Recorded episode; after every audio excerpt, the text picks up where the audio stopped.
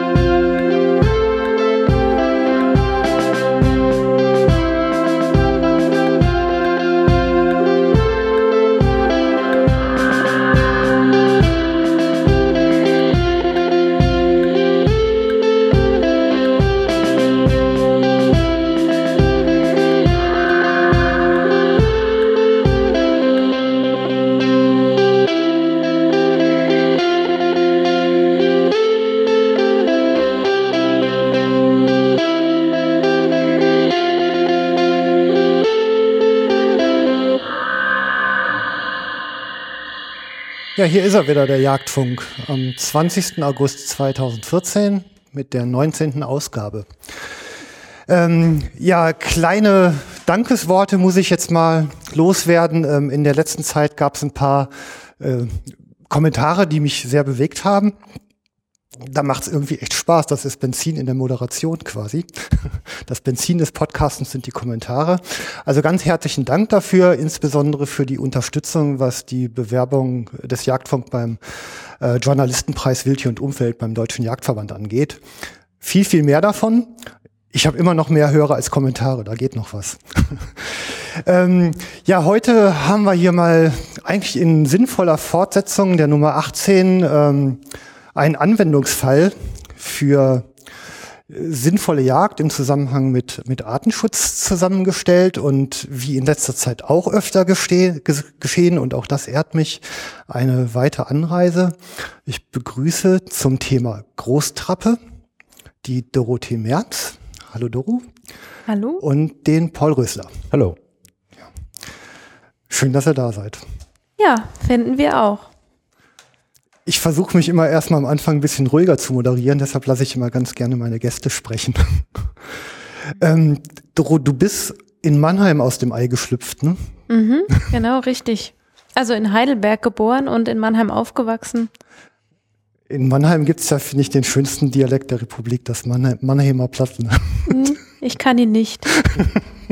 ich habe schon gedacht, ich habe auf eine Kostprobe gehofft. Das hätte man sonst wahrscheinlich schon rausgehört. kann man das nicht schalten? Also manche können ja zwischen Dialekt und Hochdeutsch ganz gut hin und her schalten. Ne? Mhm. Mhm. ähm, in Mannheim groß geworden äh, bis Ende der Schulzeit und dann ging es direkt mit Studieren weiter. Genau, dann bin ich nach Freiburg äh, in den Schwarzwald gegangen und habe Forstwissenschaft studiert. Beziehungsweise Waldwirtschaft und Umwelt. Man hatte damals den ähm, Diplomstudiengang gerade abgeschafft und mit Bachelor und Master begonnen und so habe ich Waldwirtschaft und Umwelt und danach dann den äh, deutschen Forstwissenschaftsmaster dort auch studiert. Bei Forst denkt man ja eigentlich eher an Holz an als Vögel, als an Vögel, ne?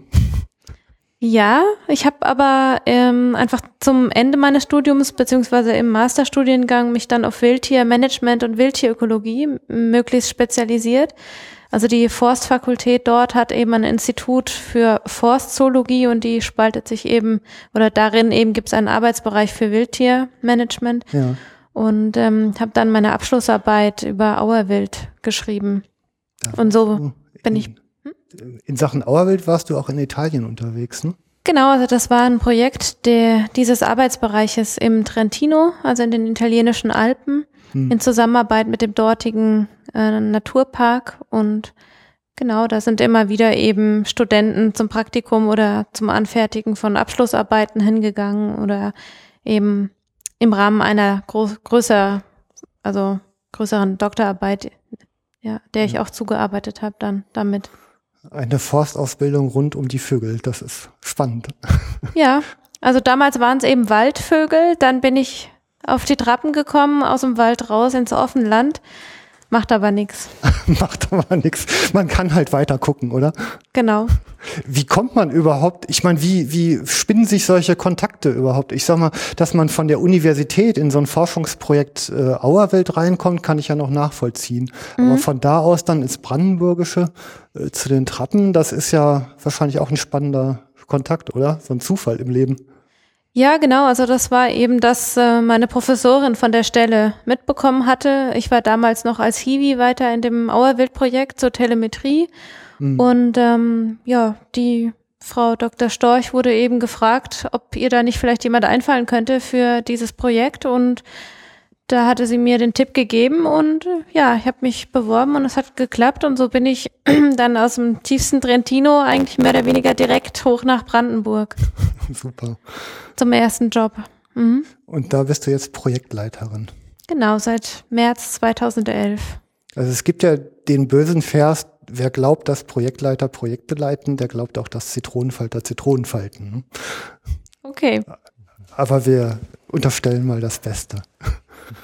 Und Paul, du hast auch einen relativ durchwachsenen Werdegang, ne? Ja, das kann man so sagen. Also ich habe irgendwie nach einer nicht ganz so gelaufenen Schulbahn, wie sich das meine Eltern ganz gerne gewünscht hätten. Ach komm, das bin machen ich, wir alle Naja, gleich. doch, es war schon so, dass ich das hätte einfacher haben können, aber egal. Ich habe dann ähm, nach Abschluss der Schule angefangen, eine Ausbildung zu machen und habe eine Ausbildung zum Landwirt gemacht und habe diese durch Zufall auf einem Biobetrieb in Lüchow-Dannenberg begonnen mhm. und bin äh, nach einem Jahr gewechselt. Das Schöne ist, in der Landwirtschaft kann man jährlich den Ausbildungsplatz wechseln. Und bin dann äh, nach dem einen Jahr in Lüchow-Dannenberg für zwei Jahre auf zwei Betrieben an den Bodensee gegangen. Mhm. Hab da kurzfristig in der Nähe von Freiburg auch gewohnt und ähm, bin dann nach der Ausbildung wieder hoch in den Norden und habe äh, erstmal eine Zeit lang im Forst gearbeitet, musste dann zur Bundeswehr und habe dann mit meiner ähm, Ausbildung zum Landwirt weitergemacht und habe noch zwei Jahre Fachschule rangehängt. Und nachdem es leider nicht auf einen eigenen Hof hinauslief, habe ich dann überlegt, okay, äh, Hobby zum Beruf und habe ähm, die Ausbildung zum Berufsjäger begonnen in Bayern. Ja. Ähm, relativ kurz nachdem ich einen Jagdschein gemacht habe, wenn man das genau nimmt. Also den Jagdschein habe ich erst mit 21 gemacht, obwohl ich schon seitdem ich zwölf bin mit der Jagd Kontakt hatte aber mit 21 eben erst den Jagdschein gemacht und dann äh, wenige Jahre später direkt mit der Ausbildung zum Berufsjäger begonnen. Macht dir nichts draus. Ich war schon Ü40, als ich den Jagdschein gemacht habe. Ja. ja, aber es war, glaube ich, bei mir wirklich so, dass ich gleich was gefunden hatte, wo ich gesagt habe, okay, das willst du auch als Beruf machen. Nicht? Also ja. das ist von eigentlich immer schon zwar Interesse dran, aber nicht richtig äh, viel damit Kontakt zu, jetzt habe ich einen Jagdschein, jetzt möchte ich das aber auch gleich richtig machen. Mhm. Ist auch so ein durch und durch passionierter, ne? Nur ein Ding im Kopf und los. Ja, wobei ein Ding ja im Bereich der Jagd doch sehr breit gefächert ist, wenn man das ganz genau ja, nimmt. Den Beruf jetzt, ne? Ja, ja und äh, Revierjäger ist so quasi der, das, was man so als Geselle nennt, ne? Richtig, und der, genau. Und dann genau. der Wildmeister ist dann der Jäger, glaube ich. Äh, ja, nicht ganz. Also äh, der Revierjäger ist dann ist der ist der Geselle, der ähm, Revierjagdmeister ist der Meister und das darüber hinaus sind äh, der Revieroberjäger und der Wildmeister sind Titel, die man durch besondere Leistungen in dem Beruf, durch Ernennung des Verbandes und des Arbeitgebers dann erreicht. Ist noch mal eine eigene Sendung wert. Die Anfragen laufen. Ja. ähm, gut, und jetzt seid ihr unterwegs unten im, im Fienerbruch. Also Großtrappe ist ja eigentlich so eine, so eine Wildart, ähm, die, die kennen die meisten ja aus der Jagdschule auch nur vom Foto her. Kein Wunder, gibt ja nicht mehr viele. Ja, oder wenn überhaupt. Ja. Also ich habe sie in meiner Ausbildung überhaupt noch gar nichts davon erfahren gehabt. Also ich habe ähm, ich habe sie wirklich in der Jagdschule nur mal so auf Foto gesehen. Ähm, ich weiß, ich wusste, sie gehört ins Jagdrecht. so eine der Arten, die ganzjährige Schonzeit genießen und ähm, habe dann jetzt auch in Vorbereitung der Sendung, ich suche ja immer die Intros raus und als ich so durch YouTube gestolpert bin und man diese diese Vögel mal mal sieht und und diese Balzrituale, da fällt einem ja wirklich der Kinnladen runter. Das sind ja schon echt spannende Tiere, ne? Mhm. Also irgendwie da da ging also die Faszination, die hat mich schon gleich gepackt. Und ich meine, das, was wir eingangs hörten, das war, also ich dachte erst Balzruf, hört sich ja echt ein bisschen nach übertriebenem Hülsenfruchtgenuss an. Ähm, aber du erklärtest eingangs, ist so ein Warnruf, ne? So ein ja, eher so untereinander, das, das Ärgerliche untereinander. Ähm, Mach dich vom ja. Acker, du Pfeife. Ja, so ungefähr. Also das hat auch nicht unbedingt ja. nur was mit der Balz zu tun. Also das machen die auch. Also wir haben einige wenige ähm, Großtrappen ähm, bei der Vogelschutzwarte Brandenburg noch stehen, sozusagen, die nicht ausgewildert werden konnten. Die ähm, machen das eigentlich das ganze Jahr über. Ja. Also es, es hat einen schon irgendwie einen Ausdruck negativer Gefühle auf jeden okay. Fall. ähm, Lass uns vielleicht mal anfangen ähm, mit der Biologie dieses Tierchens. Ähm, die, die gehören ja zu den größten flugfähigen Vögeln der Erde. Zu den schwersten zu den schwersten Vögeln der Erde. Ja, groß ist ja auch mehr eine charakterliche Frage. Ne? Ja. Naja, oder eben so Flügel, Flügelspannweite und sowas. Harpier ist, ist ja viel größer, aber eben vom Gewicht nicht unbedingt schwerer. Ja. Also so, dass eben also das Beeindruckende ist eigentlich vor allem, dass die Hähne eben bis zu 18 Kilo schwer werden können. Wenn man das eben vergleicht, mal so, um sich es besser vorstellen zu können, kommt ein Reh dem schon nahe. Also das heißt, es ja. ist schon ein ganz schönes Gewicht. Flugfähiges Reh sogar sozusagen. Genau, so stelle ich ja. das auch immer bei meinen Präsentationen gerne dar, dass die Leute mhm. sich das bisschen vorstellen können und als Küken äh, bei, beim Schlupf wiegen die eben etwa nur 90 Gramm. Ich hatte dann mal auch versucht, da ein Beispiel zu finden und habe dann einen Apfel gewogen. Ähm, also um das eben auch besser darstellen zu können. Also das heißt, vom Apfel zum Reh ist schon eine ganze Strecke, die man eben so wachsen muss. Und ähm, da kommt man dann eben auch dazu, dass in den ersten beiden Lebenswochen eben die proteinhaltige Nahrung sehr wichtig ist und eben vor allem Insekten oder ausschließlich Insekten gefüttert werden. Mhm müssen, damit die Küken überhaupt die ersten zehn Tage überstehen. Ja, das ist so eine der Erkenntnisse, die ziehen sich eigentlich durch die gesamte, äh, zumindest federlastige Niederwildpopulation und auch die ganzen Vögel drumrum. Ne? Das also ich bin heute in Frankfurt gewesen, also jetzt von, von Köln aus eine Strecke von knapp 200 Kilometern. Und äh, ich habe heute ein Grinsen aus Gesicht gekriegt, bekommen, weil ich glaube, das fünfte Insekt seit Anfang Juni an meiner Windschutzscheibe zerschellt ist. Das finde ich wird spürbar weniger über die Jahre. Hm, das hört man im Moment immer öfter. Ja. Also das ist sicherlich oder vielleicht sogar mit ein Grund für, die, für den Rückgang der gesamten Niederweltarten, wobei ich nach wie vor denke, dass ähm, in einigen Bereichen äh, des, des normalen Ackerbaus auch noch genug äh, Insekten vorhanden wären, mhm. um die Arten zu ernähren. Ich denke, dass das noch nicht ganz abschließend äh, untersucht wurde, was da jetzt eigentlich tatsächlich das Problem ist und ob der Insektenschwund tatsächlich so hoch mhm. ist, wie er subjektiv angenommen oder wahrgenommen wird. Gehen wir gleich aber auch noch mal drauf ein, denke ich, ne? Also weil dieses ganze, dieser ganze Zusammenhang Lebensraum, also ich sag mal nie, wir sagen immer Niederwild, aber letztendlich dreht sich ja um die ganze Vogelwelt. Ne? Mhm. Ähm, ob jetzt ein paar davon jagbar sind, ist ja jetzt eigentlich gar nicht mal so der entscheidende Punkt, glaube ich. Ne? Also da mhm. ist viel viel drumherum noch dabei. Ähm, beschreibt die einfach noch mal vielleicht optisch die die Vögel. Also die die sind ja sehr unterschiedlich Hähne und Hennen. Ja, also, wie gesagt, die Hähne sind äh, relativ groß, also beziehungsweise schwer, bis zu 18 Kilo. Ja. Die Hennen sind nur die Hälfte. Also sind, wiegen auch etwa nur die Hälfte der, des Gewichts und äh, sind deutlich unscheinbarer. Mhm. Ähm, das haben sie auch nötig, weil die Brut- und Kükenaufzucht wird von den Hennen alleine durchgeführt. Das heißt, die Hähne sind da eigentlich viel zu spektakulär, zu groß, zu auffällig geworden für. Besser, wenn die sich nicht auf die Brut setzen, was? Das heißt also, die Großtrappen leben ja. getrennt geschlechtlich, ähm, außer während der Reproduktionszeit.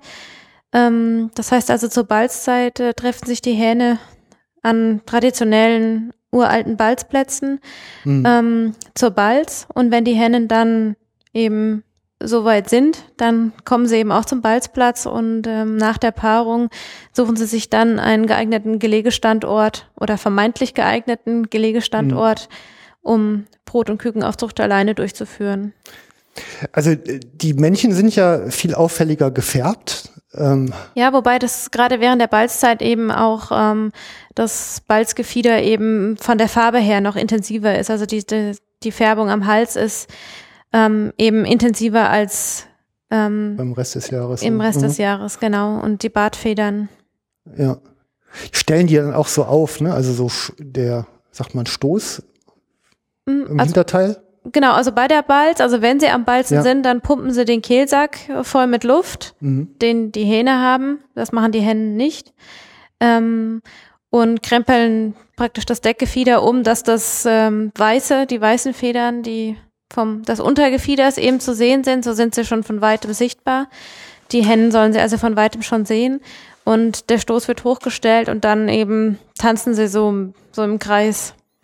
Ja, kann man schlecht beschreiben, sollte man am besten mal gesehen haben. Also man könnte sagen, sie zeigen die Unterwäsche und tanzen. Genau. Sieht aus wie, wie weiße Kugeln, Ja. von weitem sichtbar. Immer in den Morgen- und Abendstunden und um die Mittagszeit ruhen sie sich dann meistens aus oder fressen mal. Und in der Hochbalzzeit sind sie eigentlich dann auch den ganzen Tag am, am Kappeln und kämpfen miteinander. Es geht auch durchaus mal blutig zu. Also man kann dann schon auch beobachten, dass die Schnäbel blutig sind, die Gesichter blutig sind. Die hacken sich also schon untereinander auch ganz schön hart. Okay. Geht zu wie in Mannheim, was? Stimmt. Kann man durchaus. Vergleiche ziehen. Okay. Die sind ähm, relativ weit verbreitet zumindest gewesen, also über den gesamten eurasischen Kontinent. Ne? Ja, also waren auch in Deutschland weit verbreitet, also zehn, zählten im 18. und 19. Jahrhundert so zu, zu der gängigen Art im Ackerland sozusagen, war weit verbreitet. Ähm, also es gibt eben Überlieferungen, dass Kinder schulfrei bekommen haben. Wenn man mal in Uromas oder Omas Kochbuch gucken würde, wird man wahrscheinlich auch noch Trappenrezepte finden. Also die gehörten durchaus zum, zur, ja, zur Ernährung auch dazu. Ja. Und ähm, genau. Also war quasi Eier sammeln und äh, Trappenjagd auch so ein, war das auch ein Stück Wildschadenverhütung? Ja, also wahrscheinlich beides. Unter Friedrich Ja. des, den Zweiten war es, glaube ich, dann um beides, um auch Wildschaden zu verhindern. Also unter Friedrich II. sind die dem Niederwild zugeordnet Mhm. worden und wurden damit, Damit auch für jagbar die für die untere jagbar, ja. Bevölkerung sozusagen. Ja. Mhm. Okay. Ja, und damit halt eben auch Teil der Ernährung Mhm. Genau. geworden. Okay. Ja, ich meine, ist ja eigentlich auch äh, damals ja auch, äh, ich meine, ein Zeichen für eine, für eine wirklich äh, ausreichende Population. Wenn man, wenn man was davon nehmen kann, ist es ja eigentlich immer ein gutes Zeichen. Ne? Sobald es eine Genau. Jagdzeit kriegt, ist alles in Ordnung. Ja. Ja, das ist richtig. Ja. Das ist richtig. Umgekehrt stimmt das leider nicht immer ganz, aber äh, da können wir vielleicht wieder auch noch. Also wenn ihr sie wieder hochpäppelt und sie werden jagdbar, dann hätte ich gerne mal. Ja, da haben wir sehr viele Interessenten. Das kann man durchaus sagen, dass da doch der ein oder andere Interesse zeigt. Okay, ähm, im Moment sind die auf drei Gebiete, in drei Gebieten in Deutschland überhaupt nur noch vorkommt. Also vielleicht nochmal eben weltweit, also in, in Großbritannien gibt's glaube ich, noch ein Projekt, die sie wieder ansiedeln wollen. Genau. In Spanien gibt's noch ein ganz ordentliches Vorkommen und äh, in, in Russland, glaube ich, ne? Also im Prinzip kann man sagen, ähm, von Portugal bis zur Ostküste Chinas. Ähm, wie gesagt, in England sind sie gerade dabei, sie wieder anzusiedeln. Ähm, wenn man jetzt von uns ausgeht, ähm, gibt es ein Vorkommen in Österreich, dann in Ungarn und dann eben gen Osten eigentlich immer weiter. Genau, Ähm, dann auch mehrwertend, weiter Ja. nach Osten. genau. Liegt wahrscheinlich daran, dass äh, da noch einfach der Lebensraum besser ist, ne? Ich gehe davon aus, dass einfach, weil mehr Weite, mehr, ja, es gibt einfach noch mehr Lebensraum in Deutschland, ist ja alles so eng geworden, so viel Infrastruktur, so viel Baufläche, ähm, die eben den Lebensraum verschluckt hat. Also in Deutschland ähm, haben sie nur noch etwa ein Prozent des ursprünglichen Mhm. Lebensraumes übrig. Und diese 1% verteilen sich auf drei Gebiete. Genau, also wir haben noch drei Kernlebensräume, Ja. die auch geschützt sind durch ähm, Vogelschutz, europäische Vogelschutzgebiete und Naturschutzgebiete. Ähm, die Großtrappen kommen aber natürlich, also erstens sind sie zwischen den drei Gebieten unterwegs, also das heißt, die Vögel tauschen sich aus. Es sind nicht drei feste, starre Gruppen in diesen drei Gebieten, sondern die, es gibt eben regen Flugverkehr zwischen den Gebieten. Mhm. Ähm, und sie machen natürlich dann auch immer mal Zwischenstopps zwischen den Gebieten und sie fliegen auch immer mal noch in ähm, ehemalige Einstandsgebiete. Also von uns, vom Fiener Bruch aus fliegen auch immer mal wieder welche noch Richtung Zerbster Ackerland zum Beispiel Mhm. ähm, und werden dann eben mehr oder weniger zufällig beobachtet. Also das ist immer das, dass wir ähm, praktisch im Fiener Bruch oder in diesen drei Kerngebieten ja ein sehr intensives Monitoring durchführen und da mehr oder weniger auch jede Trappensichtung dann sozusagen oder jede Trappenbewegung dann auch mitbekommen und dokumentieren können. Aber in den Gebieten außerhalb sind wir eigentlich auf Meldungen angewiesen von Beobachtern. Oft sind es Jäger, die dann anrufen, die Trappen melden, um die ähm, wir auch sehr dankbar sind, weil wir da eben nicht auch stä- ständig auch immer sein können, um ähm, die Tiere eben zu beobachten oder eben Flächennutzungspunkte dann zu dokumentieren.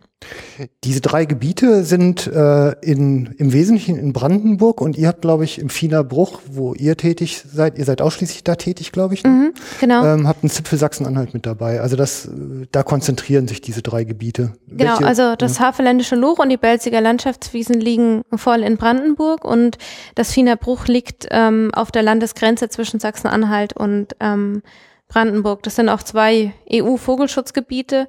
Das äh, Sachsen-Anhaltische ist etwa 4000 Hektar groß und ähm, auf der Brandenburger Landesseite sind es ähm, nochmal 6000 Hektar etwa. Ähm, ich spreche meistens vom Fiener Bruch Sachsen-Anhalt, ähm, weil die ähm, EU-Förderung, die wir erhalten für das Projekt dort, eben Landesgelder für Sachsen-Anhalt sind. Also EU-Gelder, Entschuldigung, EU-Gelder für das Land Sachs- Sachsen-Anhalt. Das heißt, dass wir die Maßnahmen, die wir mit diesen Geldern jetzt umsetzen, auch nur auf äh, Sachsen-Anhalt-Seite durchführen dürfen. Da müsst ihr aber verdammt aufpassen, oder? Na, das ist relativ einfach, weil das ja abgegrenzt ist. Es ist halt von der Seite her, also für die Trappen ist es etwas schwierig, nicht? Weil die nicht so ganz genau wissen, wo sie denn sich nun aufhalten dürfen und wo nicht, beziehungsweise wo intensiv was für sie gemacht werden kann und wo nicht. Ähm, Gerade im, in, im Bereich, den ich betreue, die Raubwildbejagung, das Raubwildprädatorenmanagement, ist es natürlich eigentlich völliger äh, Blödsinn, um es ehrlich zu sagen, eine Grenze zu ziehen und zu sagen, so bis dahin tun wir was und äh, nebenan, selbst wenn die wollen, ja, müssen sie sehen, wie sie zurechtkommen. Also das ist äh, sehr schwierig und nicht immer alles ganz so zielführend. Ja, ist Bürokratie ja des Öfteren mal nicht so sehr. Ähm, die Distanzen zwischen diesen drei Gebieten, wie groß sind die denn in etwa? Ich glaube, etwa 60, 50, 60 Kilometer. Ja, wobei die Maximalentfernung sind, glaube ich, fast 100, ne? Also zwischen, zwischen Ja. dem Belziger Landschaftswiesen und, ähm, und, und dem Havelländischen Luch sind es etwa 40, 50 Kilometer und dann von dem Havelländischen Luch in China sind es, können es, also Könnte auf der weitesten. Strecke sind es dann irgendwann Mhm. vielleicht wirklich bis, bis zu 80 Kilometer. Also das ist dann so ein ständiger Flugverkehr, wo die sich untereinander austauschen. Also es gibt schon so Stammvögel, nenne ich sie mal. Also wir haben schon so Individuen, die eigentlich die meiste Zeit ihres Lebens in einem Gebiet verbringen. Also mehr so die Sofatypen und mehr so die sportlichen. Ähm, aber es gibt Ja. eben mehrere, also dadurch, dass wir mit Wildkameras arbeiten in den Gebieten an Stellen, die von Trappen eben häufig besucht werden ähm, und wir ja eben auch durch das Monitoring viele Ringe ablesen. Also die Tiere, die ausgewildert werden, tragen eben bestimmte Ringe. Mhm. ähm, können wir eben schon dann relativ gut nachverfolgen, ähm, äh, ja, wann Flugbewegungen stattgefunden haben und ob.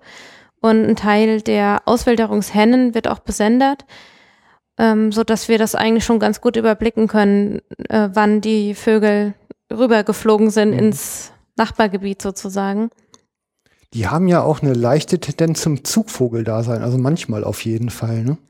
Ja, das ist die große, also davor fürchten sich die, die Großtrappenschützer, ähm, die deutschen Großtrappen. Ähm, also es kann passieren, dass wenn ein Winter zu lange zu zu hart ist und zu hoch Schnee liegt, dass Mhm. äh, die in der Winterflucht antreten. Und ähm, das versuchen wir eigentlich mit allem zu vermeiden. Und zur Not wird dann eben auch mal auf dem Rapsacker dann Schnee freigeschoben, um die Tiere bloß hier zu halten, weil äh, die Winterfluchten meistens mit einigen Verlusten dann Mhm. eben enden. Ja. Da kommt dann eben schnell mal eine ICE-Trasse oder eben kommen ja mehrere Hochspannungsleitungen dann plötzlich ins, Okay. ins Flugfeld und Ja, die Zivilisation, ne? mhm. Ähm, die, also die, die Hähne, die sind ja auch noch mal so ein bisschen marodierend durch die Hennentrupps unterwegs oder, also äh, hatten wir im Vorgespräch, ne, dass du, dass die jüngeren Hähne schon mal auf Wanderungen gehen eher. ja, es gibt schon immer wieder mal Meldungen von einzelnen ähm, Trappen.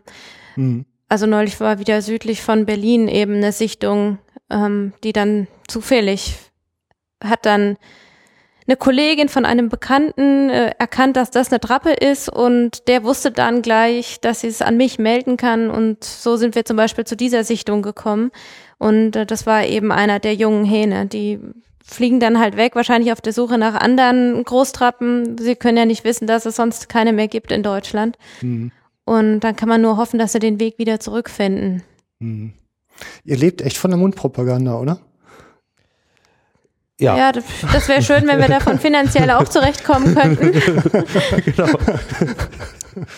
Klar, also es ist natürlich total wichtig, dass man eben auch verbreitet, Ja. was man macht und warum man es macht. Und das ja, aber ich meine auch wieder so die Meldung zurück, also diese Unterstützung durch Beobachtungen, dass die sich Ja. bei euch melden, die Mhm. Leute das überhaupt Ja. wissen.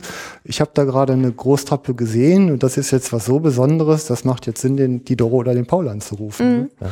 Also es hat erstmal in, in der Region selber hat es natürlich ähm, durch die Arbeit von Doro, eben durch die Vorträge, durch die Presseartikel, so ein bisschen sind die Leute sensibilisiert worden. Ähm, insbesondere die Jägerschaft, auch dadurch, dass wir da auch so jagdlich aktiv sind mit unseren Hunden und so haben wir viele Kontakte geknüpft und die alle sensibilisiert zu sagen, pass auf, wenn ihr irgendwo was mitkriegt oder wenn irgendjemand euch erzählt, dass irgendwo was ist, meldet euch doch einfach. Und dadurch äh, hat man so Stück für Stück das eben äh, dass da doch mehr, äh, mehr Meldungen immer kommen. Nicht? Manchmal muss man die noch kontrollieren, weil äh, für den einen oder anderen äh, ist dann eine Nilgans nicht so leicht von der Trappe zu er- unterscheiden, wie man das eigentlich meinen sollte, sodass man also Die Meldungen oft Sichtungen kontrolliert. äh, oder die meisten Sichtungen eigentlich, eigentlich bis auf bei ganz wenigen die Sichtung alle kontrollieren muss, ob es sich tatsächlich um eine Trappe handelt. Nicht? Weil manchmal ist auch der Wunsch der Vater des Gedankes, gerade wenn das Bereiche sind, wo, wo Windräder hin sollen oder ähnliches, dann muss man schon sehr vorsichtig sein, dass die Meldungen, die man bekommt, auch wirklich tatsächlich überprüfbar sind und dann werden die eben auch nur dann notiert und aufgelistet, wenn man sie bestätigen konnte. Okay. Ähm, Nochmal zurück zum Zugverhalten. Gibt es denn aus anderen Populationen Beobachtungen, dass die so einen regelmäßigen Zugvogel Aus Einschlag äh, Ja, eigentlich je weiter man Richtung Osten Ja. geht, je kontinentaler das Klima wird und Ja. desto härter dann auch die Winter ist es ähm, dann gang und gäbe, dass die Tiere dann so, Richtung okay. Süden, Südwesten Ja. eben ziehen, um mildere Gefilde zu finden und so den, den Winter zu überbrücken. ist aber jetzt wirklich, dass die so anlassbezogen auf Kälte eigentlich nur reagieren. Also nicht so wie bei, ich glaube, bei Störchen ist jetzt zum Beispiel, dass die einfach so genetisch, jetzt geht's aber los und Ja. dann können die nicht Ja, anders. ja, wobei gewisse Genetik muss dabei sein, weil äh, in den, im englischen Produ äh, Ja. Projekt sind also anfangs ähm, auch Eier aus Ungarn, äh, aus, aus, aus Russland äh, nach England gebracht worden mit dem Ergebnis, dass die Vögel im Winter ins Nirgendwo geflogen sind. Teilweise zumindest. Teilweise ins Nirgendwo geflogen sind und nun äh, versuchen die Engländer eben die Eier auch aus anderen Populationen zu bekommen, die eben nicht äh, kein Zugverhalten haben. Also es scheint nicht eine reine äh, witterungsabhängige. Deshalb sind wir eigentlich auch froh, dass wir genetisch noch so weit auf der sicheren Seite sind, also keine Angst haben brauchen vor Inzuchterscheinungen, ähm, Erscheinungen, Mhm. ähm, dass wir eben mit dem Genmaterial hier, mit dem deutschen Genmaterial eben auskommen und nicht darauf angewiesen sind, eben aus anderen Groß, ja. Ja, aber ich meine, ist eigentlich auch, ne, dass so ein Verhalten genetisch äh, zumindest sein könnte. Also wirklich beweisen kann man es wahrscheinlich ja nicht. Ne? Also man gibt noch viel, was man nicht weiß, Ja, offensichtlich. Ne? sicherlich bei allen äh, Ja. Tierarten so, dass es, dass es viele Sachen gibt, die nicht, nicht sicher sind, sage ich Ja, mal. Es ja. gibt natürlich viele Vermutungen. Das ist gerade auch ähm, das Team, sage ich mal, das sich um die Großtrappen kümmert, sind Leute, die das schon seit langer, langer, langer Zeit machen Ja. und die ganz viele Sachen wissen. Ja. Sie zu beweisen ist immer etwas anderes, nicht? weil wenn man etwas aus eigenen Beobachtungen ganz klar so sagen kann, reicht das ja eigentlich nicht aus, um das publik zu machen und zu sagen, das ist so, weil es immer der Beweis fehlt. Nicht? Und das ist auch was, äh, wo eben viel dran gearbeitet werden muss. Es muss viele Sachen, die jetzt beobachtet worden sind über viele Jahre, die müssen einfach durch wissenschaftliche Arbeiten jetzt bewiesen werden, nicht? um die auch äh, politisch äh, geltend machen zu können und auch um politischen Einfluss äh, zu kriegen, was äh, eventuelle Bejagungen einzelner Arten oder Nichtbejagung oder äh, welche Schutzmaßnahmen eben sinnvoll sind oder nicht sinnvoll. Das sind alles Sachen, die man eben nur dann an die Politik rantragen kann, wenn man dafür wirklich wissenschaftlich stichhaltige Daten hat. Und das ist was, was eben, denke ich, für die Großtrappe, aber auch für alle anderen Wildarten unglaublich wichtig ist. Deswegen ist die Wildbiologie, denke ich, ein ganz wichtiger Teil äh, der Jagd und des Artenschutzes. Ja, Beweise sind ja immer schwierig. Ich meine, Wissenschaft funktioniert ja eigentlich immer so, dass eine These so lange als äh, gegeben gilt, bis jemand das Gegenteil bewiesen hat. Ne? Also der, der chronische Zweifel am Stand der Dinge ist ja eigentlich etwas, was die Wissenschaft ja auch treibt. Ja, ja, das Schwierige daran ist, dass es Bereiche gibt, in denen ähm, Leute diese Thesen aufgestellt haben, die nie draußen waren und es nie gesehen haben. Und die Leute, die es draußen vor Ort tatsächlich sehen, diese These aber nur durch Argumente oder durch selben eigene Beobachtungen widerlegen könnten und diese Widerlegung eben nicht anerkannt werden. Das ist äh, eben eine Problematik, die wir da durchaus haben. Ja, wir kommen noch drauf. Ähm, äh, lass uns mal eben ins Sozialverhalten noch mal ein bisschen einsteigen. Du sagtest ja vorhin schon mal getrennte, getrennt, getrenntgeschlechtliche Trupps, so das ganze Jahr über mit Ausnahme der Balzzeit. Ne? Genau, und dass die, die ähm, kükenführenden Hennen haben die Küken, die dann zu Jungvögeln werden, noch bei sich bis zum nächsten Frühjahr. Das heißt also, die nicht brütenden Hennen, die oder die Hennen, die keinen Bruterfolg hatten, die tun sich dann immer so ja Ende September, Anfang Oktober oder eigentlich fangen die jetzt schon an, sich zu sammeln wieder und ähm, dann so Anfang Oktober kommen dann die Hennen mit ihren Jungvögeln, die dann eben so weit sind, dass sie auch weitere Strecken fliegen können, kommen dann da dazu, tun sich da dazu. Und selbst wenn es jetzt also junge Hähne sind, dann sind die eben auch noch bei den Hennen bis dann zum nächsten Frühjahr. Mhm, okay. Die sind ab wann fortpflanzungsfähig? Also die Hennen können schon ab dem zweiten Jahr Mhm. ähm, brüten und ähm, die Hähne ab dem dritten oder vierten Lebensjahr. Wie alt werden die ungefähr, die Großtrappen, wenn man, die, wenn man sie lässt? Also die sind sehr langlebig. Ähm, ich glaube, es ist 27 Jahre, was steht in der Literatur. Echt Wahnsinn. Mhm, also Ja. Also das ist auch eigentlich einer der Gründe, dass es sie überhaupt noch gibt, muss man ganz ehrlich sagen, nicht? Weil Ja. nur dadurch, dass einige Individuen wirklich äh, so lange überdauert haben, überlebt haben, konnte dann äh, zum Tief in den Mitte der 90er Mitte der Jahre. 90er Jahre dann auch wieder aktiv äh, was gemacht werden, um die Population überhaupt wieder zu stützen. Ist denn dieser Bestand von, was hattet ihr im März, 165 Tiere, glaube ich, ne? ähm, ist denn der Bestand überhaupt groß, um, ich sag mal, so ein, so ein Inzuchtverhalten auszuschließen? Reicht das? Ja, also das ist, wie gesagt, ähm, schon mal erforscht worden. Da gab es eine Untersuchung, die ähm, gemeinsam mit dem IZW in Berlin stattgefunden hat. Und die konnten also Entwarnung geben. Also da ist eben keine, keine Inzucht zu befürchten Okay. in den kommenden Jahren, sodass man da erstmal sich keine Sorgen drum machen braucht. Also es scheint, scheint so zu sein, dass die Gruppen sowieso auch in den Gebieten, in denen wesentlich mehr Trappen vorkommen, relativ äh, in sich sich paaren, sage ich mal. Nicht? Ja. Also es ist, findet nicht so ein wahnsinniger genetischer Austausch statt, sodass also die genetischen äh, äh, Codes, sage ich jetzt mal, sowieso relativ eng sind bei der Trappe. Okay. Ähm, wenn, also die, die Balz ähm, hatten wir gesagt, März bis Juni. Ähm, wann legen die dann die Eier? Also es kommt immer ein bisschen drauf an, wie der Winter verläuft. Also wenn der Winter eben hart und lang geht, dann ähm, verschiebt sich die Balz ein bisschen nach hinten. Also so die Hochzeit ist eigentlich so Mitte, Ende April. Also es ist auch die beste Zeit, die Großtrappen zu beobachten. Okay. Ja, Im Rauf sind sie wahrscheinlich am wenigsten vorsichtig. Ne? Ja, es ist einfach so, da ist die Wahrscheinlichkeit, dass man einen balzenden Hahn sieht, auch am größten. Ja.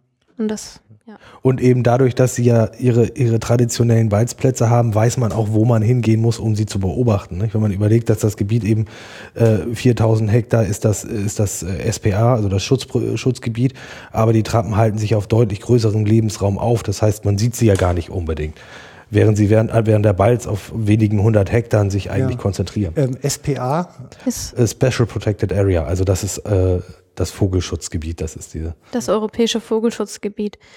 Also da Special, Special Agent Rössler, oder? nicht, ganz.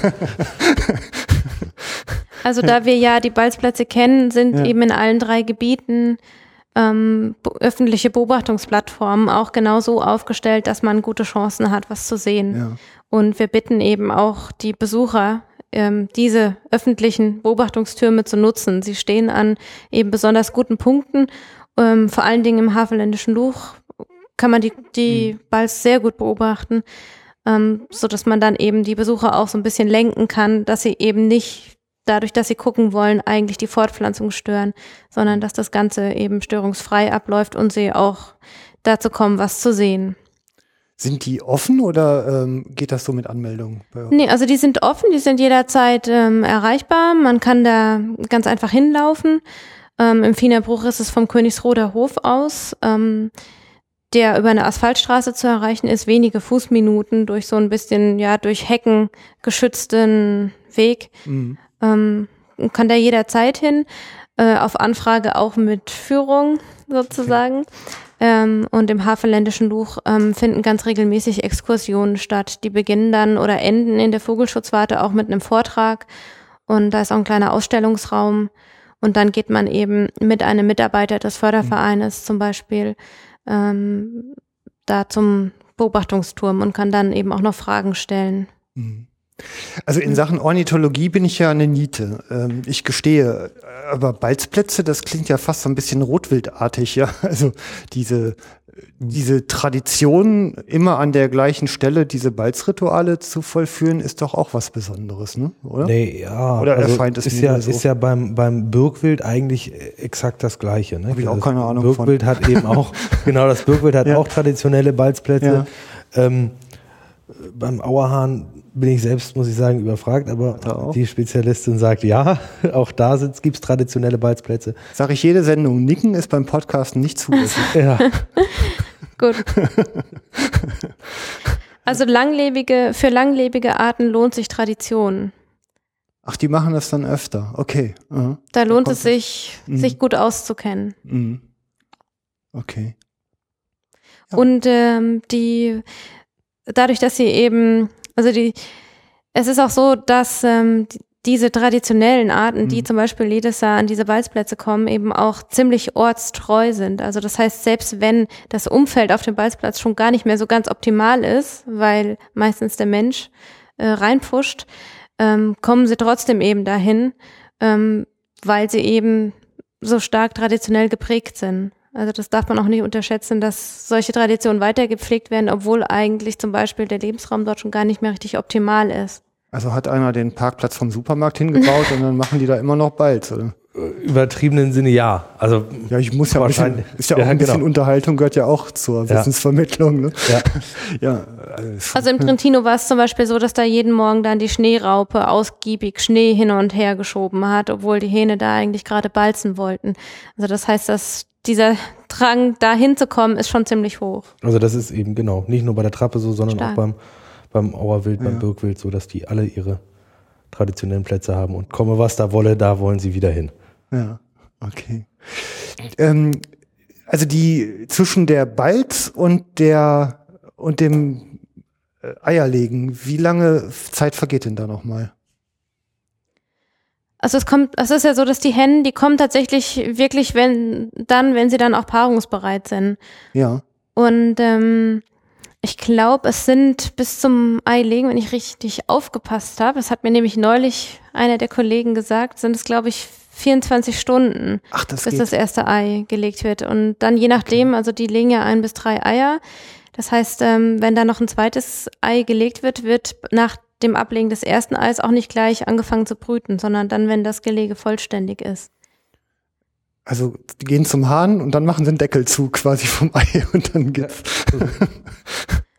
Und es ist auch so, ja. dass die Hennen sich dann gar nicht unbedingt ständig dort aufhalten, wo auch ja. das Ei ist, sondern das Ei wird ja ganz unauffällig eigentlich, also es wird eine Mulde gedreht äh, und das Ei dann da reingelegt. Das wird ja. aber nicht angefangen, Nistmaterial oder so zu sammeln. Also das Gelege soll ja unauffällig aussehen. Das Ei ist ja auch schön grün marmoriert getarnt. Ja. Ähm, und die Henne läuft dann auch unauffällig weg und will dann gar nicht darauf aufmerksam machen, dass sie da was hat. Mhm. Denn sie muss ja ständig äh, damit rechnen, dass zum Beispiel Rabenvögel sie beobachten oder dass ein anderer ja. Fressfeind sozusagen, der sich für das Gelege interessieren könnte oder auch für die Bruthenne eben da okay. dann aufmerksam wird. Ähm, vollständiges Gelege bedeutet bei der Großtrappe wie viel Eier? Ja, also maximal drei Eier. Ja. Ähm, und dann beginnt sie eben zu brüten auch. Also das heißt ja eigentlich, dass das unbebrütete Ei immer noch eine ganz gute Zeit, zumindest in dieser Phase, überleben kann. Ne? Ja. ja. Genau, dann sie fängt ja dann eben an, wenn das Gelege komplett ist und dann sitzt sie aber auch, also dann sitzt sie eben den, die größte Zeit des Tages, die längste Zeit des Tages auch wirklich am Brüten und die Hennen haben eigentlich vormittags und nachmittags eine, machen sie eine Brutpause, wo sie dann ähm, eben ganz hektisch versuchen, möglichst schnell genug zu fressen, mhm. um dann wieder über die Stunden Brut zu kommen. Also daran kann man auch gut, also für uns ist das dann immer wichtig, daran kann man gut eine Bruthenne erkennen. Also wenn eine richtig hektisch da rumrennt und versucht schnell möglichst viel in sich reinzustopfen und dann irgendwann läuft sie an einen bestimmten Punkt wieder zurück und verschwindet meistens dann schon im, im Gras oder im Grün oder im Getra äh, oder im, ja. Mhm. Das dann, kann man im Supermarkt ja auch sehen, so zwischen Schule und Klavierunterricht wird hektisch eingekauft. so ähnlich. Ja. ja, vergleichbar, ja. ähm, diese, diese Brutplätze, also ähm, wie, wonach suchen die die denn aus? Wahrscheinlich eine ganz gute Deckung müssen die haben. Also ist ja eine Offenlandart. Mhm. Und äh, wie, wie stelle ich mir denn jetzt so eine Umgebung vor von so einem Brutplatz? Worauf achte ich denn als Henne? Eigentlich, wenn man es genau nimmt, äh, ist es nicht wirklich richtig nachvollziehbar. Also, weil es, es kann sowohl im Grünland sein, es kann sowohl im Getreide sein, es kann auf dem ähm, auf, blanken Acker auf auch. dem blanken Acker sein. Also es, ja. es, es ist eigentlich nicht wirklich klar zu erkennen, äh, wonach die ihren Platz aussuchen. Das kann, also ist für uns eigentlich nicht, nicht nachvollziehbar. Mhm. Muss man einfach so sagen. Also ist noch nicht so ergründet, dass man das sagen kann. Es ist, was man weiß, ist, dass die Gelege sich immer im, in, in der Nähe des, des, des Balzplatzes befinden. Aber ähm, mhm. wonach die jetzt die genauen Kriterien der, der, des Brutplatzauswahl trifft, das mhm. ist. Äh, so in der Nähe ähm, heißt so ein Umkreis von wie weit ungefähr? Also fünf Kilometer ist so eine gängige Zahl, die, die ja. gesagt wird. Ähm, es ist aber bei uns dadurch, dass wir ähm, ich spreche jetzt mal fürs Fiener Bruch, da kenne ich mich am besten aus, ähm, eben ein kleines Naturschutzgebiet in diesem 4000 Hektar Gebiet haben. Also das Naturschutzgebiet ist 143 Hektar groß und in diesen 143 Hektar äh, können wir eben, was die Flächengestaltung ist, im Moment am meisten machen. Mhm. Außerhalb des Naturschutzgebietes läuft noch nicht sehr viel. Ist es dort natürlich auch am optimalsten für die Trappen und dort ist eben auch diese Schutzumzäunung. Also wir haben eine 20 Hektar Machen wir gleich noch. Ja, ich wollte ja, damit nur ja. sagen, da ist damals auch praktisch die Balz ja gefördert worden, indem da auch ähm, nicht auswilderungsfähige Hähne eingestellt worden sind, ein paar Jahre lang am Anfang um das Ganze auch so ein bisschen dahin zu konzentrieren, weil sie da eben alle am sichersten auch sind, mhm. was die landwirtschaftlichen Arbeiten angeht zum Beispiel. Und da wird auch die Auswilderung begonnen. Und ähm, ein Großteil der Hennen kehrt auch jedes Jahr wieder zurück in diese Umzäunung, um zu brüten, freiwillig sozusagen. Fliegt okay. rein und später mit den Jungvögeln wieder raus. Das heißt, dass wir da eigentlich auch so ein bisschen das Ganze ähm, ja konzentrieren. Mhm. Also das heißt, dass die Hennen da konzentriert brüten. Mhm. Schon ein bisschen auch durch unsere, durch unser Tun sozusagen. Mhm. Was nicht nur positiv oder was zeigt sich jetzt, dass das eigentlich nicht nur positiv zu bewerten ist, weil wir dadurch eben ja diese Konzentration an Brutplätzen schaffen, die dann natürlich auch, ähm, also wenn dann dort was passiert, es natürlich dann auch schnell zu großem Schaden kommt. Also zum Beispiel, wenn es dann äh, Das kam leider in den letzten Jahren immer mal wieder vor, dass es richtig heftig geregnet hat und Mhm. als ehemaliges Niedermoorgebiet und der relativ tiefsten Stelle dort steht dann das Wasser auch schnell sehr hoch und dann gehen natürlich auch gleich viele Brutplätze kaputt dadurch. Wenn das Ganze jetzt weiter im Gebiet verteilt wäre, dann Mhm. würden natürlich nicht gleich alle Brutplätze dann ähm, unter Wasser stehen. Ja. Naja, verstehe. Mhm. Also ist, ist halt, wenn alles Geld unterm Kopfkissen liegt, ne, dann kann man auch da alles klauen, ist klar. Genau, So ist kann auch es. alles auf einmal weg sein, richtig. das denken sich die Rabenvögel auch und äh, so führen diese Konzentrationen an Gelegen auch zu großen Verlusten bei Rabenvögeln, die natürlich so schlau sind, dass sie sich das merken und mitkriegen und dann suchen die strategisch die Brutflächen ab. Ja, pfiffig sind die, ne? Mhm. Das hatte ich mit Alexander ausgiebig diskutiert. Die lernen echt schnell, ne? Ja, Wahnsinn.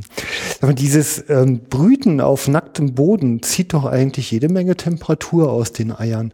Ähm, haben die da irgendwie so eine Technik, dass die sich die Eier auf die Füße legen oder weißt du sowas? Also man sieht es wahrscheinlich von außen nicht so Mhm. einfach, aber ich kann mir einfach nur vorstellen, weil ich versuche ja bei der Brut doch eigentlich Wärme Mhm, das zu kriegen. Ne? Also da habe ich noch nie mit den Kollegen drüber gesprochen. Mhm. Also ich habe Ja. natürlich schon einige. Ja, eine Frage Ja, gefunden. Genau. Wir können ja auch was mit nach Hause nehmen, Aufgaben mit nach Hause Genau. nehmen. Ähm, also ich habe natürlich schon ein paar Mal Hennen beobachtet, wenn sie zu ihrem Brutplatz zurückgekommen sind und es sah mir jetzt so Mhm. aus, ganz normal. Also es sah mir jetzt nicht spektakulär aus, wie sie sich da hingesetzt hat, aber das kann natürlich durchaus sein. Die Idee ist gut, um das Ei von unten auch gleich noch ein bisschen warm zu halten. Ich glaube, Pinguine machen das, ne? Das, die haben ja, glaube ich, auch nur ein Ei, dass die sich Mhm. ähm, das Ei auf die Füße legen, Mhm. damit es eben nicht direkt im Eis ist. Ne? Mhm. Ja. Ja, werde ich mal in Erfahrung bringen. ja, oder wenn du eine Trappe triffst, sag ihr einfach den Tipp. Frage ich sie Ne? mal, Ja, genau. wie sie das macht. Die Pinguine erklären es ihr, genau. Ähm, die, die Brutzeit selber, wie lange werden die Eier bebrütet, bis die schlüpfen? 25 bis 27 Tage Ja. dauert die Brut. Wenn äh, Gänse, Küken, die gucken ja das erste sich bewegende Teil an, kann auch mal ein ferngesteuertes Auto sein und laufen hinterher. Machen die Krabben das ähnlich? Wie orientieren die sich dann, wo Also sie hingehören? die orientieren sich stark an der Henne, Ja. ähm, vor allem weil das bei den Trappen so ist, dass die Küken gefüttert werden müssen, Schnabel zu Schnabel. Also sind zwar auch Nestflüchter, Hm. aber sie laufen nicht los und fangen gleich an selbst zu picken, sondern sind darauf angewiesen, dass die Henne ihnen ausreichend Insekten füttern kann. Ja. Dann, wie, wie schnell wachsen die dann an? Also bis die flugfähig sind? Ja, so mit acht Wochen können sie schon ein bisschen größere Strecken fliegen. Also ja. Ach, ja, schnell dann eigentlich, ne?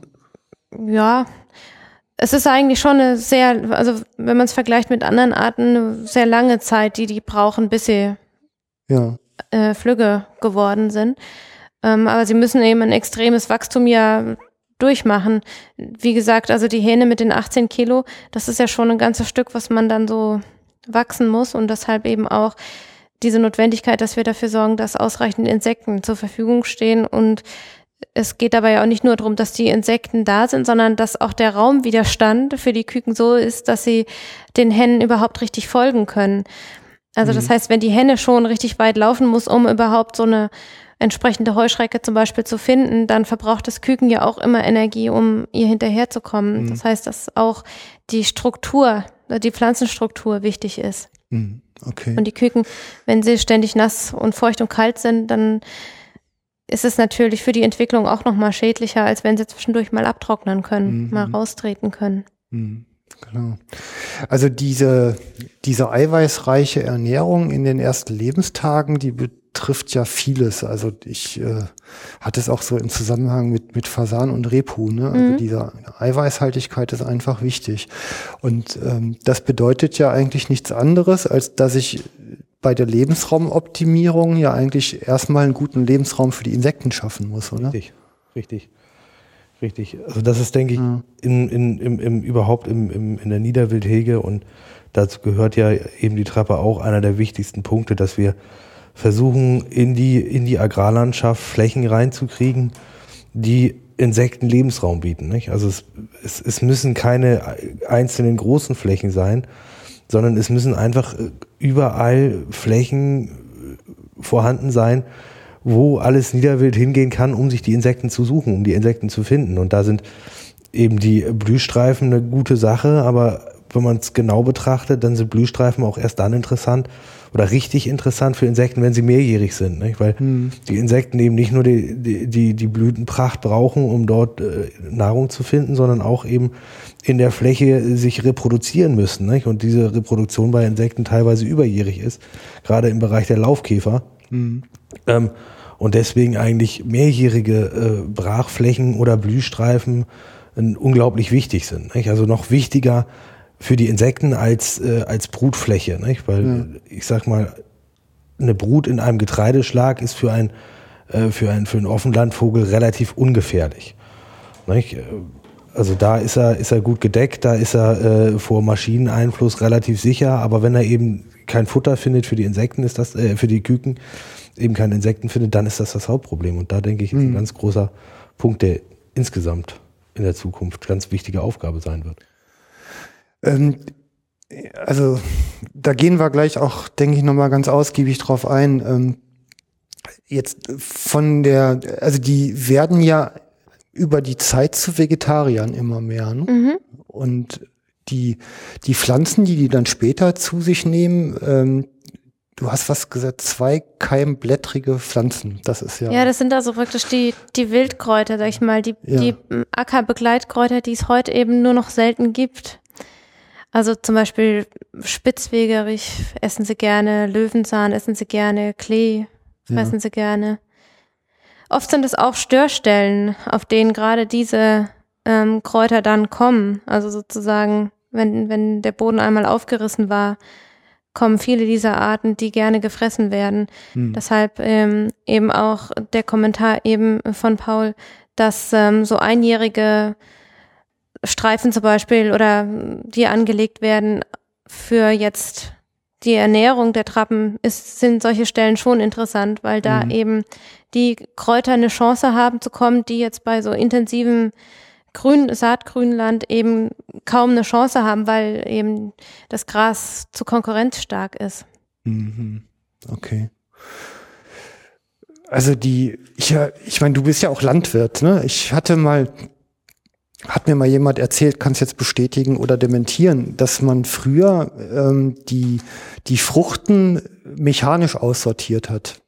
Mhm. Also ich hatte ja eigentlich durch natürlichen Eintrag immer eine Mischfrucht auf dem Acker letztendlich, auch wenn ich nur eine sehen wollte. Und habe dann eben bei der Ernte mit mechanischen Lösungen für eine gewisse Sortenreinheit sorgen können. Und hatte dann halt eben die übrigen Sämereien, die wurden dann gern zum Beispiel an Taubenzüchter abgegeben. Und das macht man heute im Wesentlichen chemisch. Ja, das ist richtig, weil natürlich äh, diese, diese äh, Produkte, die dann, also beziehungsweise diese Sämereien, die da von irgendwelchen Ackerbegleitkräutern entstanden sind, äh, die müssen ja auch aus irgendeiner Energie produziert worden sein. Das heißt, die haben auch Licht gebraucht, die haben auch Wärme gebraucht, die haben Wasser gebraucht, die haben Nährstoffe gebraucht und diese Nährstoffe stehen natürlich ähm, der Pflanze, die ich als Ertrag haben will, also meiner, meiner äh, äh, Markfrucht, nicht, nicht, nicht zur Verfügung. Und deswegen ist es natürlich aus Sicht des Landwirtes äh, das Effektivste, zu sagen, ich versuche diese ähm, Arten von Anfang an zu unterdrücken, um nur meine Frucht, die ich ernten will, nachher zu haben. Nicht? Weil die mhm. natürlich dann viel höhere Erträge bringen kann. Okay. Also eine völlig, völlig nachvollziehbare und völlig äh, aus Sicht des Landwirtes, aus Sicht mhm. des wirtschaftenden Landwirtes sinnvolle sinnvoller Werdegang. Ja, okay. Also das steht ja auch noch alles in Zusammenhängen, auch wieder eine eigene Sendung wert. Ne? Mhm. Forstwirtschaft habe ich mir ja schon mal ein bisschen erklären lassen. Nochmal danke Michael. Aber Landwirtschaft, da äh, muss ich nochmal rangegegen, gelegentlich. Ja, es ist Klar. ein sehr komplexes Thema und ja. wenn man dann äh, den Bereich konventionelle Landwirtschaft, biologische Landwirtschaft mhm. vergleicht äh, und sich darüber Gedanken macht, dann ja. ja, muss man letztendlich auch sich eingestehen, dass Bio nicht die, die Lösung allen Übels ist. Nicht? Das ja, ist einfach leider so. Und wir brauchen die konventionelle Landwirtschaft und wir brauchen die Kombination aus beiden. Und ich denke, viel wichtiger wird für die Zukunft, was ich vorhin schon sagte, wir müssen Lebensraum in die konventionelle Landwirtschaft bringen, um äh, die Offenlandarten ja. zu, zu erhalten. Die Großtrappe ist ja eine sogenannte Schirmart. Der, der Begriff ist mir neu gehört aus Rundfunk und Fernsehen, habe ich schon mal den Begriff Leitart. Ist das das Gleiche oder ist das was anderes oder? Also Schirmart will, der Begriff Schirmart will darstellen, dass ähm, die Großtrappe zwar im Vordergrund steht, ähm, dass der Großtrappenschutz aber einige Arten, die sich den gleichen Lebenraum mit der Großtrappe, Lebensraum mit der Großtrappe teilen, eben auch ähm, das, okay, nochmal. Also das, nix, jetzt geht's weiter. also ich wollte sagen, dass die Großtrappe sozusagen als Schirm über mehreren Arten steht, die den gleichen Lebensraum haben wie also, die Großtrappe. Und dass wir mit unseren Schutzbemühungen, mit unserer Schutzarbeit eben auch diesen Arten helfen.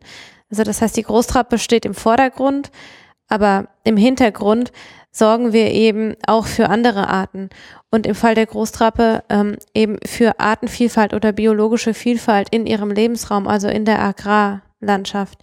Wir hatten ja zum Beispiel schon darüber gesprochen, dass wir ausreichend Insekten zur Verfügung haben müssen. Mhm. Ähm, ausreichend viele Insekten kommen nur dann, wenn ausreichend viele verschiedene Pflanzenarten da sind, die zum Beispiel die Insekten dann auch anlocken. Also das heißt, es geht zwar vordergründig um die Großtrappe, aber es geht eben um einen, um den Lebensraum, um ihren Lebensraum Agrarlandschaft, den wir insgesamt aufwerten. Also das oft erntet man so ein bisschen Unverständnis. Ach Gott, so viel Geld nur für den einen Vogel so ungefähr. Was verbratet ihr? Aber in Wirklichkeit ähm, ist es eben wichtig, dass man versteht, dass wir eben das ja, dass das Ganze dem Ökosystem, in dem sich die Großtrappe bewegt, zugutekommt. Also ich fasse mal so mit meinen eigenen Worten zusammen. Ähm, die Bemühungen um den, erstmal um den Lebensraum der Großtrappe äh, haben etwas, was ich gerne kollateralen Nutzen nenne. Mhm. Äh, also man könnte sagen, der ja. große Brachvogel zum Beispiel ist Trittbrettfahrer im Schutzprojekt Großtrappe. Trittbrettfahrer, schön. oder der Kiebitz oder. Hm, ganz perfide Vögel. also diese, also dieser Nutzen, äh, der sich da auf den gesamten Lebensraum der Großtrappe ausspannt, von, den, den, davon profitieren halt einfach viele andere Arten. Und genau, also um Beispiele zu nennen, wir haben den großen Brachvogel, der eben mhm. auch stark bedroht ist. Wir haben Kiebitze, wir haben die Sumpfohreule direkt in den Brutflächen. Restvorkommen von, von Rebhühnern sind mhm. da. Es ist an, an, Niederwild auch noch Fasan, Hase da.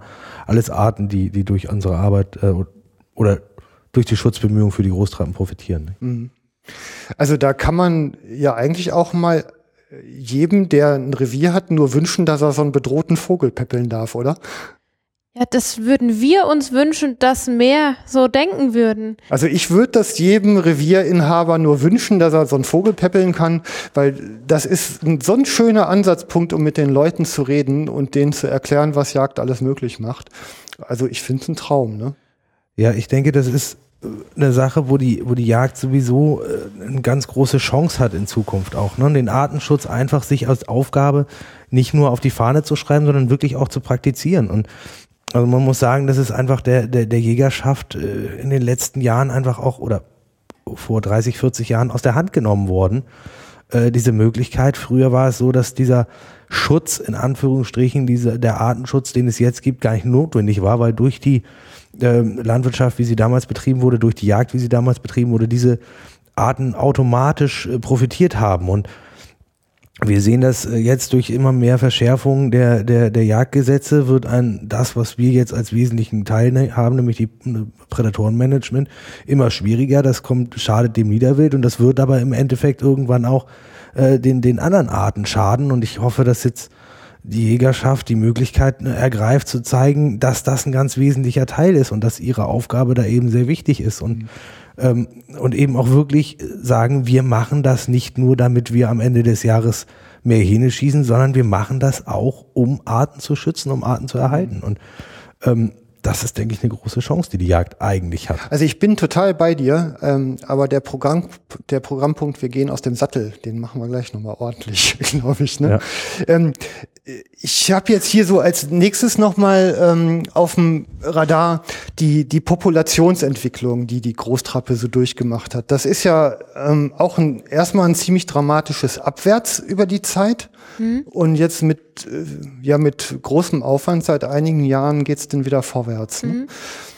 also wir hatten ja eingangs, dass er ein Vogel der traditionellen Agrarlandschaft einfach war. Der war so, ja, landschaftsprägendes Bild eigentlich, kannte man, wenn man draußen unterwegs war. Ne? Ja, also die, die frühe Zahl, die man kennt von 1939, 1940, ähm, ist ja, dass eben noch ein paar tausend Großtrappen gezählt wurden. Ja.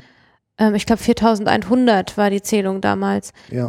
Und dann ging es eigentlich rapide bergab, bis man Mitte der 90er Jahre ähm, nicht mal mehr 60 Vögel hier hatte. Und Paul hat das vorhin schon gesagt, eigentlich nur durch die Langlebigkeit und dadurch, dass dann eben da ähm, die Schutzbemühungen dann so richtig intensiv losgegangen sind, ähm, haben die Trappen überhaupt überlebt in Deutschland. Und ähm, jetzt geht es ja langsam, aber stetig eigentlich bergauf ähm, allerdings bisher überwiegend durch künstliche Bestandesstützung in Form von Auswilderung von Jungvögeln, die aus solchen Gelegen stammen, die geborgen werden mhm. mussten, weil sie sonst nichts geworden wären.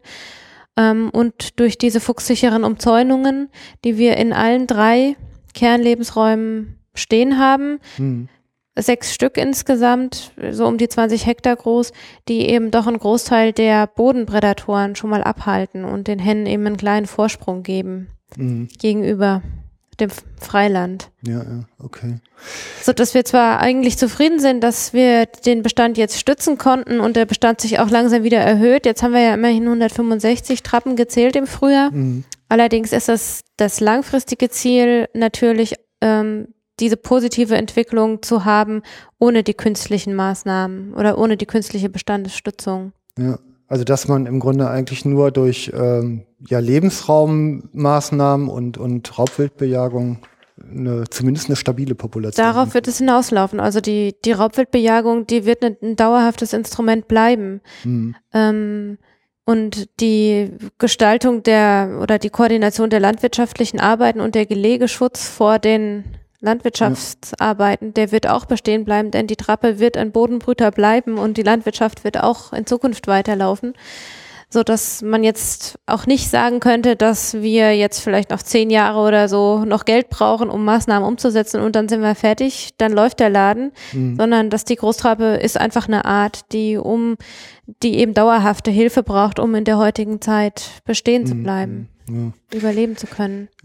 Also du hattest mir freundlicherweise im Vorfeld ein paar Zahlen ähm, genannt und Mitte der 90er Jahre waren es bei euch im Fienerbruch präzise drei Hennen, die übrig waren. Ja, da hat nicht mal mehr eben Fortpflanzung stattfinden können. Diese Hennen sind wohl, so ist es überliefert, in die Belzige Landschaftswiesen rübergeflogen, haben sich dort gepaart und sind zum Glück wieder zurückgekommen zum Brüten. ja. Ähm, Genau, also gerade im Fienerbruch, also das Fienerbruch ist praktisch das letzte Vorkommen in Sachsen-Anhalt und ähm, bis heute ja auch das, das, das letzte Großtrappengebiet des Landes geblieben. Ähm, und ja. deshalb bin ich ganz glücklich, dass wir jetzt im Fienerbruch im Frühjahr 53 Trappen gezählt haben. Zwischendurch, im Winter war es ja auch mal zwischendurch 75 Vögel sogar schon. Ein paar sind dann wieder in die beiden anderen Gebiete abgeflogen. Mhm. Aber es geht schon stetig bergauf. Nur das große Ziel ist sozusagen dieses Bergauf also den positiven, den Populationstrend, den wir jetzt gerade haben, auch weiterhin mhm. halten zu können, ähm, auch ohne die jährliche Auswilderung. Ihr habt ähm, im Durchschnitt, hattest du gesagt, 14 Jungvögel pro Jahr, die Flügge werden. Deutschlandweit ist es aber die Zahl. Deutschlandweit. Also wir hatten im Fienerbruch ähm, seit 2011 neun ähm, Jungvögel, die Flügge geworden sind, abseits der Auswilderung. Ja. Und also diese, das ist ja eine vergleichsweise geringe Zahl. Die Mortalität, die dagegen steht, die, wie verteilt die sich denn so auf, äh, ich sag mal, Raubwild, äh, wir fliegen in die Hochspannungsleitung, äh, wir ja, das war kriegen schon eine Windkraftanlage. Also wie, wie ist dieses dieses Verhältnis zueinander? Ein guter Punkt. Also die, die größten Verluste entstehen ähm, noch in der äh, Gelege also noch, ähm, also die größten Verluste, die wir haben, sind die Gelege- und Kükenverluste. Mhm. Ähm, und dann später äh, kommen eben die Punkte Seeadler, äh, dann Stromleitung vor allem. Ähm, und was Raubwild angeht, sind Bruthennen eben noch gef gefährdet, die ja. dann also wirklich beim Brüten überrascht werden. Aber was die ausgewachsenen Tiere angeht, ähm, die müssen sich nicht so sehr vor dem Fuchs zum Beispiel oder so fürchten. Ähm, also das ist tatsächlich das, das A und O ist es jetzt für uns, dass wir die, die Verluste während der Gelegezeit und während der Kükenaufzucht jetzt äh, minimieren müssen. Ja, okay. Also man geht davon aus, dass die ähm, bestandserhaltende Reproduktionsrate bei ungefähr 0,4 Küken pro Henne liegt. Das heißt, äh, eigentlich auch eine relativ geringe Zahl, wenn man das betrachtet. Nicht? Ja. Also es müssen also pro Jahr, pro, pro reproduktionsfähige Henne 0,4 Küken groß werden, damit die Population konstant bleibt. Und, äh, und das ist zurzeit eigentlich nicht möglich. Nicht? Also, das heißt, die, ja. die, die Verluste bei den Altvögeln sind zwar da, aber sie sind verhältnismäßig gering, sind natürlich äh, aber deutlich dramatischer zu bewerten, weil eben der, der, der Altvogel ja schon durch ein paar Jahre durchgekommen ist und der eben schon an der Reproduktion ja. beteiligt ist, eventuell.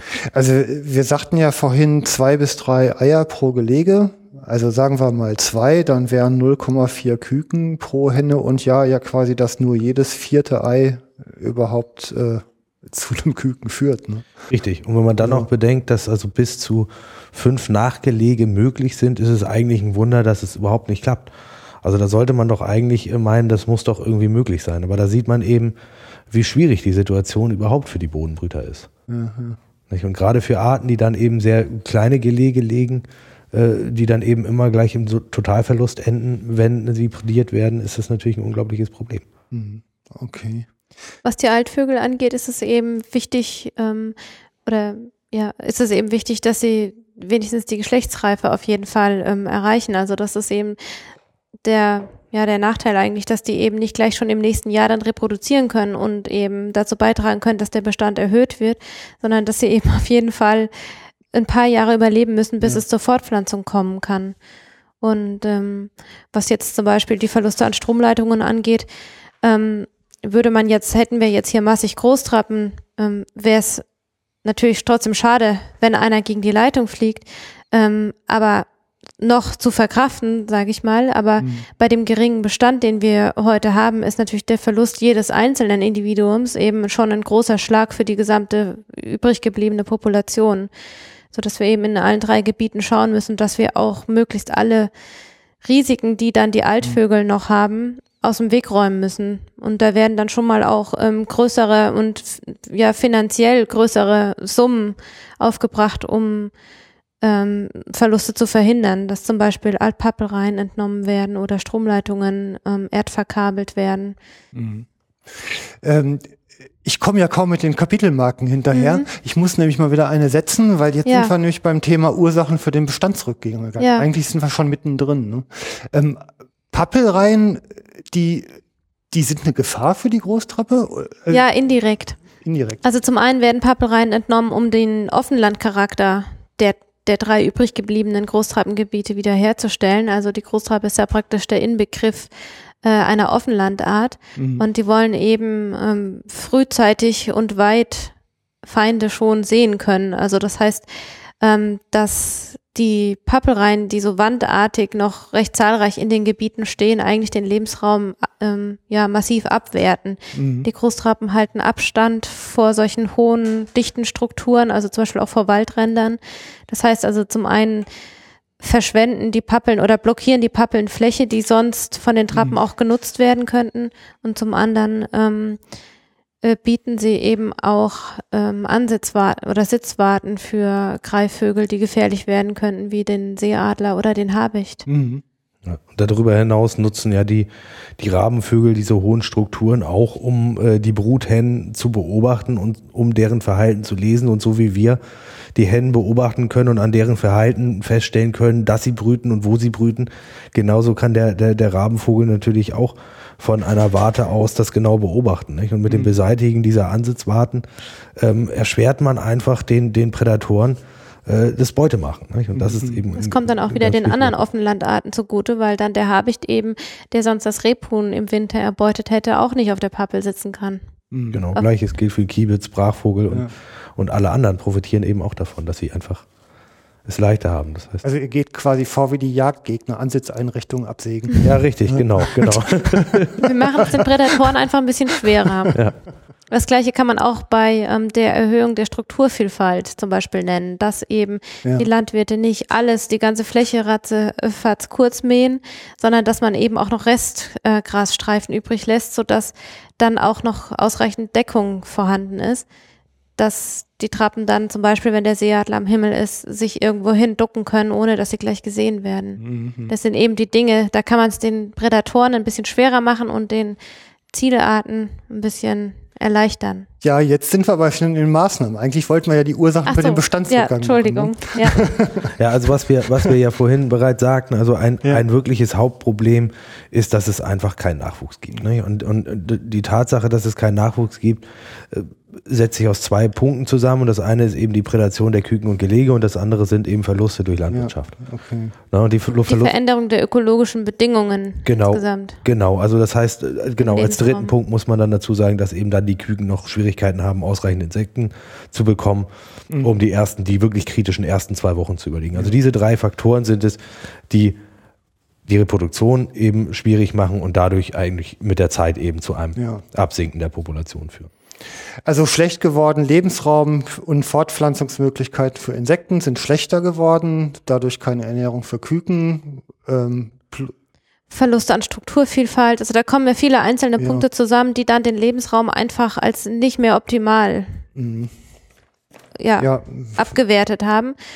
Ähm, Flächenverlust kommt auch dazu, dann die Ausweitung der Infrastruktur, es sind ja viel Straßen gebaut worden, die Stromleitungen kommen dazu, dann äh, die Siedlungsfläche wächst, also die Trappen haben ja kaum noch Lebensraum. Und das bisschen, was ihnen geblieben ist, ist dann stark abgewertet durch die Intensivierung der Landwirtschaft und dann eben noch seit Anfang der 1990er Jahre der stetige, ständige Anstieg der Raubwilddichte, ähm, so dass dann auch noch die Gelege und Küken, die dann es geschafft haben, ähm, die landwirtschaftlichen Arbeiten zu überstehen.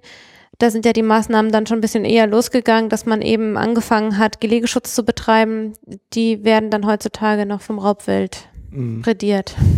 ähm, In, meisten Fall, in den meisten Fällen. ja. Also äh, landwirtschaftliche Vermeisung ist auch noch ein Thema. Ne? Ihr habt da jetzt, war doch unlängst auch noch, hast du eine Meldung, glaube ich, geschrieben auf der Webseite, dass da wieder Also wir haben viele Maisflächen dazukommen. Genau, also das ist ein Problem, dass eben das bisschen Fläche, was erhalten geblieben ist, nämlich nur noch etwa ein Prozent des ursprünglichen Lebensraumes, ähm, jetzt zunehmend eben ähm, durch Mais noch verloren oder durch Maisanbau, durch zunehmenden Maisanbau verloren geht, weiter verloren geht, weil der Mais eben auch ähm, ja eine Kultur ist, die die Trappen gar nicht nutzen können. Da halten sie eben auch Abstand von, weil der Mais, der wird ja locker drei Meter hoch oder höher.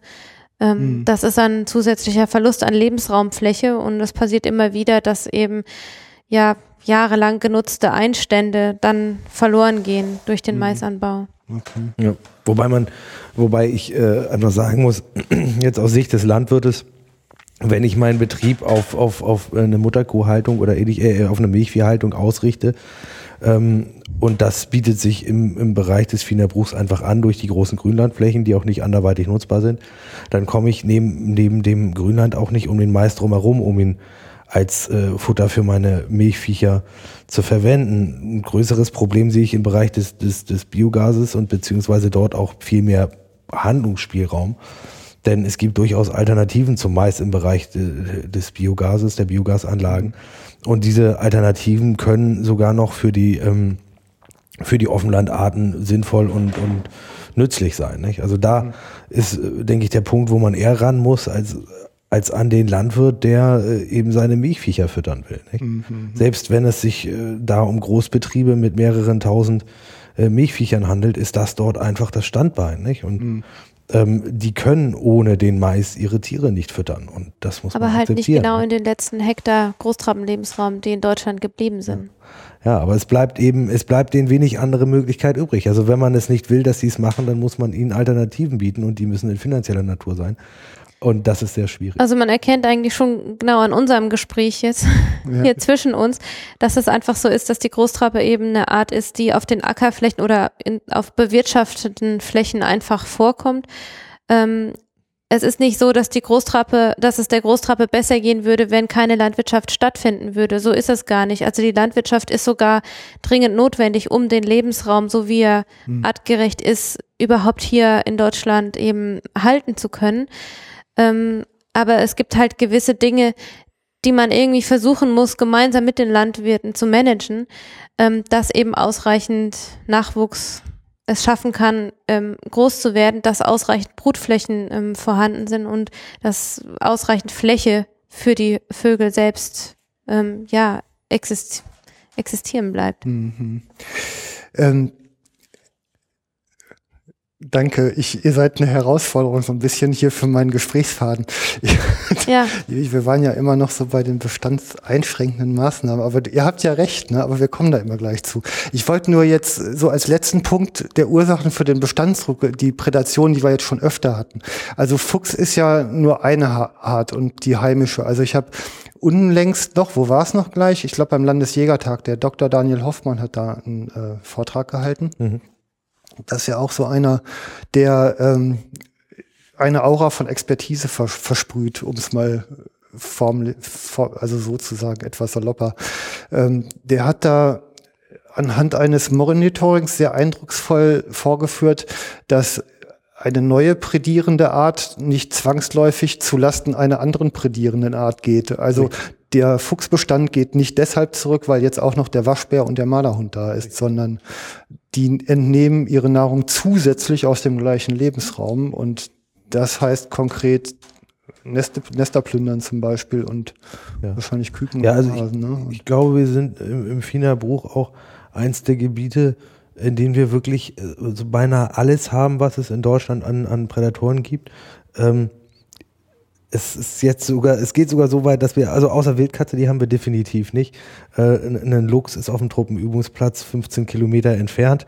Äh, die Wölfe sind im Gebiet und sämtliche anderen äh, Prädatoren, die es irgendwo gibt, ähm, sind bei uns vorhanden. Und das in Dichten, die sich, sage ich mal, jemand aus dem Münsterland, Niederrhein-Region einfach nicht vorstellen kann. Du bist der Zoodirektor. ja, so, also manchmal, äh, ja, es ist, es ist schon beeindruckend, mit welchen ja. Dichten äh, das Raubwild dort vorkommt. Ne? Ich Raubtierschau mit Paul Rösler. Ja, genau. Mit guter Chance am Tag alle zu sehen, an einem Tag. Also mal eben schnell aufgezählt. Fuchs, Waschbär, Marderhund, Mink. Habt da ja, glaube ich, mhm. mal eine Pelztierfarm eröffnet, ne, in Sachsen-Anhalt. Genau, in der Nähe von Gentin wurde die aufgemacht. Ja, hat mhm. dafür gesorgt, dass also wirklich Mink auch vorhanden ja. Dann habt ihr ja Rabennebelkrähe ist bei euch schon eher, ne? Äh, sowohl, also sowohl Beide? auch. Wir haben zwar hauptsächlich Nebelkrähen, aber die Rabenkrähe ist auch da, ja. Ist noch da. Äh, Kolkrabe ist auch noch ein bisschen dabei. Äh, bisschen ist, ist deutlich untertrieben. Also wir haben also unglaublich große Schwärme von weit über 200 äh, Kolkraben im Gebiet selbst. Die sind geschützt, ne? Ja, die sind geschützt, richtig. Okay, äh, den Seeadler habt ihr auch noch dabei? Ja, genau. Ähm, und der Wolf macht er euch auch schon Freude in Bezug auf die Großtrappe oder also wenn man es ganz ehrlich ist, wahrscheinlich macht er uns wirklich Freude, denn die Wahrscheinlichkeit, dass er einen Fuchs fängt, ist deutlich höher als dass er eine Trappe fängt. Also äh, der Wolf ist für uns eigentlich absolut, also für die Trappe kein Problem, weil die Wahrscheinlichkeit, dass ein Wolf eine Henne fängt, die auf dem Gelege sitzt, ist ist nahe nahe null. Mhm. Ähm, und die Wahrscheinlichkeit, dass er eben äh, eher. Wir haben so viel Rehwild im Gebiet. Das kommt dazu. Also das für, die, für die Trappe ist der Wolf kein Problem. Mhm. Der sich erstmal am Reh satt fressen könnte. Genau. Ja. Und dann hat er immer noch die Waschbären, die Marderhunde, die Dachse, die Füchse, äh, die auch in. Die Marder haben genau. wir noch nicht aufgezählt. Äh, also aber wirklich alles, alles da, ne? Also. Iltis. Ja. Luft, Iltis auch wunderbar. Ja, also es ist die alles, noch, die Maler, ja. absolut alles da. Alles dabei. So, und jetzt äh, wollte ich mal in dieses, äh, in diesen Verein, dieses Schutzprojekt Fienerbruch ähm, und den Förderverein, wie, also einfach mal so die Geschichte, um von da dann auch gleich mal wirklich die konkreten Maßnahmen, die wir jetzt ja schon weit vorweggenommen haben, aber äh, man kann es ja öfter sagen, dann lernt sich es auch besser. Dieser Förderverein, wie kam der denn überhaupt zustande? Welche Geschichte hat der? Der Förderverein ähm, ist gegründet worden von ähm, Herrn Dr. Heinz Litz-Barski, mhm. der ähm, 1991 gegründet worden, ähm, der damals die Vogelschutzwarte Brandenburgs ja. geleitet hat und ähm, es möglich war, mit Hilfe der Zoologischen Gesellschaft Frankfurt Flächenkäufe zu tätigen. Ähm, und dazu war eben die Gründung des Vereins dann. Ähm, Flächenkäufe in was für einem Umfang denn? Worüber? Also ich hatte mich extra noch informiert. Also aktuell sind es etwa 950 Hektar, die der Förderverein besitzt. Mhm. Ähm, das war sicher nicht von vornherein so viel Hektar. Ähm, aber das war natürlich eben der Anfang, vor allen Dingen im Havelländischen Luch, ähm, dass man dann eben dadurch, dass man Flächen selbst verpachten kann, dann auch bestimmte Auflagen zugunsten der Großtrappen als Grundbedingungen ähm, okay. an die Landwirte eben stellen konnte. Mhm. Ähm, die sind äh, wahrscheinlich aber nicht zusammenhängend, die 950 Hektar. Nee, also im Havelländischen Loch ist es schon ganz schön ein, ein ganzes Stück Fläche. Ja. Es sind aber eben auch noch einige Flächen in den Belziger Landschaftswiesen und im Fienerbruch ist es ein ganz geringer Flächenanteil, den der mhm. Förderverein mhm. selbst besitzt. Ja, ich will deshalb auch darauf hinaus, weil diese 75 Hektar Grenze eben mit dem Eigen, so. mit der Eigenjagd. Ne? Ich meine, irgendwie hatten, wir haben es ja. Ja, also sie würde, sie würde sicherlich, also man könnte sicherlich im, im Havelländischen Luch die eine oder andere kleine Eigenjacht äh, aufmachen. Die Frage ist, ob sich das, ob das in irgendeiner Weise was bringt, weil ja, was heißt aufmachen? Man hat es halt, man hat dieses Jagdrecht und man kann sich halt entscheiden, ob man es verpachtet. Ja, aber es, und, ist, aber es, ist, es wird, wird verpachtet und es läuft über die großen Jagdgenossenschaften, die es dort gibt, weiterhin. Ne? Okay, also habt ihr damit eingebracht. Mhm. Ähm, guckt mit rein, genau. der Heinz Litbarski, der war ja ein sehr verdienter Mann, ne?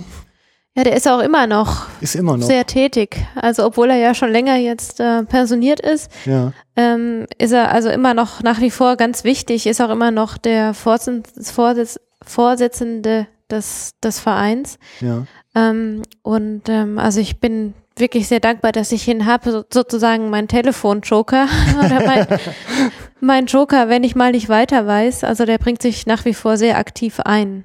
Ja. Und unterstützt uns, also vor allen Dingen eben im Projekt und ähm, auch den Henrik Watzke, unseren Geschäftsführer. Also wir hoffen, dass wir auf den Dr. Litzbarski noch lange zurückgreifen können. Ja. Der kennt sich dann wirklich ganz ganz gut aus mit den Großtrappen. Ich drück mal die Daumen. Ja. ähm, Finanzierung aus Verpachtungen der Flächen zum einen und der andere Teil sind Spenden wahrscheinlich des Vereins. Ne? Ja, also der Förderverein ähm, ist ein gemeinnütziger Verein, ähm, hat Fördermitglieder, also ähm, die eben auch ihren Beitrag zahlen und es gibt auch immer wieder Spenden ähm, oder manchmal kommen auch Nachlässe dazu, dass jemand, also der mhm der verstorben ist, da seinen Nachlass hinterlässt. Also oder dass immer mal wieder es uns auch gelingt, Stiftungen eben für kleinere oder eben für Geldbeträge mhm. zu werben. Okay. Und ähm, ja, ein großer Teil ähm, der Finanzierung kam ja hier aus einem europäischen Fonds, ne? aus einem Landwirtschaftsfonds. Ja, also genau, das waren jetzt, also die Finanzierungsmöglichkeiten, über die wir jetzt gesprochen haben, die gelten vor allem für ähm, die Brandenburger, beiden Brandenburger Gebiete und ja, das müsste aufteilen. Ne? in Sachsen-Anhalt ja. ähm, hat der Förderverein dieses Projekt ähm, über den ELA-Fonds finanzieren können ja. oder finanziert das ähm, Projekt über den ELA-Fonds. Das ist der Europäische Agrarfonds. Mhm. Und äh, also Förderzweck, also wie, wie ähm, da geht man ja normalerweise hin und sagt, ich habe eine tolle Idee, die passt hier in euren Projektrahmen rein, der wieder irgendwelche Vorgaben vorsieht. Also das ist ja so, ähm, die Großtrappe ist ja eine besonders bedrohte Art in Deutschland, ja. zählt zu den am stärksten bedrohtesten Arten sogar. Und ähm, das Land Sachsen-Anhalt hat ja eine sehr große Ver Verpflichtung oder eine große Verantwortung und auch eine Verpflichtung. Ähm, äh, die Art zu erhalten. Mhm. Also es gibt mehrere internationale äh, Artenschutzabkommen, ähm, in denen die Großtrappe gelistet ist, ähm, so dass das Land Sachsen-Anhalt gezwungen ist, dafür zu sorgen, dass der Erhaltungszustand der Großtrappe ähm, sich eben verbessert und dass Großtrappenschutz betrieben wird. Und ähm, in Sachsen-Anhalt ist es so, dass der Artenschutz ähm, bei den Landkreisen angesiedelt ist. Und wir arbeiten jetzt im Moment sozusagen mit Landesgeldern dem Landkreis zu. Also wir nehmen dem Landkreis im Moment Artenschutzarbeit ab. Mhm. Und ähm, das ist so, dass der Förderverein als Projektträger ähm, einen ganz normal einen Antrag ausfüllen muss ähm, und sich beim Land um diese Mittel eben bewirbt. Und in dem Antrag werden eben Maßnahmen beschrieben, ähm, die man eben zugunsten der Großtrappe in dem Fall äh, durchführen möchte und Ach so, der, Warum? also jetzt äh, korrigier mich, wenn ich es nicht richtig verstanden habe, Mhm. aber ähm, das Geld bekommt eigentlich das Land Sachsen-Anhalt und die beauftragen euch mit der Durchführung der Maßnahmen. Genau, also das, das Land Sachsen-Anhalt bekommt aus diesem Agrarfonds auch Gelder für Artenschutz. Mhm. Und ähm, ja, Ja, ihr seid dann Auftragnehmer des Landes. wir bewerben uns um Gelder aus diesem ELA-Fonds. Ja. Da gibt's auch andere Projekte in Sachsen-Anhalt, zum Beispiel für die Wildkatze ähm, oder eben andere bedrohte Arten, Mhm. ähm, die Ja, ich, vielleicht gibt's ja mal einen Fonds für bedrohte Podcasts, dann kann ich auch mal nachfragen. genau. Okay. Ähm, gut, und jetzt bist du hast eine 100% Stelle, also Vollerwerb Großtrappe. Also 2009 ging's los Mhm. mit den Geldern aus diesem Fonds, aus dem ELA-Fonds. Und seit 2011 ist eben eine ganze Stelle mitbewilligt. Und dann ähm, unterstützt mich der Herr Watzke noch mit Ja. einer halben Stelle. Ähm, und seit Oktober 2013 der Paul Mhm. mit einer halben Stelle als Berufsjäger. Und ähm, dann saisonal ähm, befristet noch eine Kollegin, die Anna Marinko, die ähm, mich mit dem Monitoring unterstützt und mit der Auswilderung. Mhm. Okay. Weil die Auswilderung der Jungvögel, da sind Ja. wir ja noch gar nicht zu gekommen, drüber zu sprechen, die ist eben sehr arbeitsintensiv und da braucht man dann ja. täglich jemanden. Deshalb drücke ich jetzt wieder eine Kapitelmarke rein. Jetzt Mhm. geht's nämlich um Ziele und Maßnahmen zum Erhalt der Großtrappe. Jetzt legen wir richtig los. Mhm. Klar. Äh, vielleicht noch kurz Nachtrag. Zweite Hälfte ähm, Taxifahren oder? nee, also ich habe äh, ich das große Glück, ich habe eben äh, vor, oh, lass mich lügen, vor vier Jahren, meine ich, viereinhalb Jahren, ähm, in Brandenburg eine Stelle als Berufsjäger angefangen, in einem relativ kleinen Revier. Mhm. Ähm, dort musste sehr viel aufgebaut werden. Ich war der erste Berufsjäger dort.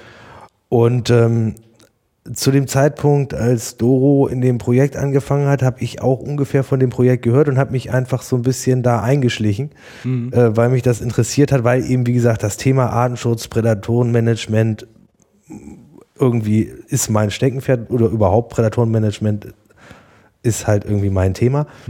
Und ähm, habe mich damit so ein bisschen beschäftigt und am Rande anfangs so ein bisschen so äh, in der Freizeit was mitgemacht. Und da hat sich das dann halt langsam ergeben, dass es mehr wurde. Und schönerweise hat mein äh, jetziger äh, Zweitchef, sage ich jetzt mal, ähm, mir die Möglichkeit gegeben, indem er gesagt hat, okay, du kannst das hier auch, wenn du es schaffst, mit einer halben Stelle mein Revier betreuen und mit der anderen halben Stelle äh, im Großtrappenschutz arbeiten. Und ja, das bedeutet doppelt so viel Arbeit für das gleiche Geld, aber es ist, äh, es ist machbar. Ne? Und das bietet mir eben die Möglichkeit, das Er war jung und braucht kein Geld. Na, so, in, et- so in etwa äh, stellen sich das zumindest alle vor, die uns finanzieren. Ja, das, Das ist unsere Lebensphilosophie, ne? ja genau. Wie schön. Ähm, die natürliche Fortpflanzungsrate der Großtrappen steigern, das ist so eins der, der Metaziele, die, die ihr da irgendwie verfolgt. Und Mhm. Jetzt gibt's hier so eine ganz lange Liste von Maßnahmen, Mhm. die wir jetzt ja teilweise auch schon mal angesprochen haben. Ähm, also erstmal, ihr, ihr versucht natürlich die Freilandbrut irgendwie aufrechtzuerhalten. Und ich meine, da ist halt eben dieses Prädatorenmanagement, ich finde das Wort ja ehrlich gesagt ein bisschen komisch, ne? Ja, aber es ist, es ist, nein, es ist schon, es ist schon berechtigt. Also es reicht nicht aus, von Raubwildbejagung zu sprechen. Raubwildbejagung ist das eine, aber Prädatorenmanagement geht eben über die Bejagung hinaus. Nicht? Also Erkläre. Präda Prädatorenmanagement ist auch das Wegnehmen eines Baumes, auf dem äh, der Adler sitzt. Auch das ist Prädatorenmanagement. Ja, also beim, beim Prädatorenmanagement geht es darüber hinaus, ähm, nur Tiere zu töten, sondern es geht auch darum, dass ich, wenn ich zum Beispiel Rabenvögel bejage, dass ich dies zwar versuche, dadurch den Bestand zu senken, das, was aber in dem Maße nicht unbedingt möglich ist. sondern dass ich auch versuche, dadurch zu vergrämen. Nicht? Also das heißt, eine Vergrämung ist ja keine Bejagung in dem Sinne, auch wenn sie durch eine Bejagung stattfindet, aber man versucht eben da zu jagen, wo sie Schaden machen, um sie dort wegzuhalten. Und deswegen ist der, der Begriff Management eigentlich passend, weil es eben über die reine Erlegung von Tieren hinausgeht. Ja, ich hätte jetzt das eine ist Bejagung und das andere ist eine Hegemaßnahme. Naja, aber das, das, wie gesagt, es, es, es, es, greift ja in, so ineinander. Ähm, das hört sich so BWLig an, so betriebswirtschaftlich, dieses Rummanagen, so nach dem Motto, alle Füchse hören jetzt auf mein Kommando. Und das ist es. Ja, schön wäre. Vielleicht ist Management ja? auch einfach Mode geworden und das hat sich einfach so ja. bis in die, bis ins Wildtiermanagement gefestigt. Ja, dieses Wildtiermanagement ist nämlich auch so ein, so aber es, ja, aber, aber, es ist eben, es ist, ist eigentlich wirklich so. Es geht über den Begriff Bejagung so weit hinaus, dass der alleine nicht ausreicht. Ja, ich habe ja einen zweiten angeboten. Ja, gut, die, aber Hege ist. Ja, gut, aber ich meine, ähm, als Berufsjäger bist du ja normalerweise auch erstmal, also die Standarddefinition, die Saloppe, die mir mal einer aus euren Kreisen gesagt hat, ist halt, ähm, du peppelst halt das Wild, was der Chef möchte. Und dazu gehört Lebensraum, naja, ne, sagen wir mal so, Umwelt. das ist die Stelle, wie die meisten Berufsjägerstellen aussehen, aber das ist zum Glück nicht die Stelle, die ich mir als Berufsjäger vorstelle. Also oft ähm, ist es so. Ne? Oft ist es so, das ist definitiv so. Ähm, ich bin aber, ich habe, wie gesagt, ich habe wirklich irgendwie Glück gehabt, sage ich ja. mal. Ähm, vielleicht auch, weil das eigentlich immer schon mein Ansatz war, dass ich gesagt habe, okay, Jagd ist Nutzung, für mich ist der Paragraph 1 Absatz 2 des Bundesjagdgesetzes eigentlich der ausschlaggebende Weg der Handlung. Und darin steht, dass man einen artenreichen, gesunden, den landeskulturellen Bedürfnissen angepassten Wildbestand erhalten soll. Mhm. Das heißt von einem nicht zu viel und nicht zu wenig. Und das ist so der, der Beweggrund, nach dem ich irgendwie immer gejagt habe. Und deswegen ist es, ist es irgendwie, äh, ja, ist es, ist es so, dass ich das, das durchführe. Und das ist aber eben, wie gesagt, das ist.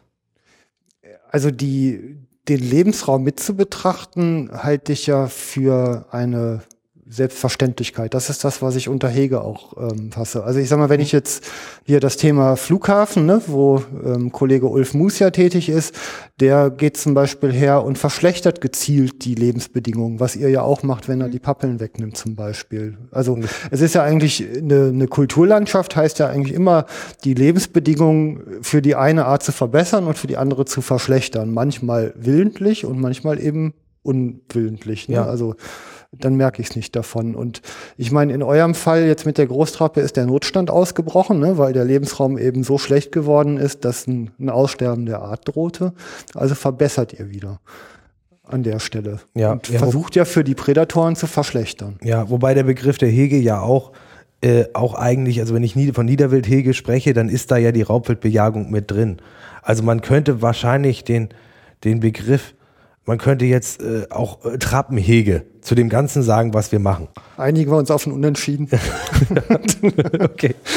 Genau, dass wir uns da nicht festbeißen jetzt richtig. Ja, ist aber, ne, weil das sind so, da schwappen so Begriffe rüber. Also ich, äh, wie gesagt, so aus dieser äh, Tier-, Naturschutz-, jagdfreie Szene kommt halt eben, also jetzt ja auch in den neuen Landesjagdgesetzen von Baden-Württemberg, zumindest in den Entwürfen, ist auf einmal von einem Wildtiermanagement die Rede. Und das hat so was Zentralistisches, ähm, was meiner Meinung ja eben auch nach sich zieht, dass ich aus der zentralen Stelle das Geschehen vor Ort nicht mehr wirklich so hautnah sehen und beurteilen kann, wie es eigentlich erforderlich ist. Also diese, diese dezentrale Verantwortung halte ich eigentlich für eine sehr gute Sache, wenngleich natürlich sicherlich in unterschiedlichem Umfang zusätzliches Wissen erforderlich ist. Ne? Das, das ist sicherlich ein ganz entscheidender Punkt. Dann muss aber eben auch bei allen Akteuren, die dort draußen in der Fläche unterwegs sind, das Fachwissen so hoch sein, äh, dass das es eben da, und das Pflichtbewusstsein eben auch da sein, dass es nachher wirklich dem Ziel des Paragraphen 2 Bundesjagdgesetz oder Paragraphen 1 Absatz 2 Bundesjagdgesetzes dient. Wenn dem denn so wäre und sich alle Jäger wirklich daran halten würden, dann bräuchten wir überhaupt gar kein Jagdgesetz, wenn man es ganz genau nimmt. Dann bräuchten wir keine Jagd und Schonkeit, also, keine sachlichen Verbote und nichts. Und da es eben leider nun in keinster Weise der Fall ist, ähm, du bist aber sehr extrem, so alle und keiner und also ja. der Anteil der Idioten ist ja in jeder Vergleichsgruppe gleich. Ja, richtig, genau. ja, also ja, wobei, wobei man äh, das differenzieren muss, glaube ich. ähm. Doro sitzt ja. hier und grinst, möchte ich nur. Ja. Ja, Nein, also ich, ich glaube, dass es, wir müssen auch mit der Zeit gehen, ob wir es wollen oder nicht und ob wir es richtig für richtig halten oder nicht und ob wir diese Begriffe gut finden und schön finden äh, oder nicht. Wir werden da nicht drum rumkommen. Und wenn wir einem Nicht-Jäger erklären wollen, was wir da machen, dann ist es leichter, den Begriff Management zu erklären, als den Begriff Hege zu erklären. Das ist einfach so. Weil er den schon Weil, kennt. Weil er den kennt, weil der ihnen ständig um die Ohren gehauen wird und damit kann ich kann ich Dinge viel leichter äh, an, an, an Nichtwissende rüberbringen.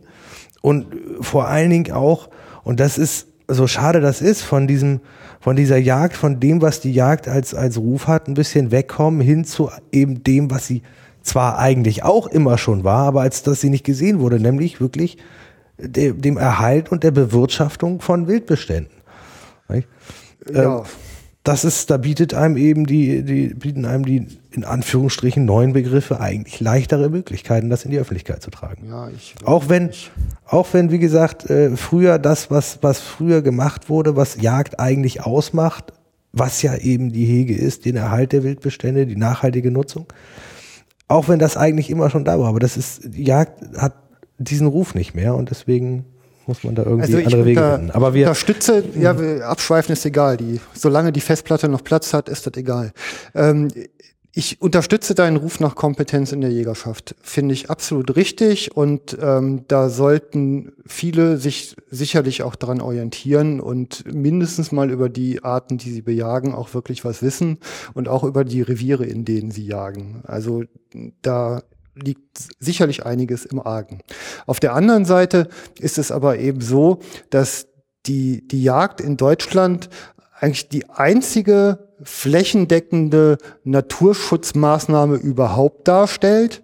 Darüber habe ich neulich übrigens auch mit einem NABU-Mitglied gesprochen, der hat das auch bestätigt, weil der, so Organisationen wie NABU und BUND, die machen hier und da mal solche Leuchtturmprojekte, ähm, wo die was tun, was auch sicherlich richtig ist, aber diese Flächendeckung ist eben nicht vorhanden. Richtig, ja. Und insofern ähm, halte ich das Prinzip flächendeckender Jagd für ein absolut erforderliches. Absolut die Qualität, die man an den einzelnen Stellen bringt, da muss sicherlich auch irgendwie, da, da ist auch eine Modernisierung erforderlich, ganz zweifellos. Richtig zum einen. Und wir, wie gesagt, ich habe das auch vorhin schon mal gesagt, wir kommen von der klassischen Niederwildjagd in gewisser Weise weg.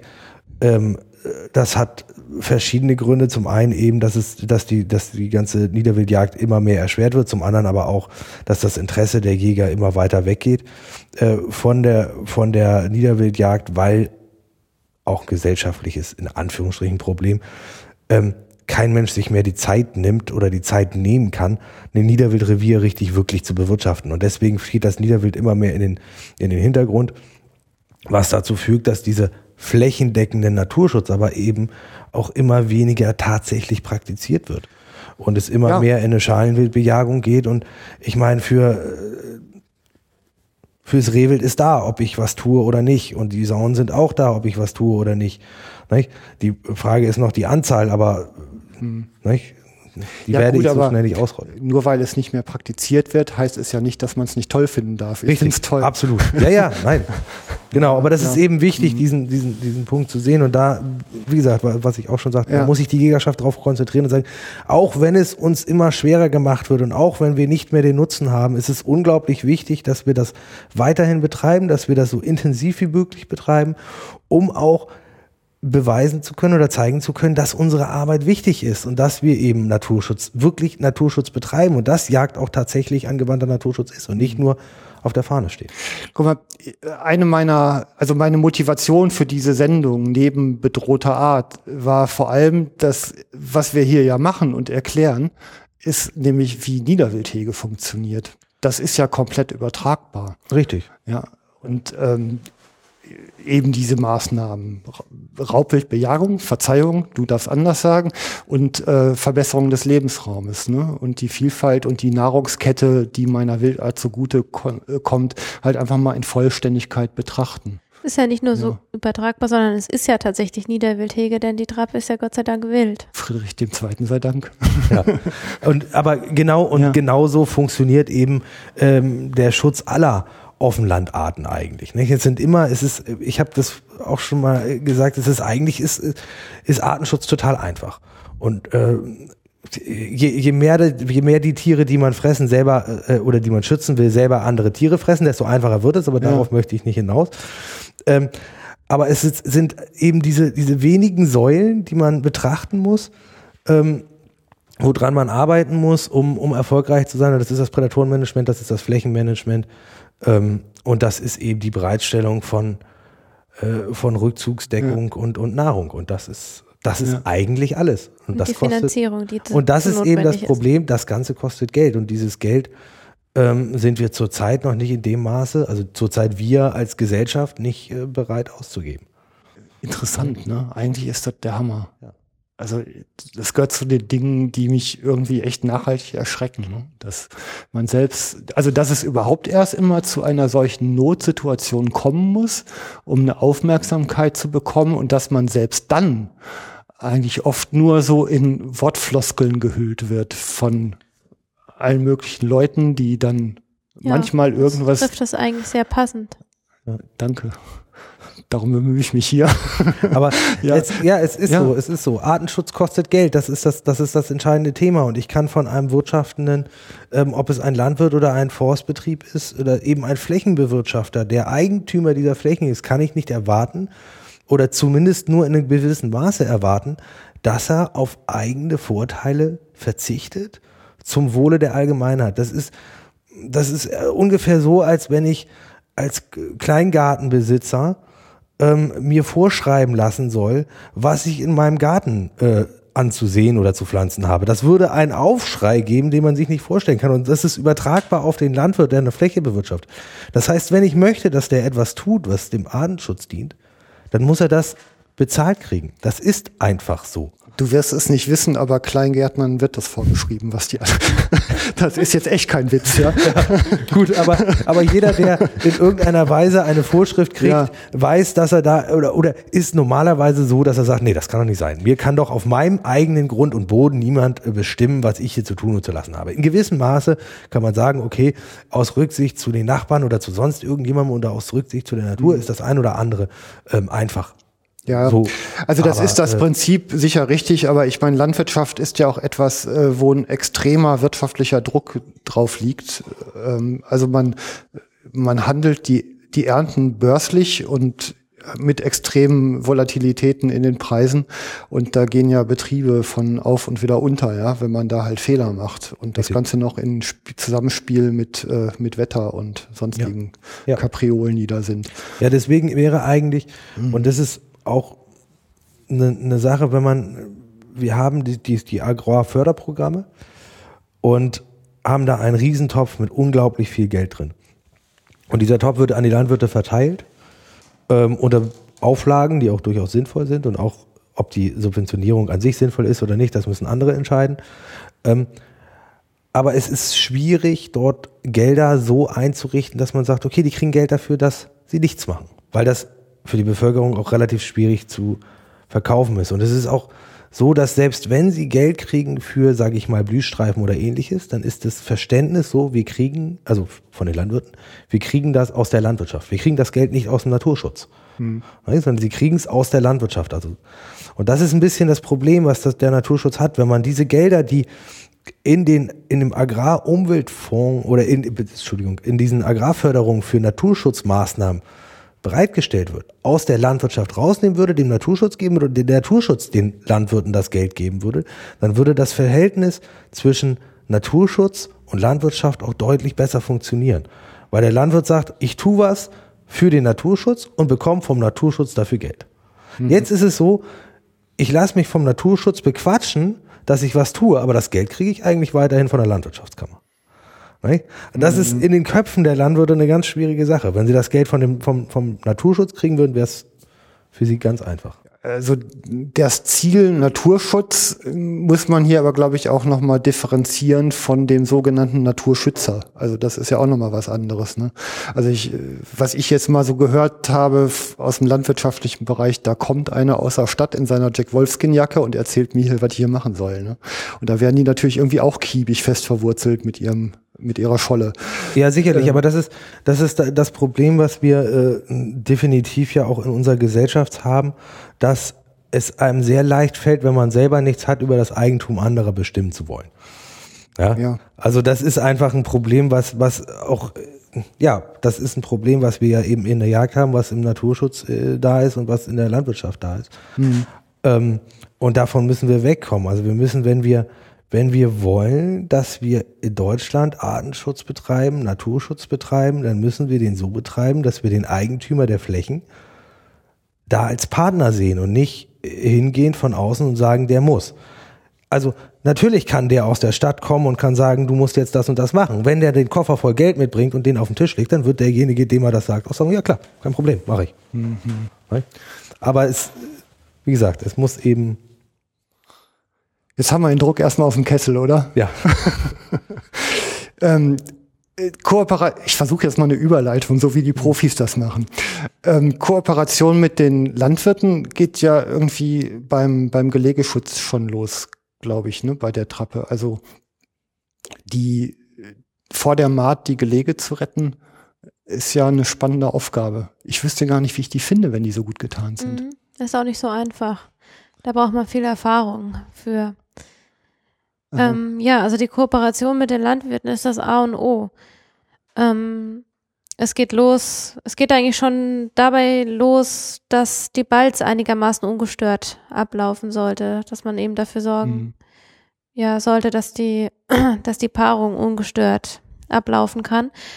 Ähm, dann geht's eben dahin, dass man Was, äh, also vielleicht mal anders, was passiert denn in dieser Zeit an landwirtschaftlichen Arbeiten, die man dann drumrum, also um die Balz ja quasi gruppieren muss, ne, zeitlich? Ja, das kann ja ganz verschieden sein. Also wir haben ja einige Rinder zum Beispiel im Gebiet stehen, die täglich mindestens einmal muss, glaube ich, kontrolliert werden, dass die Stromzäune noch richtig funktionieren. Also das heißt, da fahren Autos hin und her, ähm, um die Rinder zu versorgen.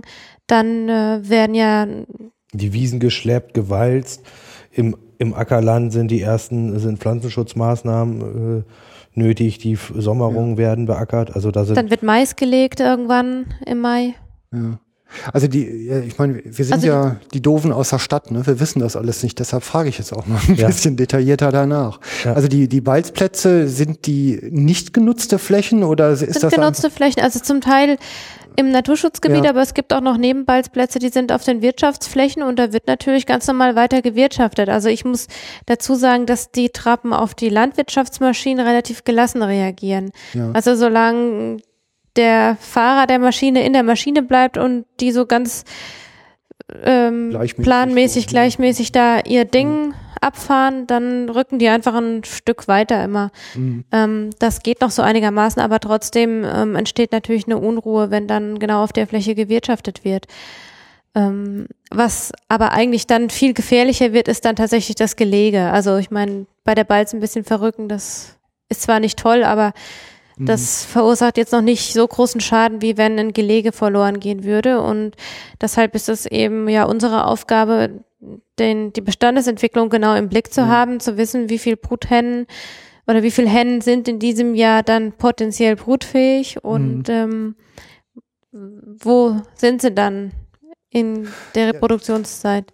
Also es gibt so ein paar Gebiete, in denen sich, das weiß man jetzt aus den letzten Jahren, in denen sich bevorzugt Bruthennen aufhalten. Und in diesen Ja. Gebieten stehen dann auch große Beobachtungstürme. Das sind eigentlich nichts anderes als Hochsitze, relativ hoch, also mit äh, teilweise bis zu sechs Meter, auf denen dann in den, in den Stunden, in denen die Hennen aktiv sind, wie, wie Doro vorhin schon sagte, also im Vormittag und im Nachmittag, ähm, einfach die Flächen abgesucht werden, Perspektiv und Fernglas, um die Also wir Hennen ja zu beobachten und dann deren Verhalten zu beobachten und aufgrund deren Bewegungen zu sehen, aha, da setzt sie sich irgendwie wieder hin und darüber die Gelege dann zu finden. Mhm. Okay. Also das Ding ist, dass wir jetzt dadurch, dass wir einen steigenden Bestand haben, ja auch immer mehr Bruthennen pro Jahr haben und ähm, sich das auch immer mehr in die Fläche ausweitet. Also das heißt, es wird jetzt immer schwieriger, die alle im Blick zu behalten, dadurch, dass sie eben auch sehr heimlich sind, genau in der Zeit. Und die Vegetation wird ja dann auch immer höher, ähm, so dass es schon viel Beobachtungsarbeit ist und ähm, man eigentlich schon auch recht großflächig suchen muss, weil ähm, es eben ist, also ja, es gibt so ein paar Flächen, die in den letzten Jahren schon angenommen wurden, aber ähm, es verteilt sich jetzt immer mehr nach, Mhm. nach außen. Okay, und ihr, ihr lasst die aber erstmal draußen in einer, ihr lasst die Gelege liegen, solange Genau, also das, okay das vorrangige Ziel ist, dass die Henne ganz normal ihr Küken, also die Eier ausbrüten ähm, und ihr Küken dann großziehen kann. Also wir Ja. wollen möglichst nicht stören. Also die Küken, die bei den Hennen in freier Wildbahn aufwachsen, sind natürlich die, die besten Küken. Die Henne Mhm. kann denen ja die Dinge viel besser beibringen als wir, wenn es dann zum Auswilderungsvogel Ja. wird. Ähm, seit diesem Jahr ähm, hatten wir zum ersten Mal die Möglichkeit, ähm, eine vom äh, Landkreis beziehungsweise vom Land finanzierte Nestschutzzone auszurufen. Das heißt also, wenn ich jetzt wusste, einen Brutplatz kannte, ähm, sowohl für die Großtrappe als auch für den großen Brachvogel ähm, gilt diese Nestschutzzone oder die Möglichkeit, ähm, kann ich dann mit dem Flächenbewirtschafter, der möglichst sowieso mit mir vorher sprechen sollte, was er wann wie vorhat und ob er auf die Flächen kann, ähm, sprechen, dass er da eben ein, ein Stück Fläche stehen lässt drumrum. Also wir hatten uns jetzt erstmal auf einen Hektar geeinigt, der unbedingt stehen bleiben soll. In der Praxis hat sich dann rausgestellt, dass es nicht ganz so einfach ist, den Hektar dann auch wirklich so abzustecken, wie die das jetzt vielleicht gerne zur Berechnung der dabei entstehenden Kosten gehabt hätten. Denn wenn dann die Brachvögel da rumrennen und versuchen, ihre Jungen zu verteidigen und die Rotmilane von oben schon geiern und sozusagen bei der nächsten Zuckung, die sie sehen, zugreifen wollen oder die Störche dann da schon offen Mhm. rumlaufen, dann kann ich nicht als Mensch auch noch da rumspringen und da meine 100 Meter jeweils abschreiten. Aber es gab jetzt jedenfalls die Möglichkeit, da also eine Schutzzone auszurufen, in der dann nicht mehr gewirtschaftet werden durfte, bis sie dann wiederum freigegeben wird. Mhm. Und die Landwirte kriegen das, die Kosten, die dabei entstehen, dann ersetzt. Also das wäre der Gelegeschutz, den man dann tatsächlich betreiben kann. Mhm. Im Naturschutzgebiet, was ja aber nur 143 Hektar groß ist, da muss der Landwirt sowieso vorher, bevor er mähen äh, will, sich melden und explizit auf die Freigabe warten. Außerhalb des Naturschutzgebietes ist es reine Kulanz der Landwirte, dass sie sagen, okay, ich, ich frage nach oder ich frage die Landwirte, wann es soweit ist. So ein bisschen kann man das ja auch immer dann Mhm. abschätzen. Ist ja jeweils meistens die gleiche Zeit, ähm, in der dann die Maat erfolgt Ja.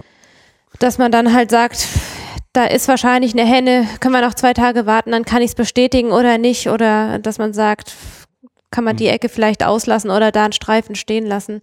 Und wenn es gar nicht anders geht, dann muss eben geborgen werden. Also bevor das Gelege futsch ist, bergen Mhm. wir es lieber und bringen es dann direkt in die Vogelschutzwarte nach ähm, Buko, also zur Brandenburger Vogelschutzwarte, damit es dann noch ein Auswilderungsvogel werden kann. Mhm. Okay. Und um, um zum Beispiel auch Flächen, wo man sich jetzt nicht ganz sicher ist, ob da ein Gelege drauf ist oder nicht, ja. ähm, werden die dann eben auch noch mit Vorstehhunden oder versucht, das ist natürlich bei der Flächengröße und bei den Maschinenleistungen nicht immer möglich, aber wir versuchen die mit den Vorstehhunden noch abzusuchen vor der Maat, Mhm. um eventuell Gelege äh, zu finden ne? und die dann Okay. Oder notfalls zu bergen. abschleppen. Oder dass man abschleppt mit einem Seil. Also das heißt, äh, Das- beschreibt man das den Vorgang, also ein Seil so zwischen zwei zwischen zwei Leuten und ihr zieht dann flach damit. Genau in der Hoffnung, dass dann die Bruthenne, wenn eine da ist, dann auffliegt, wenn das Ja. Seil drüber geht. Also die Bruthennen haben eben die Eigenschaft, dass sie ähm, am Anfang noch relativ schnell wegfliegen und wenn man Pech hat, dann auch nicht wiederkommen durch die Störung, vertrieben werden.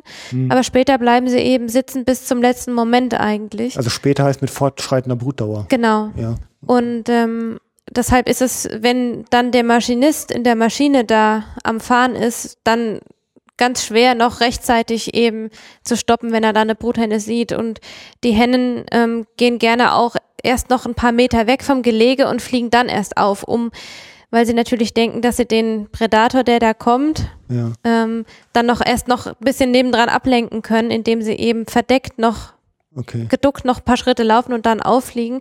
Das heißt, wenn dann der in der Maschine die Henne sieht, fliegen sieht, dann kann sein, dass er übers Gelege schon drüber ist. Und die Küken, die ducken sich eben auch, Mhm. Okay. so, Ja. sind dann eben auch nicht zu sehen. Und so passieren dann die, Ja. die Opfer durch landwirtschaftliche Maschinen. Ähm, diese Gelege, diese künstliche Bebrütung, das sind dann so Brutschränke wahrscheinlich ganz normal aus äh, der Hühnerzucht, ne? Da kennst du dich wahrscheinlich wieder eben. Nee, muss ich sagen, ist überhaupt nicht mein Thema. Nee, gar nicht? Nein, okay. muss ich nicht, leider völlig. Gut, und dann werden die halt aufgezogen, also mit Hand aufzuchten? Ja, also dann, da wird ähm, großen Wert darauf gelegt, dass möglichst wenig Menschenkontakt stattfindet. Ja. Also die sollen möglichst wenig Menschen sehen. Das sind ganz bestimmte wenige Personen, die mit der Kükenaufzucht betraut sind. Ähm, wir alle, die mit den Jungvögeln, bis sie dann wild sind, zu tun haben, haben bestimmte Kleidung an. Kostüme. Also das ist ja so eine Art Kostüme, sage ich gerne, ja. Also ja. dass wir praktisch nicht wie normale Menschen aussehen. Dass mhm. die dann später, wenn sie im Finderbruch unterwegs sind und nochmal so einen Rückfall kriegen und denken, ach, da läuft ein Mensch, dass sie dann nicht bei dem nächstbesten Spaziergänger oder Wanderer dann denken, das ist jetzt die Betreuungsperson, sondern ähm, mhm. dass sie, dass wir einfach, ja, man weiß aber, aussehen. dass die dazu neigen. Also die würden sonst eine sehr hohe Menschenaffinität bekommen. Also es würde das tut. Wildkriegen erschweren, natürlich. Ja, mm, ja. Okay. Also die, die Vögel sind schon so, dass sie sich Stück für Stück mehr von dem Menschen, der sie betreut, entfernen und immer selbstständiger werden und äh, ja. anscheinend auch schon irgendwo wissen, dass sie eigentlich nicht zu den Menschen gehören, sondern dann auch also mit ein bisschen ja so, Glück sich an die Wildpopulation anschließen. Es ist so, dass die, ähm, dadurch, dass sie eben so lange bei der Henne sonst normalerweise äh, durch die Henne geführt ähm, mhm. werden würden, dass sie also schon eine intensive Betreuung am Anfang brauchen. Also es klappt nicht, dass man dann die Vögel, wenn sie so 65, 70 Tage alt sind, sind sie dann so weit, dass sie in die Gebiete gebracht werden können. Ähm, dass man sie dann da einfach aus der Kiste packt sozusagen und ins Gebiet setzt und sagt, so jetzt bist du hier ähm, sieh mal, wie du zurechtkommst. Das geht also nicht. Und deshalb muss man das also so den Übergang schleichend machen. Das heißt also, ähm, dass wir eben am Anfang ähm, bis, also Mitte Juli etwa ist das meistens, dass die Vögel dann ins Gebiet kommen. Ähm, bis so Ende September etwa ähm, ist es so, dass wir täglich mit denen ja so Art Spaziergänge machen, also im Gebiet mhm. unterwegs sind, damit die trainiert werden, dass sie ihre Muskeln trainieren durchs Laufen, dass sie die Flächen schon mal kennenlernen. Also dadurch, dass sie auf dieses, diese spezielle Kleidung ja auch geprägt wurden, haben sie eben bis dahin, das wird zwar immer weniger, aber am Anfang eben noch diese mhm. Bindung, dass sie eben mitlaufen, dass man sie auf die guten, guten Trappenflächen praktisch springen kann, dass sie da immer mehr Insekten dann selbst fressen, dann fressen sie auch immer mehr Grünzeug, also dass man auch aufhören kann zuzufüttern. Mhm dass sie sich selbst versorgen können. Zwischendurch fliegen sie eben immer, damit sie auch die Flugmuskulatur trainieren. Und so muss man dann möglichst viel zeigen, sie möglichst in das Gebiet einführen, möglichst auch schon so Situationen herausfordern, dass sie vielleicht den Wildbestand auch schon mal sehen oder hm. dass sie zufällig genau dahin fliegen, wo jetzt eine Gruppe anderer Trappen sitzt und dass man sich selbst dann immer mehr zurückzieht, weil wenn man das natürlich übertreibt mit der Fürsorge und dem mhm. der Pflege, dann würde man sicher irgendwann den Punkt überschreiten und dann würden sie nicht mehr wild werden. Also es gibt ganz wenige Vögel, die so Art Rückfälle haben und dann nochmal irgendwo Menschenkontakt suchen. Manche schaffen es dann, wenn man sie dann nochmal wieder zurückbringt ins Gebiet und in der Nähe von anderen Trappen dann praktisch raussetzt, dass sie dann mhm. die, die Wildheit noch kriegen und ähm, aber es gibt auch also zum Beispiel eine Henne, die jedes Jahr im Finabruch rückfällig wird und genau zur Paarungszeit dann Menschenkontakt sucht und ähm, den Rest des Jahres aber normal wild ist. Mhm. Aber das sind zum Glück wenige Vögel, die es nicht richtig schaffen und ein Großteil mhm. wird also wild und schließt sich dann in, an den Wildbestand an und ähm, später merkt man nicht mehr, dass das Ausbilderungsvögel waren. Also mhm. dann sind die auch okay. richtig scheu und wenn, wenn dann ein ja. Fahrradfahrer kommt oder ein Mensch kommt oder ein Auto kommt, dann fliegen sie ganz normal auf. Mhm. Okay. Aber deshalb ist es eben zeitintensiv und arbeitsintensiv, da den ganzen Tag mit den Vögeln unterwegs zu sein und über Nacht werden sie eben noch unter, also in der Voliere gebracht innerhalb unseres fuchssicheren Zaunes, damit sie eben am Anfang da noch ein bisschen Sicherheit ja. haben in der Nacht vor allem wir sind ja am Anfang auch noch orientierungslos. Zum Beispiel, wenn der Seeadler dann kommt und es zu einem Fluchtflug kommt, dann ist es auch ziemlich schwer, sie wieder zusammenzusammeln und erst mhm. mit der Zeit entwickelt sich dann auch so ein Orientierungssinn, dass sie dann auch wissen, wie sie wieder zurückkommen zu der Stelle, wo sie losgeflogen sind. Also. Was heißt denn eigentlich genau fuchssicher umzäunt? Was, was zeichnet das aus, dass es fuchssicher ist? 2,50 also Meter Höhe, 50 Zentimeter unter der Erde Genau, wobei man dazu sagen muss, eben Niedermoor-Standort, also tiefer als 50 Zentimeter kommt dann eben Wasser. Also deswegen ja. ist der Zaun mit 50 Zentimeter tief genug. Wenn man das auf dem, äh, auf dem Ackerland-Standort, also auf dem trockeneren Standort machen würde, dann müsste der Zaun wahrscheinlich noch deutlich tiefer sein. Respekt, der kann was, oder? Ja, wenn man mal so einen äh, Fuchsbau ausgehoben hat, ja, ja. Äh, da gegraben hat, dann weiß man, wie tief das teilweise runtergehen kann, selbst ja. auf völlig ebenen Gelände. Ne? Ja, also, ganz tief habe ich schon gesehen. Ja. Ich hatte ja hier auch schon mal den Gorch Peter Nolte zu ah, ja. ja. Ne? ja. Mhm. Ähm, jetzt macht ihr da noch ähm, ja, Aussaaten, also Lebensraumverbesserung, Wildkräuter sehen. Ja, da hatte ich äh, mit der Fachhochschule ähm, Bernburg eine Zusammenarbeit begonnen, ja. ähm, um ja Saatgutmischungen zusammenstellen zu können, die zum einen für die Trappen, also den Ansprüchen der Trappen gerecht werden, aber zum anderen auch dem speziellen Standort, also diesem ehemaligen Niedermoor, was entwässert wurde, mhm. ähm, was zeitweise immer sehr nass ist. Also wenn es mal ein paar Tage regnet am Stück, dann sind Flächen gleich größtenteils ja tagelang ähm, unter Wasser. Mhm. Ähm, wir haben ausgerechnet im Naturschutzgebiet eine der tiefsten Stellen. Das heißt also, da sammelt sich das Wasser dann eigentlich am schnellsten und am höchsten. Und äh, hinzu kommt noch, dass da eben das Rohrglanzgras ziemlich dicht steht, auch flächenweise. Ähm, also das heißt für Bodenbrüter ja flächenweise oder stellenweise eben auch die die Grasstruktur sehr ungeeignet ist. Also das mhm. wird dann, wenn, wird eigentlich hüfthoch. Und das Einzige, was man machen kann, um das Rohrglanzgras einigermaßen in Schach zu halten, ist mähen. Und mähen ist genau unser Problem, mhm. weil die Bodenbrüter eben dann wieder der Gefahr ausgesetzt sind, ausgemäht zu werden. Das heißt, wir bräuchten eigentlich, um die Struktur, die Grasstruktur oder die Vegetationsstruktur für die Bodenbrüter dort ja, zu verbessern, bräuchten wir eigentlich eine intensive Maat. Die können wir aber nicht durchführen, weil dann eben immer die Gefahr ist, dass Gelege kaputt gehen. Mhm. Und so haben wir jetzt angefangen mit Zielartenstreifen. Das heißt also, dass äh, streifenweise diese Saatgutmischung, die eben ähm, autochthones Saatgut ist, ähm, ähm, hergestellt. Ton heißt nochmal, hatte ich schon. Also, ähm, ja, sozusagen, ähm, in dem Bereich auch produziert, also dass das wirklich aus dem Gebiet Ach so, aus, auf das okay, Saatgut ja, ja. kommt. Ne? Also ja, okay. genau, da wird extra Wert drauf gelegt, dass es von der Spenderfläche ist, die eben möglichst regional in der Nähe ist. Ähm, und es muss eben möglichst Standort angepasst sein und es muss eben trappengerecht sein. Okay. Und ähm, dass man dadurch versucht, eben wenigstens streifenweise dieses hohe, dichte Gras zu unterbrechen und eben mehr Strukturvielfalt und mehr Nahrungsverfügbarkeit dadurch. Also herzustellen. sozusagen das, was der Blühstreifen im Acker ist, diese, dieser äh, ja. Genau, Kräuterstreifen nur, dass es eben keine herkömmliche Wildackermischung ist jetzt, die man so aus dem Katalog bestellen kann, sondern dass es eben auf dieses ganz spezielle, ja, auf die speziellen, äh, auf den speziellen Standort, den wir dort haben, eben angepasst ist, weil viele der herkömmlichen Blühmischungen dann auch gleich wieder Arten drin haben, die den Trappen dann zu hoch werden, also zum Beispiel Sonnenblume oder so. Hm. Deshalb oder mit der zeitweisen Überschwemmung da nicht zurechtkommen. Deshalb ähm, mhm. sind wir froh über die Zusammenarbeit, die wir da jetzt äh, begonnen ja. haben und die Betreuung auch durch den ähm, Gerd Jünger, der Botaniker ist in der Arbeitsgruppe, also auch tätig ist der Fachhochschule, der da eben sich genau mit dem Thema speziell befasst hat und uns da jetzt eben begleitet, eine Art mhm. Erfolgskontrolle gibt. Ja.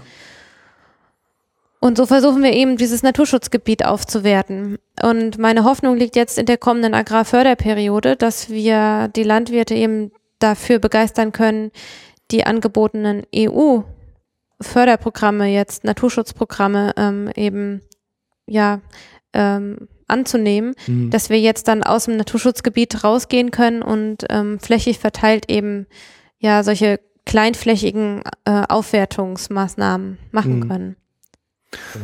Weil für die Trappe wäre eigentlich der Ackerstandort günstiger als der Grünlandstandort. Mhm. Also wenn der Ackerstandort ähm, die nötige Strukturvielfalt durch Blühstreifen oder irgendwelche äh, Brachstreifen oder äh, Kräuterflächen oder ähnliches hätte, wäre der vom, vom Prinzip her optimaler als das Grünland. Mhm. Weil das mhm. Grünland eben die mehrfach Maat, es ist deutlich feuchter und mhm. die Trappe. Wir haben ausgerechnet drei große Agrargenossenschaften, die auf Milchproduktion eben setzen. Ähm, die brauchen ja also zwei, drei Schnitte im Jahr, mhm. um ausreichend Futter zu produzieren. Und das beißt sich natürlich ähm, mit mhm. den Bedürfnissen der Bodenbrüter. Also wie schon gesagt, es geht mit dem Walzen eigentlich im Frühjahr los. Mhm. Ähm, die Kiebitze sind ja zum Beispiel noch ein bisschen früher mit ihren Gelegen. Es kann sein, je nachdem, wie lang das Gebiet überschwemmt war, dann ähm, wann die im Frühjahr walzen können, kann es sein, dass die ersten Bodenbrütergelege dann schon durchs Walzen kaputt gehen. Mhm. Mann. Jetzt langsam verstehe ich deinen Titel Projektleiterin. Ich, ja? ja? Ja, es ist halt einfach eine Vielzahl ähm, unterschiedlicher Themen und Menschen, die man irgendwie so miteinander zum richtigen Zeitpunkt koordinieren muss. Ne? Mhm. auch ein recht umfassendes Wissen, also was ich ja. Also wichtig ist auch, dass jemand äh, so mit dieser Funktion der Koordinatorin oder Leiterin eben vor Ort ist. Also dass es einen Ansprechpartner gibt für die untere Naturschutzbehörde des Landkreises, für die Fachbehörden, mit denen das Projekt zu tun hat, des ähm, also Umweltministeriums, des Landesverwaltungsamtes, was es ja in Sachsen-Anhalt gibt. Ähm, da ist ja die Naturschutzbehörde und die obere Jagdbehörde involviert. Mhm. Dann die Landwirte müssen wissen, an wen sie sich wenden können, wen sie anrufen können, wann, wie, wann, was, wo gemacht werden soll und ob es geht die Jäger, gut, die haben ja nun auch Paul als Ansprechpartner. Mhm. Dann, ähm, ja, kommt ja noch die Öffentlichkeitsarbeit vor Ort auch dazu. Oder eben wie die heute Presse Abend braucht einen genau. Ansprechpartner. Genau. Mhm. Du hast mich als Ansprechpartner gehabt. Ja, das ist einfach wichtig, dass jemand, eine Person vor Ort ist. Also, dass dieses Projekt eben auch Personen ja. vor Ort hat. Ich entschuldige mich offiziell für den Zitronenfalter. Also, habe ich dir nicht rumgenommen. Ähm, ja, wir führen auch noch Insektenuntersuchungen durch oder haben es in den letzten Jahren. Das habe ich hier gar nicht, vorher gar nicht mit auf ja. die Liste mit dazu geschrieben. genau, um das zu überwachen, ähm, auf welchen Flächen wir eigentlich schon, also inwieweit Insekten in ausreichender Menge verfügbar hätten. Mhm ob es denn überhaupt für Bruthennen reichen würde, um ihre Küken ähm, satt zu kriegen, sozusagen als Basisinformation auch, wo noch Bedarf herrscht. So mit dem Kescher durch die Gegend und auszählen oder wie? Ja, das ist eine Kombination aus Bodenfallen und Keschern, so wie man sich das okay. vielleicht so vorstellen würde als, ja. Ja. Genau. Jetzt so den zerstreuten Professor mit dem Tropenhut im Kopf. Ja. so. Genau, also da geht es einfach darum, die, die am Boden laufen, mit den Bodenfallen eben abzufangen und ja. ähm, jetzt die Schrecken zum Beispiel, ähm, die oder Spinnen, die jetzt so in den höheren Vegetationsschichten sitzen, eben mit dem Kescher dann zu erwischen. Das sind aber, also so, brauchen die jetzt auch noch spezielle Insektenarten oder sind die nee, da also jetzt wir, relativ wahl? Also wir sprechen halt Größe, von ja. Äh, Laufkäfern und ähm, den Heuschrecken im Besonderen, weil die halt, da ist ja ordentlich was dran. Also das rentiert sich ja für eine Henne richtig, wenn sie da so einen dicken Laufkäfer dann verfüttern ja. kann, als wenn sie jetzt den kleinen Zikaden hinterherlaufen muss oder hm. da brauchst du ja viel mehr, muss sie viel ja. mehr sammeln, viel mehr Energie verschwenden, viel mehr Energie braucht das Küken, um hinterherzukommen. Okay. Also die dicken Brocken, die ja die bringen schon mehr fürs Küken. Und dazu gehören aber dann auch, also nicht nur, nicht nur Insekten, sondern die Trappe ist durchaus auch in der Lage, dann als, spätestens als Jungvogel, ähm, dann auch Mäuse oder, oder Frösche aufzunehmen. Ja. Ne? Also Schnecken fressen sie auch Schnecken, gerne. Mäuse, Frösche, also die sind durchaus auch in der Lage, etwas größere okay. Arten aufzunehmen und zu fressen, um den Eiweißbedarf zu decken. Ja, ja. okay. Ja, gut. Ähm, dann habe ich hier so als nächsten Punkt das Thema Monitoring noch. Also ihr besondert und ich sag mal, das Taxieren mit Spektiv und äh, Fernglas ist, glaube ich, klar. Ja, also das Monitoring, das ist eigentlich für mich die Basisarbeit. Das ist eigentlich die Arbeit, auf der all diese Maßnahmen, von denen wir jetzt gesprochen haben, eigentlich beruhen sollte. Denn ja. wenn man ja, landschaftsgestaltende Maßnahmen umsetzen will, dann muss man sie ja möglichst dort umsetzen, wo Trappen sich auch wirklich aufhalten. Und deshalb ist das Monitoring so wichtig, dass wir also äh, kartieren oder dokumentieren, wann sich wo Trappen aufgehalten haben, dass man auch einen Überblick hat, wie im Jahresverlauf die Großtrappen sich dort im Gebiet bewegen, auf welchen Flächen sie sich aufhalten. Paul hat es vorhin schon kurz angeschnitten, äh, dass sie sich auch wirklich also viele Tage im Jahr außerhalb des EU-Vogelschutzgebietes ähm, aufhalten. Und auf den Flächen haben wir bisher zum Beispiel noch gar keinen Schutz, was den Erhalt des Lebensraumes angeht. Mhm. Mm, das heißt, man muss also wirklich ja auch, ja, sage ich mal, schwarz auf weiß Nachweise darüber haben, welche Flächen von den Trappen genutzt werden und welche Flächen gebraucht werden. Und wenn man jetzt zum Beispiel Besucherlenkung andenkt oder eben Koordination der Arbeiten, mhm.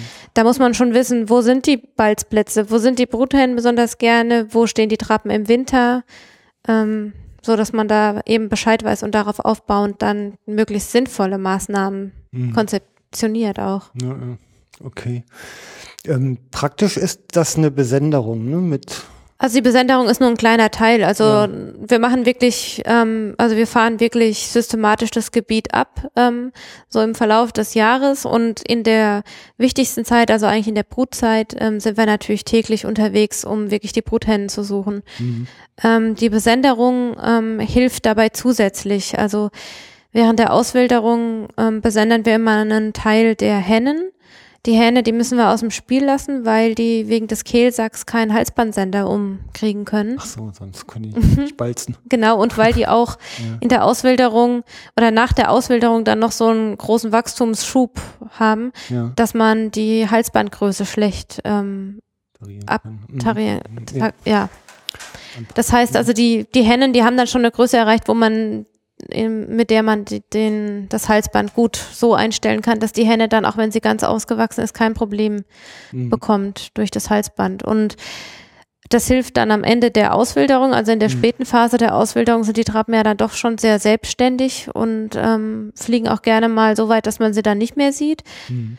Ähm, aber später hilft es dann natürlich auch, den gesamten Hennentrupp ähm, zu finden meistens haben wir so vier, fünf Hennen, die wir besendern und selbst wenn sich jetzt zwei, drei Hennentrupps bilden, das mhm. variiert immer so ein bisschen, ähm, haben wir dann trotzdem gute Chancen mit der besenderten Henne dann auch gleich noch andere Hennen zu finden. Oder ja. die Hähne stehen oft sogar auf dem gleichen Acker oder gerne auf dem gleichen Acker wie die Hennen.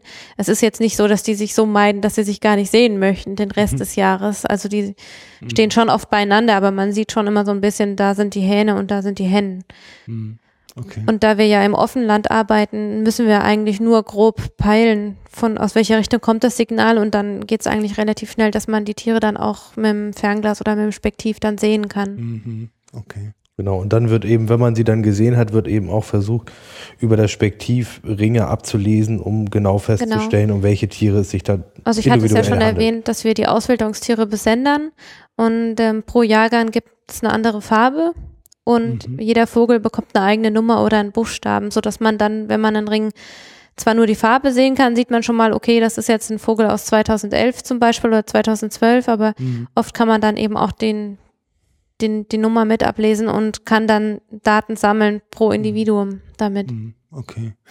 Ähm, so ein Sender hält äh, die Batterie 24 Monate, sagtest du. Ne? Genau, also es gibt mhm. verschiedene ähm, Sender, verschieden, genau, und ähm, die Batterielaufzeit bestimmt auch immer ein bisschen das Gewicht. Also das heißt, je länger die Batterie läuft, desto größer muss sie sein, desto schwerer wird der Sender. Und man will bei den Großtrappen also absolut nichts riskieren. Nicht, dass man eben die wenigen Tiere, die man sowieso hat, irgendwie benachteiligt, dadurch, dass man einen zu schweren Sender ranhängt. Und ähm, deshalb gehen wir über die 24-monatige Batterie nicht raus. Dann mhm. sind wir bei einem Gewicht von etwa 15 Gramm. Und ähm, schwerer möchte man auch nicht. Und es ist auch so, bei so einem langlebigen Tier äh, wie jetzt die Großtrappe möchte man auch nicht, dass der Sender das ganze Leben über dann am Vogel hängt, obwohl er nur die ersten Jahre eben Daten bringt, so dass wir das Ganze mit einer Sollbruchstelle da befestigen mhm. und der Sender dann auch abfällt. Also nach etwa zwei Jahren soll er. Manchmal hält er noch ein bisschen länger, manchmal hält auch die Batterie noch ein bisschen länger. Das mhm. ist dann natürlich toll, weil dann eben nicht nur eine Brutzeit damit reinkommt, sondern man sogar vielleicht die Chance hat, noch eine, den Brutplatz im sozusagen zweiten Brutjahr noch mhm. okay. zu erfahren durch den ja. Sender. Okay. Ja, prima. Ähm, ja, ich meine, diese diese Flächennutzung, also ich sag mal, das Ausbreiten ist ja wahrscheinlich eh so ein Thema. Also man eigentlich möchte man ja irgendwie, dass diese, diese Art dann wieder raumgreifender wird was aber wahrscheinlich ja schwierig ist, ob der Lebensbedingungen. Also ich meine, der Aufwand, den ihr da treibt, den kann man ja flächendeckend wahrscheinlich schon gar nicht mehr ernsthaft erwarten. Ne? Also wichtig ist, ähm, dass man eben, da kommt die Öffentlichkeitsarbeit ja. wieder ins Spiel, dass man auch die Leute, nicht nur direkt die Anwohner rings ums Fiener Bruch ähm, informiert, sondern auch ähm, in den ehemaligen Trappengebiete, die ja. immer sporadisch, aber trotzdem noch genutzt werden von den Großtrappen. Also dass auch dort die Leute Bescheid wissen, dass man eben möglichst viele ähm, ähm, Sichtungen dort auch gemeldet kriegt oder eben Hinweise bekommt, dass wieder Trappen gerade da sind. Also dass man auch ja. die Trappen im Blick behält, die mal aus dem Fienerbruch rausfliegen, ähm, um sich eben solche Rastplätze oder Verbindungen, also zum Beispiel das ähm, Zerbster Ackerland ist nach wie vor immer mal wieder besucht von Großtrappen und auf dem Weg dahin liegt eben noch ein weiteres Gebiet bei Zepernick, ähm, was eben auch immer wieder dann besucht wird. Dass man sich solche Gebiete eben erhält, dass man mhm. die Verbindungsstrecken zu den potenziell wieder besiedelbaren Gebieten auch für die Trappen erhält. Also gerade da ist zum Beispiel ähm, ein Windpark in Planung und ein Bodenordnungsverfahren läuft. Das sind ja so so Dinge, da muss man dann auf Zack sein und mitmischen, um dafür zu sorgen, dass solche Gebiete für die Zukunft dann für die Trappen überhaupt mhm. erhalten bleiben. Windparks mögen sie auch nicht so recht, ne? Nee, Windräder sind eben dadurch, dass sie eben sehr empfindlich auf äh, Bewegungen im Luftraum reagieren, ähm, ja. Haben die einfach auch eine große Scheuchwirkung auf die Trappen. Ach so, okay. Aha. Und werden gemieden. Mhm. Also weniger das Reinfliegen, also das ist was bei anderen die zweite Gefahr, denn ja. also 18 Kilo manövrieren lassen sich schlecht manövrieren, wenn man mal im Flug ist. Also die A380. ja. Genau, also das ist mhm. die zweite Gefahr, aber es ist vor allen Dingen auch die Scheuchwirkung. Also die Trappen sind sehr sensibel auf Bewegungen in der Luft, reagieren da sehr sensibel drauf. Wenn man sie beobachtet, sieht man eigentlich auch immer, dass mehrere Vögel immer so ein bisschen nach oben den Himmel abscannen, mhm. ähm, auf, ja, auf der Suche nach zum Beispiel dem Seeadler. Äh, deshalb äh, sind ähm, Flugzeuge zum Beispiel auch können auch zum Problem werden. Mhm. Gerade die tieffliegenden Flugzeuge können dann eben auch gerade bei Bruthennen das ist auch nachgewiesen, hat man mal die Herzschlagrate einer Bruthenne untersucht, eben großen Stress hervorrufen, weil das mhm. eben diese, diese Bewegung des, des Luftfeindes sozusagen ist. Okay. Mhm. Ähnliches gibt es ja mit den Paraglidern und den Gamsen, äh, Gemsen in den, in den Alpen, dass ja. sie da festgestellt haben, dass die eben da unglaublich sensibel auf die Paraglider re reagieren, weil das eben äh, genau wie der Adler ist. Ne? Ja, und äh, genauso ist es da eben auch, dass also alles, was sich in der Luft bewegt, ähm, ein Feinvermeidungsverhalten ja. hervorruft. Ja, ja, okay. Sag mal, für dieses ähm, Monitoring jetzt außerhalb des Gebietes ist da nicht GPS eigentlich mittlerweile eine probate Lösung? Doch, wir haben auch einen Sender sogar jetzt im Rahmen des Projektes angeschafft ähm, so, hm. und warten eigentlich noch auf die richtige Gelegenheit und die richtige Henne zum okay. Besendern, weil wir eben gesagt haben, dass diese diese Daten, die wir ähm, eben außerhalb der Gebiete damit sammeln könnten, weil die Radiotelemetrie, die wir bisher anwenden, eben auf wenige Kilometer ähm, eigentlich beschränkt ist, ja. ähm, würde uns eben so viel wichtige Informationen darüber liefern, ähm, auch welche, also um noch genauer auch Bescheid zu wissen, welche Flugrouten nehmen die Vögel zwischen den Einstandsgebieten zum Beispiel. Da geht es ja auch immer darum, zum Beispiel diese Flugkorridore, die wir im Moment eigentlich so abstecken können, eben durch einzelne Sichtungen, die zwischen den Gebieten mal mhm. zustande kamen, ähm, dass da auch immer wieder Windräder hingebaut werden sollen, eben, oder wenn Stromleitungen eben da sind, die eigentlich die Tiere gefährden, dass man mhm. da eben wirklich durch diese GPS-Daten, die dann gesendet werden, da noch konkretere aber es ist ähm, eben, aber es ist eben unglaublich schwierig, an einen Vogel, der einmal wild ist, wieder ranzukommen. Ja. Und wenn man den Auswilderungsvogel besendet, weiß man ja überhaupt nicht, ob der sich bewegt, ob der sich zwischen den Gebieten bewegt und äh, der Zeitraum, bis er wirklich mhm. richtig aktiv wird, ist eigentlich auch zu lange und nimmt einem sozusagen wieder gleich ein Jahr Akkulaufzeit, äh, äh, also ja. so dass es eben ganz gar nicht so einfach ist, die Vögel zu besendern. Darüber hinaus kommt, dass es ja eben relativ wenig Vögel insgesamt gibt und dass eine Besenderung immer auch eine Gefährdung mit sich trägt. Und dass man natürlich auch überlegen muss, inwieweit kann man sich dann den Verlust einer, eines Individuums durch eine Besenderung nachher leisten. weil sie irgendwie schwerfälliger sind oder sonst irgendwas. Das ist halt eine Angst, die dort ist und die man eben bei so einer kleinen Population Muss man eben vorsichtig abwägen. muss man sehr vorsichtig abwägen und sicherlich eine Sache, die in Zukunft wichtiger wird, um eben auch die Ja, ich denke mal, ich meine, diese, diese Erfassung der Daten, wo die sind, wie die ziehen, welche Tiere, wann, wo Einstände innerhalb, außerhalb des Schutzgebietes. Ich meine, ist ja erstmal auch ein ziemlicher Bürokratie-Overhead, vermute ich mal, ne, so das Ganze konsequent äh, zu verfolgen. Und auf der anderen Seite aber, ich meine, so eigentlich so nächstes Thema, dieses ganze Kooperieren mit den Behörden. Dafür Ja, braucht also man ja die- diese Nachweise. Ne? Gerade für diese politische Arbeit braucht man also, das gibt es diesen schönen Begriff, äh, nachweislich belastbares Material, was man dann vorlegen muss, wenn eben diese, ja, Ja. zum Beispiel die Beteiligung von Verbänden an öffentlichen Verfahren zu der Errichtung von Windparks oder so geht. Da muss man dann, wenn man Stellungnahmen schreiben muss, ähm, da muss man einfach schwarz auf weiß Material vorlegen können und kann nicht einfach von, ja, von intuitiven äh, Gefühlen schreiben, dass man denkt, dass da und da wäre es aber für die Trappe wichtig, das, also das muss man schon richtig ja, darlegen können und Das, das ist das, was ich ein, eingangs meinte. Es nützt nichts, wenn man weiß, dass es so ist. Man muss es beweisen können. Ja, ja, ja. Okay. Ja, deshalb sind diese Mhm. Flächennutzungspunkte so wichtig, dass man auch wirklich einfach eine Karte vorlegen kann und sagen kann, so, guckt her, da und da und da haben sich die Trappen aufgehalten ähm, und da gibt's dann auch nichts mehr dran zu rütteln. Mhm. Okay. Ähm, was, also ich sag mal, die, die Zusammenarbeit mit den Behörden und, und Amtsträgern ist ja wahrscheinlich auch eine relativ intensive. Da sind ja diverse ähm, Organe des öffentlichen Rechts dran beteiligt an diesen Geschichten. Ne? Erzähl doch mal ein bisschen aus diesem Nähkästchen. Ähm, das, das ist doch auch ein irres Ding, da immer durch die Gegend zu rennen und diesen, ja, diesen Verwaltungsapparat in eine Bewegung zu versetzen, die man gerne hätte, oder? Ja, es ist schwierig.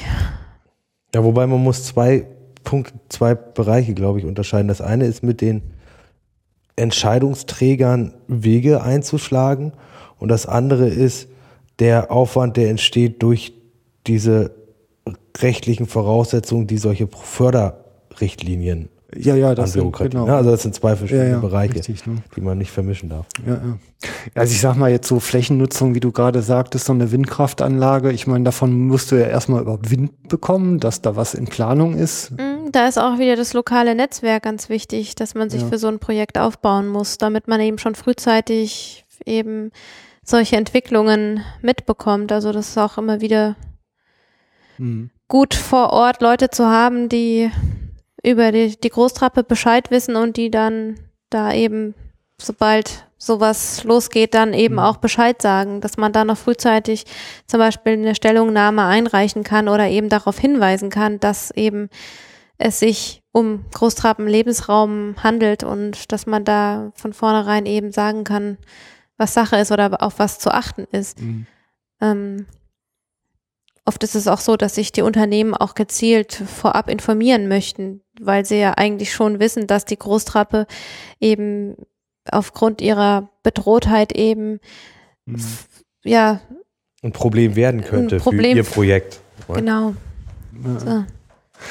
Ja, dieses, also dieses Abstimmen, also ich mal, ich hatte ähm, mit dem Manfred Neulting so, so ein, also es gibt so eine Webseite, die heißt feldhamsterverleih.de, ähm, wo jemand, also in purer Satire natürlich, die Ja. man aber erst nach längerem Lesen entdeckt, ähm, naja, quasi Feldhamster verleiht, um halt irgendwelche Bauvorhaben Projekte zu, zu stoppen, stoppen. ja. ja haben wir ja auch schon mal drüber nachgedacht Also beziehungsweise wir wurden sogar explizit gefragt, ob wir nicht irgendwie mal ein paar Trappen hätten, so nach dem Motto. Ne? Also, Ehrlich? Ja, ja, aber das ist natürlich, äh, unmöglich ne, das ist keine Ja. seriöse Arbeit und das hat damit, ne, ist auch nicht zielführend. Also ist für, das, für den Erhalt der Trappe nicht zielführend, wenn wir irgendwelche machen, Sachen machen würden, die nicht tatsächlich wirklich der Trappe dienen würden. Ne? Ja, nu klar, ne? Also Aber- worauf ich jetzt nur eigentlich hinaus wollte, waren so Interessenkonflikte. Also wenn Ja, jemand natürlich. sich da so eine Windmühle hinstellt, dann hat der in aller Regel ein wirtschaftliches Interesse. Ähnlich bei einer Biogasanlage natürlich auch. Ne? Und man greift ja eben, wie wir es vorhin bei den Landwirten, also oft sind es ja auch die Betreiber, man greift ja dann schon in so eine Existenz oder in eine Gewinnerzielungsabsicht ein, die ja teilweise auch eine sehr langfristige monetäre Auswirkung für die Betroffenen hat. Ne? Ja. ja, aber in gewisser Weise muss man das, denke ich, auch, also in gewisser Weise muss man sowas auch als Standortfaktor sehen. Ne? Also man kann nicht, wie gesagt, man kann dem Grundstück, äh, den Grundeigentümer nicht alles vorschreiben, aber man muss sagen, der Landwirt kann auch nicht sagen, ich habe hier schlechten Boden, daran will ich was ändern. Damit ist, das ist gegeben. Ja, Und wer investieren will, der muss sich eigentlich muss sich auch gründlich Standort- informieren darüber, äh, wo er das tun will Genau. und was für Gegebenheiten eben der Standort schon mit sich bringt. Und wenn der Standort eben eine seltene Art mit sich bringt, dann weiß er auch, dass er diese seltene Art berücksichtigen muss in seiner Planung. Und wenn Vor er das Dingen- in seiner Planung nicht tut, macht er einen Fehler. Wenn es aufgrund eines Auftretens einer Art zu Konflikt mit seiner bisherigen Planung kommt, dann bin ich der Meinung, dass das entschädigt werden muss. Aber ich kann nicht sagen, aber ich will das so machen. Obwohl ich weiß, dass diese seltenen Arten oder ähnliches da sind. Ne? Also das ist, wie, wie gesagt, ich sehe das als Standortfaktor, wie ich kann, äh, habe in Regionen mit viel Niederschlag, ich habe Regionen mit wenig Niederschlag. Das kann ich als, als äh, kann ich nicht beeinflussen. Nicht? Und das genauso ist es auch, wenn die, wenn die Trappe eben da ist, ist die Trappe da. Und dann muss man, wenn man Planung in die Zukunft machen will, muss man mit den, mit diesen Arten auch als äh, derjenige rechnen. Ja, es ist ja vernünftig, ne? Also ich, ich meine, das ist so ein Thema, wo es in mehreren Sendungen jetzt irgendwie auch immer wieder so drauf hinausgelaufen ist, dass ich als Grundeigentümer ja irgendwie einen, einen gewissen Ertrag erwirtschaften muss, um mein Land überhaupt behalten zu dürfen. Also es geht halt nicht ohne, weil ich halt einfach Ja, abgabenpflichtig oder verkehrssicherungspflichtig oder sonst irgendwie was bin. Und ähm, auf der anderen Seite habe ich natürlich gegenüber der Allgemeinheit auch eine Verantwortung und Artenschutz ist ja sicherlich etwas, was man da einordnen kann. Und jetzt muss ich halt diese Interessen gegeneinander abwägen. Also es gibt ja auch so Phänomene wie zum Beispiel hat man in Nordrhein-Westfalen, also man möge mich verbessern, wenn ich jetzt Quatsch rede, aber ich glaube, Flächen, äh, zusammenhängende Buchenwälder größer drei Hektar, glaube ich, hat man unter Zwangsnaturschutz gestellt. Und das entspricht praktisch einer Enteignung des Waldbesitzers. Ja. Und ist Ja. vor allen Dingen auch völlig kontraproduktiv. Genau, weil nämlich Unnötig. jeder gesagt hat, haha, arrondiere ich doch schnell und dann mache ich halt eine unzusammenhängende Fläche draus und ähm, schon lagen halt gute Buchen mit Zukunft am Wegesrand, Ja, bevor die Maßnahme greift. Also solche Dinge passieren ja praktisch, ne? Und äh, Ja gut, aber das ist ja auch eine klare Enteignung und das ist ja auch in keinster Weise eine sinnvolle Naturschutzmaßnahme. muss Ja, ich man will dazu jetzt ja, sagen. ja. Genau. Sinn aber das Sinn ist, ist, ja immer so eine Sache. Also will jetzt eigentlich nur sagen, dass halt viele Interessen an so einem Quadratmeter Land immer rumziehen und den, dieses Auspegeln ja sehr viel Sensibilität erfordert. Ja, also schlussendlich kann man nur immer sagen, also wenn wir die Trappe hier in Deutschland behalten wollen, dann dürfen wir ihr nicht noch mehr Lebensraum nehmen, als sie sowieso schon verloren hat. Und dann muss sich halt der Windradbetreiber einen anderen Standort suchen. einen anderen Standort suchen. Ja, Und der Betreiber, ja, aber der Grundbesitzer ist halt halt, der hat halt diesen Grund. Und ich denke, man muss natürlich irgendwie auch immer ein bisschen darüber nachdenken, dass der so seine Interessen irgendwie auch ein bisschen wahren Ja, kann. Ne? ja es ist, Ist auch Also um total ihn auch in der. Kooperation zu halten mit solchen. ja Projekten. selbstverständlich. Das ist ja das, was wir Ja, auch, ja. auch definitiv Aber- sagen. Aber es ist die Frage, ob ich mit meinem bisherigen wirtschaftlichen Erfolg meinen Betrieb führen kann. Ja. Ja, oder ob ich ihn ähm, durch den Schutz irgendwie eingeschränkt bekomme oder ob ich nur in Maßnahmen beschränkt werde, die meinen wirtschaftlichen Erfolg des, äh, des Betriebes Ja. nicht weiter auf, auswachsen lassen. Ne? Also wenn ich, wenn es nur darum geht, dass ich äh, durch diese Maßnahme, die ich jetzt zusätzlich machen will, die mir verboten wird, eine Gewinnmaximierung erzielen möchte, dann muss man sagen, okay, das ist zwar eine schöne Sache, aber ob das Ne, ob die Gewinnabsicht wirklich ähm, ähm, schon Grund genug ist, dass er das einfach machen darf, weiß Ja, ich nicht. ja, Also, oder uneingeschränkt machen darf. Ja, Also die Sache ist, ich kann natürlich schon beide Seiten verstehen bei diesen Dingen, aber es ist nun mal unsere Aufgabe, uns für die Bedürfnisse der Großtrappe einzusetzen. Und deshalb ähm, muss man dann natürlich auch immer das in diesen Stellungnahmen auch wirklich schreiben, was für die Großtrappe wichtig ist und Also, Also- ich, ich spreche es eigentlich auch nur an auf Grund meiner Lebenserfahrung ist es eigentlich immer besser, dass ich mir bei der Durchsetzung meiner Interesse einen Partner, einen Freund da drüben auf der anderen Seite schaffe, anstatt einen dauerhaften Gegner. Ne? Richtig. Und dafür ist es eigentlich immer ganz gut, ähm, die, die Welt zu verstehen, in der der so lebt und mhm. denkt, ähm, um sich da eben adaptieren zu können und ihm möglicherweise auch Wege zeigen zu können, auf denen man Lösungen finden kann. Genau, also soweit ja. das möglich ist, ist das sicher auch unser, unser Ziel. Also deshalb ja. auch wirklich die intensive zusammenarbeiten mit den Leuten vor Ort. Mhm. Ähm, aber ja, bei der Frage, ob nun Windräder ins Gebiet gestellt werden oder nicht, kommt man dann halt schnell an die Grenzen. ja, wo man sagen muss, also das ist jetzt kein verhandelbarer Punkt mehr. Ne? Mhm. Wenn Brutfläche verloren geht, dann fehlt sie halt einfach. Ja, ja, klar. Ja, ich verstehe. Gut, ähm, ja, Kommunikation ist ja ohnehin ein ganz wichtiger Punkt deiner Arbeit. Ne? Also einerseits mit Bevölkerung, du baust da ja offensichtlich auch viele heiße Drähte auf, über die Informationen halt ins Projekt hinein und aus dem Projekt auch herausfließen. Mhm. Ja, das ist eben ganz wichtig, dass, also gerade was die Leute vor Ort angeht, ist es wichtig, dass ähm, Maßnahmen auch verstanden werden.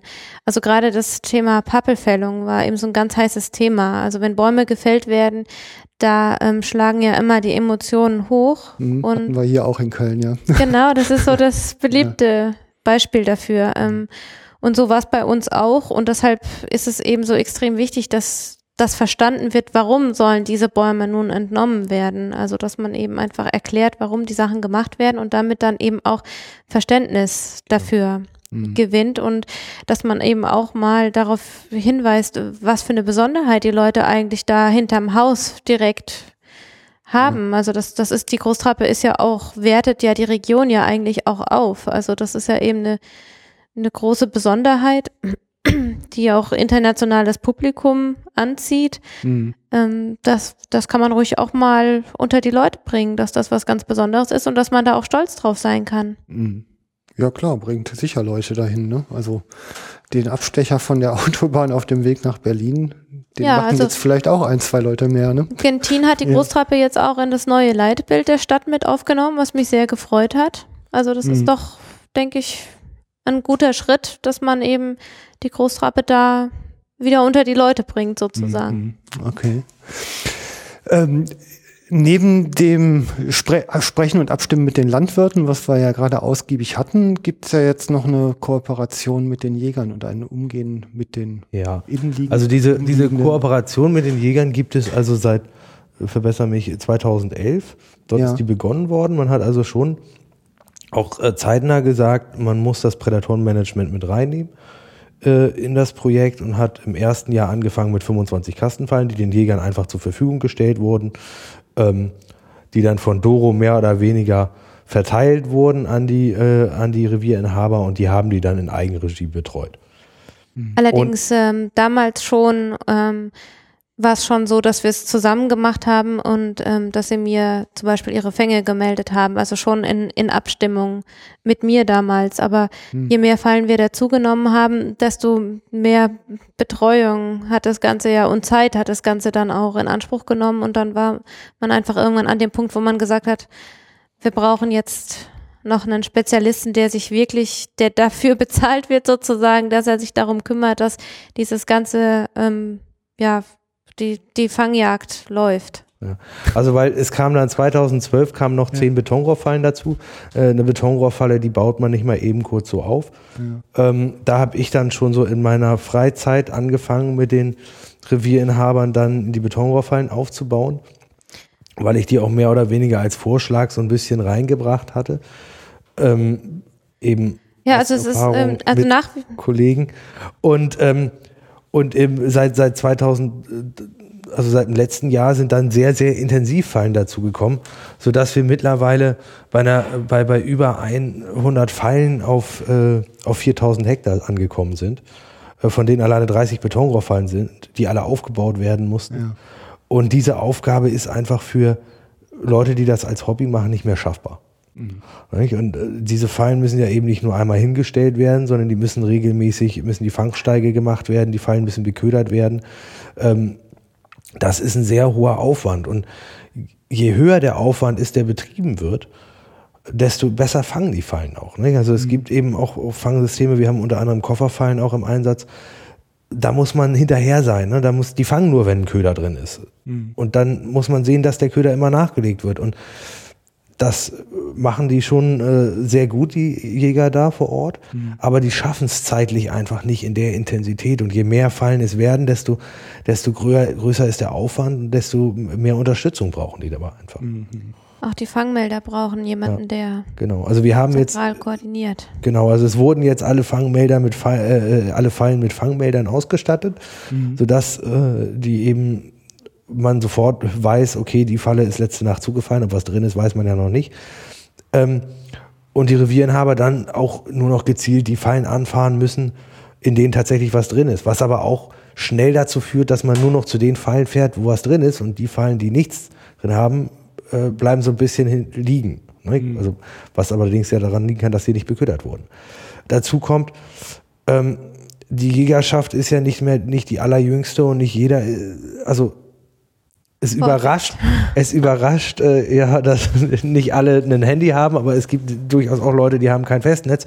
Und wenn man äh, dann einen elektronischen Fangmelder hat, dann ist das für die nicht unbedingt von Vorteil, mhm. sage ich mal. Nicht? Und ähm, und mit denen muss man dann eben trotzdem zusammenarbeiten, so dass ich dann eben mit dem einen oder anderen äh, das so geregelt habe, dass ich ihn am Morgen anrufe, wenn bei mir die Fangmeldungen eingegangen sind und ihm mitteile, Mensch, in der und der Falle ist was drin. Ähm, schau da mal hin oder beziehungsweise die ist zu. Das ist ja immer die Information, die man, mhm. die man hat. Ob dann was drin ist, ist ja dann das nächste. Ja, okay. Ähm, wie verteilen Sie, also ich sag mal, das sind, welche Fläche deckt ihr denn jetzt eigentlich mit der ganzen Fangbejagung ab? Also das ist, das ist, es ist, also wie ist das strukturiert? Genau, also es sind also viele, viele Fallen, aber die haben ja wahrscheinlich auch irgendwie eine Strategie, nach der ihr die verteilt habt. Und ja, das, also im Reviersystem sagt man einfach, man hat so und so viel Fallen auf so und so viel Hektar. Und die Zahl auf so und so viel Hektar entspricht immer der Reviergröße. Das ist hier schwierig zu sagen, weil wir haben sehr große Reviere dort. Das sind große Genossenschaftsreviere äh, mit teilweise äh, das größte mit 2600 Hektar, von denen aber natürlich nicht die gesamte Fläche bejagt wird. Also wir kann, also, wenn man so einen Abstand, mit ein bisschen Abstand um die Fallen in den Kreis zieht und die Fläche ausrechnet, dann kommen wir auf etwa 4000 Hektar, auf denen diese Fallen verteilt sind. Mhm. Das ist also das Gebiet mehr oder weniger das SPA oder das, also das äh, Vogelschutzgebiet und eben die Randbereiche des Vogelschutzgebietes, sodass eben versucht wird, den Kern dieses, dieses Vogelschutzgebietes möglichst raubwildfrei zu kriegen. Mhm. Und die Fallen sind danach äh, verteilt, wie man eben als äh, Fangjäger seine Fallen verteilt, dass man eben sagt, warum ist wo ein äh, guter Fangplatz und wo fange ich möglichst äh, viel Raubwild. Hm. Und dementsprechend sind auch die unterschiedlichen Systeme an unterschiedlichen Stellen installiert, um möglichst eine hohe Effektivität herzu herzustellen. Hm. Und das heißt dann zum Beispiel, dass wir festgestellt haben, dass wir also die Betonrohrfallen am effektivsten einsetzen, wenn sie in irgendwelchen Gehölzstrukturen oder, oder Hecken oder irgendwelchen Waldrandbereichen oder ähnlichem aufgestellt sind. Mhm. Während die Kofferfallen also sich am, am effektivsten im Wald direkt oder in, in Siedlungsnähe einzusetzen sind.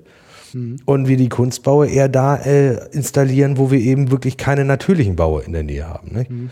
Und so können wir ein bisschen die, äh, die unterschiedlichen Fallen auch äh, gezielt unterschiedlich einsetzen. Mhm. Ganz wichtig dabei, die Kastenfallen haben sich unglaublich bewährt, einfach auf künstlichen Brücken über die Gräben. Man muss sagen, eben Niedermoorgebiet, äh, im Wiener gibt es äh, gute 200 Kilometer Gräben.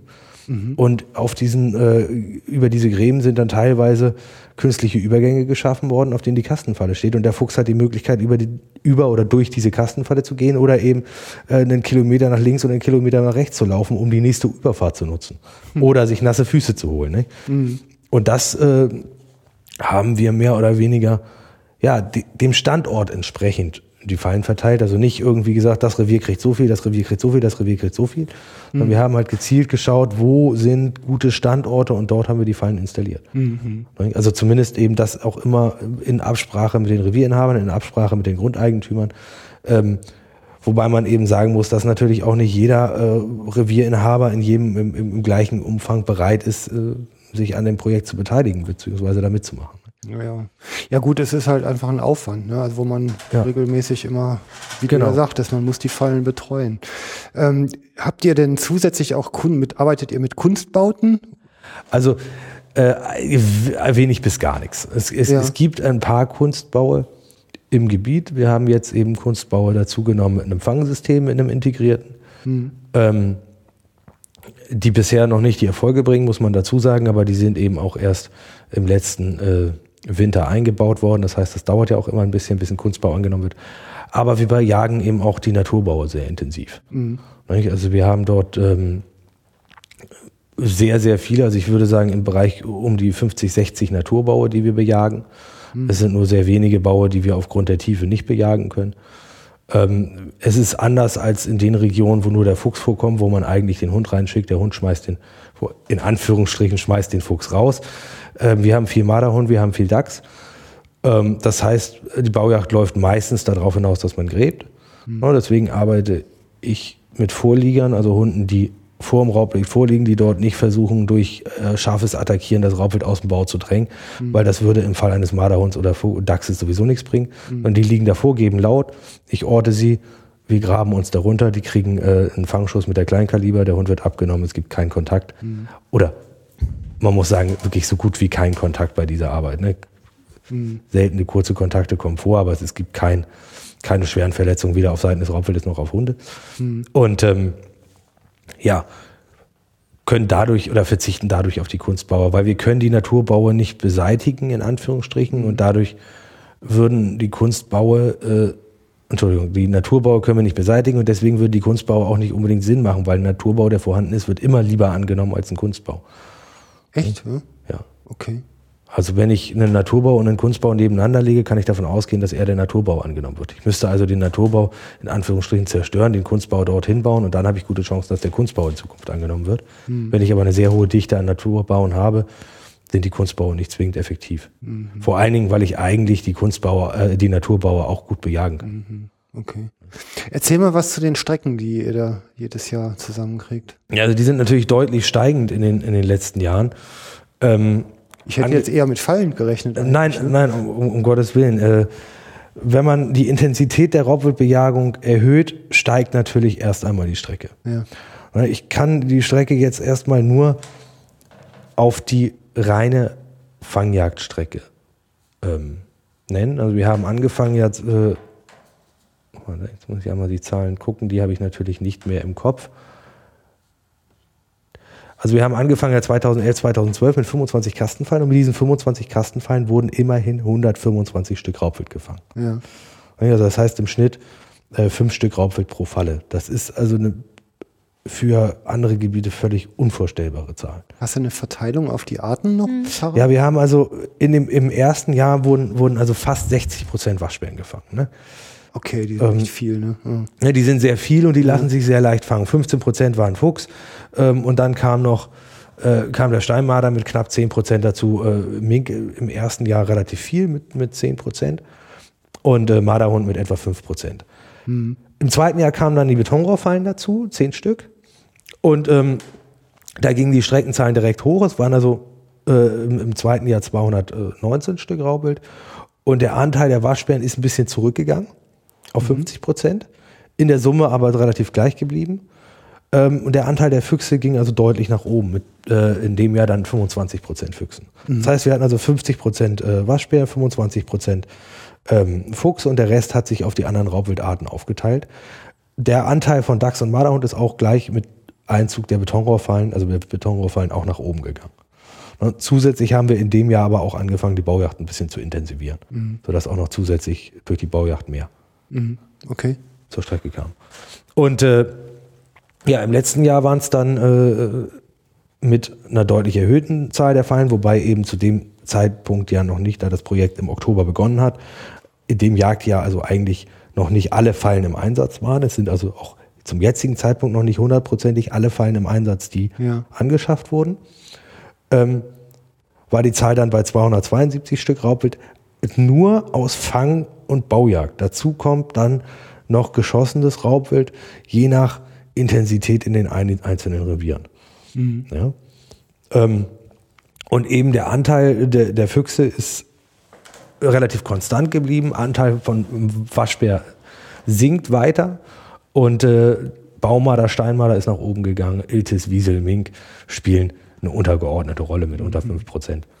Mhm. Aber die anderen Arten, ähm, ja, ja, sind konstant hoch. Wobei wir äh, von Revier zu Revier unterschiedlich eben in dem ersten Revier bereits beim Waschbären einen wirklichen Einfluss sehen. Ja. Man kann das nicht immer an absoluten Zahlen sehen, sondern man muss sich dann die Zahlen auch genauer angucken. Das heißt, man muss auch gucken, wie ist die Geschlechterverteilung, wie ist die Altersstruktur des gefangenen Raubwildes. Und wenn wir feststellen, dass wir in dem einen Revier fast nur noch Rüden fangen, mhm. äh, dann kann man davon ausgehen, dass es sich da, also insbesondere beim Waschbär, nur um zuwandernde Tiere handelt. Mhm. Und wenn wir dann äh, in einem anderen Revier sehr viel Jungtiere fangen, dann können wir davon ausgehen, dass da noch sehr viel Reproduktion stattgefunden hat und dass wir dort also noch keinen wirklich nennenswerten Effekt erzielt haben. So kann man also anhand der Streckenzahlen auch ein bisschen sehen, habe ich tatsächlich Einfluss, also aber dann eben nicht in der absoluten Betrachtung, sondern erst in der Betrachtung, wenn man in die Geschlechter reingeht und in die Altersverteilung. Mhm, mhm, mhm. Okay. Ja, das sind ganz schöne Zahlen, ne? Ja, das ist eben das, was äh, auch die, die Jäger da ziemlich überrascht hat, muss man sagen. Nicht? Die hatten zwar damit, sie wussten zwar, dass sie die alle Arten da haben, ja. aber dadurch, dass die Fangjacht wenig bis gar nicht betrieben wurde, ähm, wussten sie nicht, in welchen Mengen es. Also eigentlich gab es keine Niederwildtradition mehr so richtig, ne? Nein, überhaupt keine. Also die Niederwildtradition ist komplett weggebrochen. Müsste man eigentlich irgendwie erhalten, ne? Na, hoffentlich also. können wir jetzt das Ganze wieder ins Leben rufen, weil ähm, die natürlich jetzt auch schon so, man sieht schon so ein bisschen, dass mehr Fasane ähm, oder es wird erzählt, dass mehr Fasane gesehen werden, mehr mhm. Hasen gesehen werden. Ähm, was wir für die Zukunft jetzt, was das Projekt angeht, vorhaben, ist unbedingt ähm, auch noch ja noch wissen noch wissenschaftlicher, noch intensiver eben jetzt auch zu kontrollieren, ähm, welchen Erfolg und die Raubwildbejagung auf die Entwicklung der Raubwilddichte vor Ort hat. Also dass ja. man eben versucht, die Dichte über die Jahre jetzt zu überwachen, um da hoffentlich Veränderungen ähm, mhm. festzustellen, ähm, dass man das eben noch besser jetzt auch auswerten kann. Mhm. Wichtig ist vielleicht noch, ähm, dass ähm, jetzt die Raubwildbejagung im Finnerbruch vor der oder möglichst alle Jagdmöglichkeiten auch beinhalten soll. Also dass jetzt ähm, die Ansitzjagd schon auch eine gute Möglichkeit ist, um Strecke zu machen, dass auch im Winter immer mal wieder ein Fuchsdrücken stattfindet zum mhm. Beispiel. Mhm. Ähm, aber klar ist natürlich, dass die Fangjagd und die Baujagd eben die effizientesten Methoden sind, um einfach Strecke zu machen. Und die haben auch die, die Strecken der beteiligten Reviere enorm in die Höhe gebracht. Ja.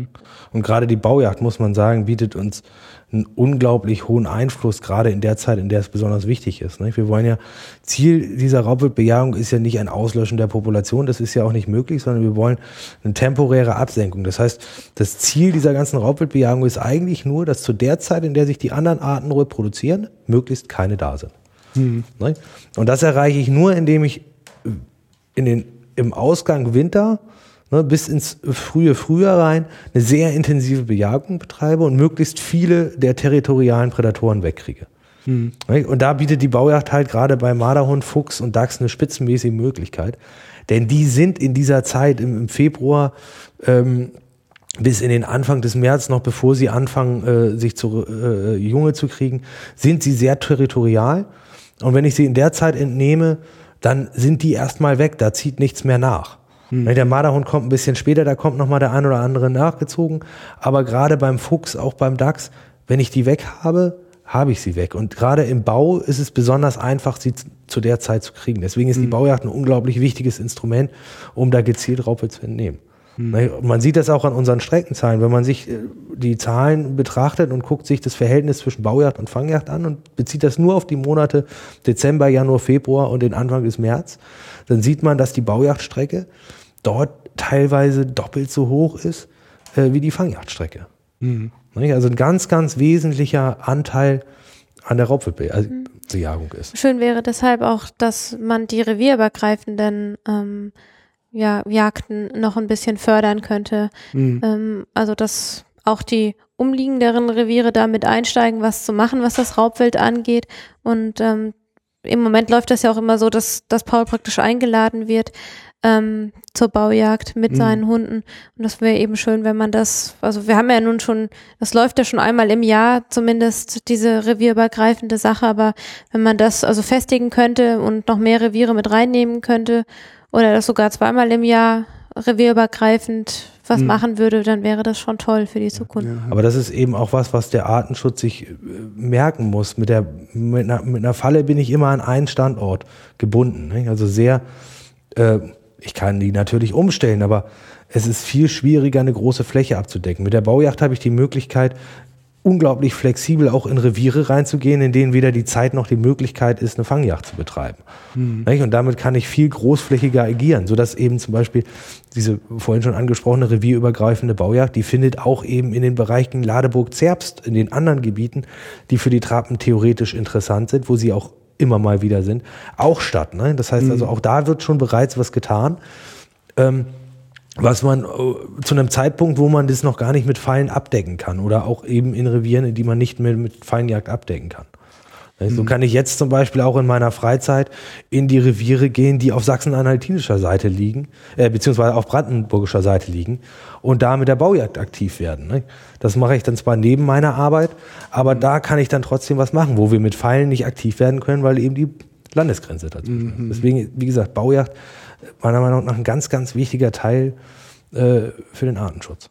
Und die hohen Streckenzahlen sagen uns ja, dass auf jeden Fall ja. noch Steigerung vonnöten ist. Ja, ja. Also wir sehen jetzt, wo wir in diesem Jahr ja dann, also in diesem Jagdjahr wirklich das Großteil der Fallen jetzt auch aktiv stehen haben, dass wir also zum jetzigen Zeitpunkt ähm, bereits bei über 150 Stücken Raubwild sind in diesem Jagdjahr. Das heißt also, ich erwarte für dieses Jahr nochmal eine Streck Streckensteigerung. Ja, ja. Also, dass wir jetzt nochmal hochgehen. Wir sehen auch leider, dass ich, dass ich, dass ich relativ viele Gehecke vom Waschbär, vom Marderhund, vom Fuchs irgendwo durchgemogelt haben.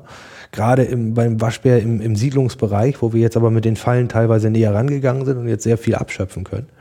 Hm. Ähm, erwarte ich jetzt nochmal einen Anstieg und erhoffe mir dann eigentlich für das kommende Jahr, ähm, dass wir eine eventuelle Streckensenkung oder zumindest eine konstante Strecke haben, die aber nach Möglichkeit so verteilt ist, dass sie zeigt, dass wir wenig Reproduktion im Gebiet hatten. Nicht? Also das ist mhm. eigentlich das Ziel. Also wir, wir, den Zuzug werden wir immer haben. Es wird immer wieder von außen Raubwild ja. in das Gebiet ziehen. Ziel muss es einfach sein, dass nur in diesem relativ kurzen Zeitraum müssen wir das Revier oder das Gebiet so frei von Raubwild wie möglich kriegen. Mhm. Also ich äh, habe da gerade so einen, so einen Gedanken, den ich jetzt einfach mal überprüft haben möchte. Ähm, also in den letzten Tagen noch gelesen ist es so, dass ähm, der BUND die Bau- und Fangjagd komplett abgeschafft wissen will und der NABU sagt mhm. halt nur in ausgewiesenen Gebieten. Und ich habe mich spontan gefragt, wieso darf ich denn keinen flächendeckenden Artenschutz betreiben? Also weil das, das ist doch eigentlich ein Faktor, der auch flächendeckend wirklich jeder Art zugutekommt. Ja, das, das ist definitiv so. Das Problem, was wir derzeit haben, ist, dass das ähm, in den Gebieten, in denen diese Kontra-Baujagd, Kontra-Fangjagd gerade so aktiv läuft, gibt es eine unglaubliche Klippe zwischen Jagd und Naturschutz. Ähm, das hat es im Osten nie in dem Maße gegeben. Nicht? Also da war äh, vor der Grenzöffnung gehörte Jagd und Naturschutz untrennbar immer schon zusammen. Deswegen gab es da dieses Problem nicht. Die müssen leider erst selber so weit kommen, dass sie erst einmal alles verboten haben und dann bricht ihnen in ihren Schutzgebieten alles zusammen. Ja. Und erst dann werden sie feststellen, verdammt nochmal, wir können nicht ohne. Dann werden sie zwar anfangs auch versuchen, es komplett nur auf, das, auf die Schutzgebiete zu beschränken, mhm. aber werden damit über kurz oder lang auf die Nase fallen. Wir sehen das in, äh, in Niedersachsen geht es so weit, dass Schutzprojekte die Gelder gestrichen kriegen, wenn sie nicht Prädatorenmanagement als Teil mit reinnehmen, weil es gesagt wird, ihr könnt nicht hier Flächenschutz betreiben, ihr könnt nicht die Landwirtschaft ausschalten und zugucken, wie alles aufgefressen wird. Ja. Und ne, ähm, gerade im Dümmer ist ein sehr gutes Beispiel. Äh, dort läuft das mittlerweile sehr erfolgreich. Die haben das vorher aufgeteilt in zwei Gebiete, beziehungsweise ich die Namen äh, habe ich nicht genau im Kopf. In dem einen Gebiet wurde angefangen mit äh, Raubwildbejagung, intensiver auch mit äh, Wippbetonrohrfallen. Mhm. Das andere wurde als äh, Beobachtungsgebiet so belassen wie bisher. Ähm, nach drei Jahren ist es soweit, dass sie das Beobachtungsgebiet nicht mehr als Beobachtungsgebiet halten dürfen, weil der Erfolg in dem anderen Gebiet so hoch ist, dass sie jetzt in ihr Beobachtungsgebiet auch Fallen stellen müssen. Mhm. Und das läuft eigentlich völlig konträr dessen, was in einigen Bundesländern läuft, wo es völlig gegen, äh, gegen die Jagd läuft oder gegen den, den, die, die Prädatorenbejagung.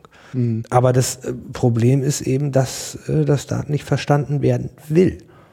Ne? Ja, also ich sag mal so, nach de, die Hintergründe sehe ich eher so in der, nicht der Tierschutz, sondern in der Tierrechtsszene. Richtig, ja. Die hängen dahinter. Und ähm, für die ist ja irgendwie ganz abwegig zu denken, dass es auch, dass der Tod irgendwie ein Bestandteil auch ist, der Platz für neues Leben macht. Ne? Und ja.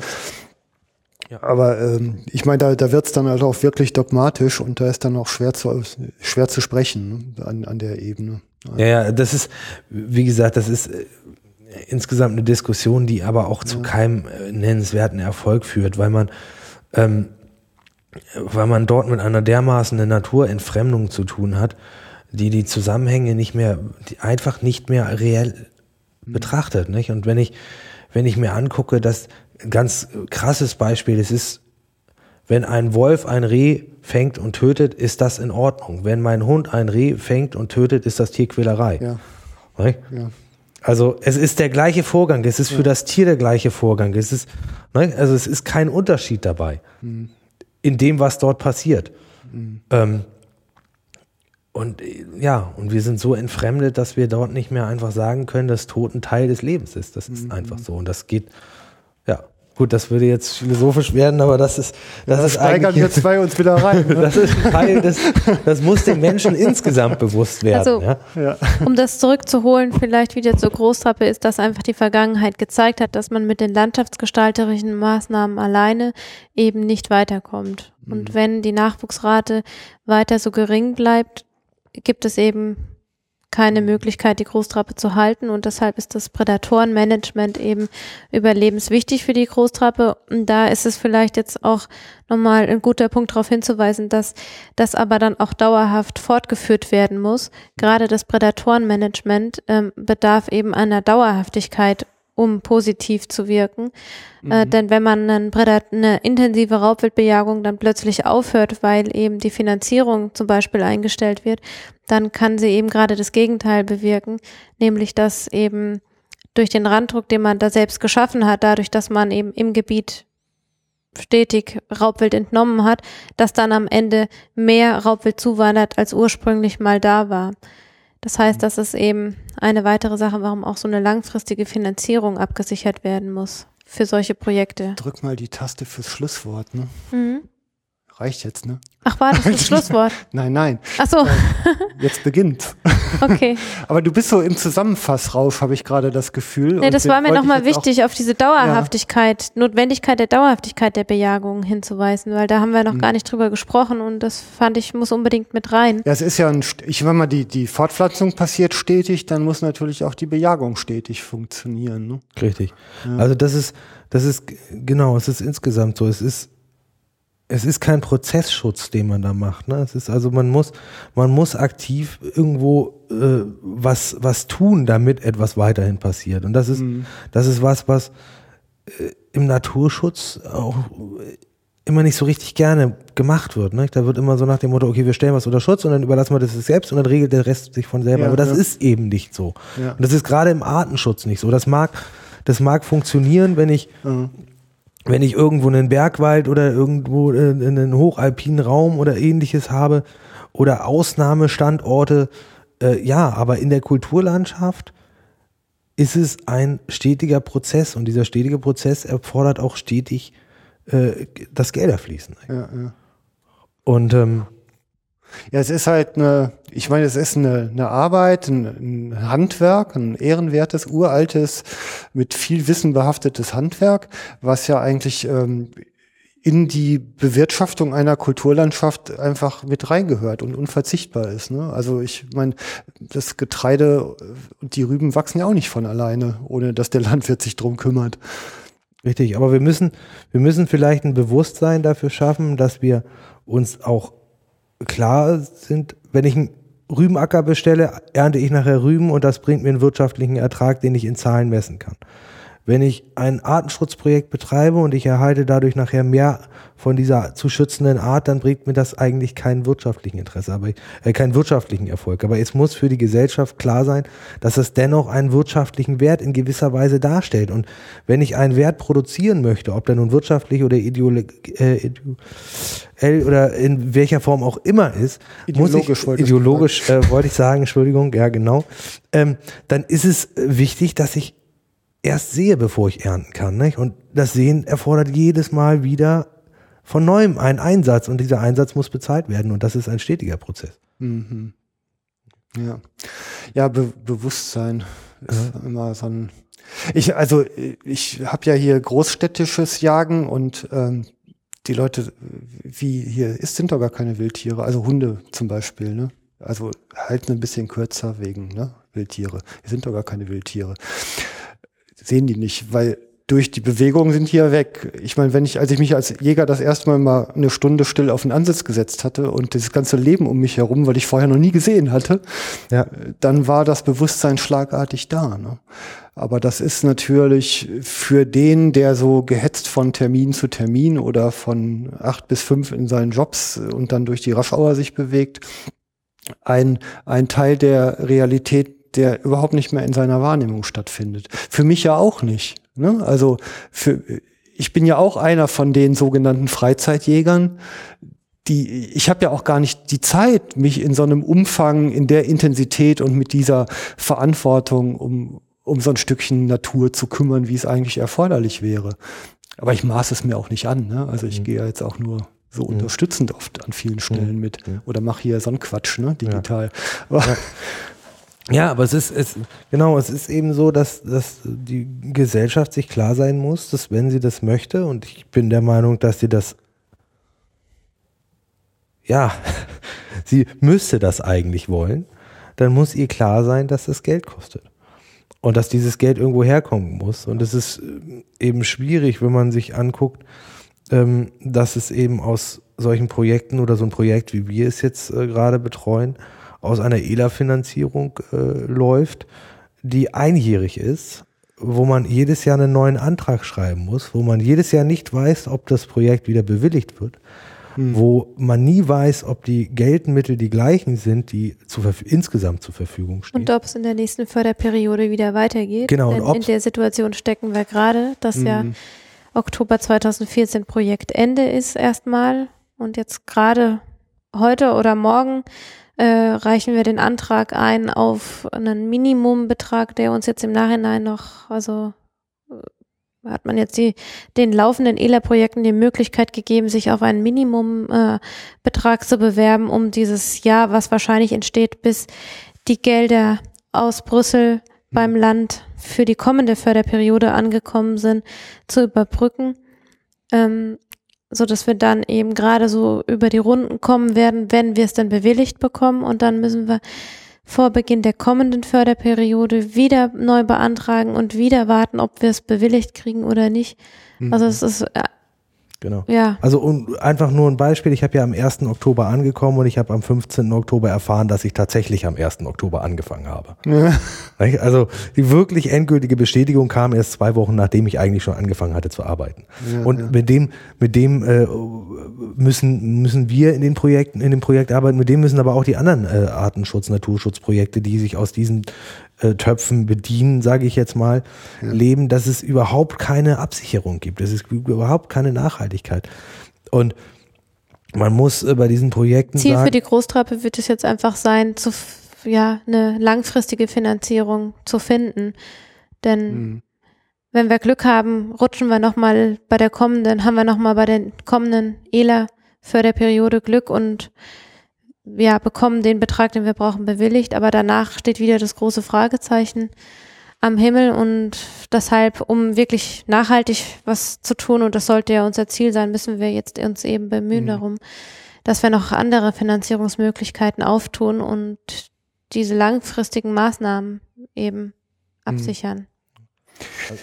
Also es ist eigentlich so, dass wenn man sagt, dieses Projekt, um das Projekt am Laufen zu halten, haben wir einen gewissen Betrag, den wir jährlich brauchen. Ja.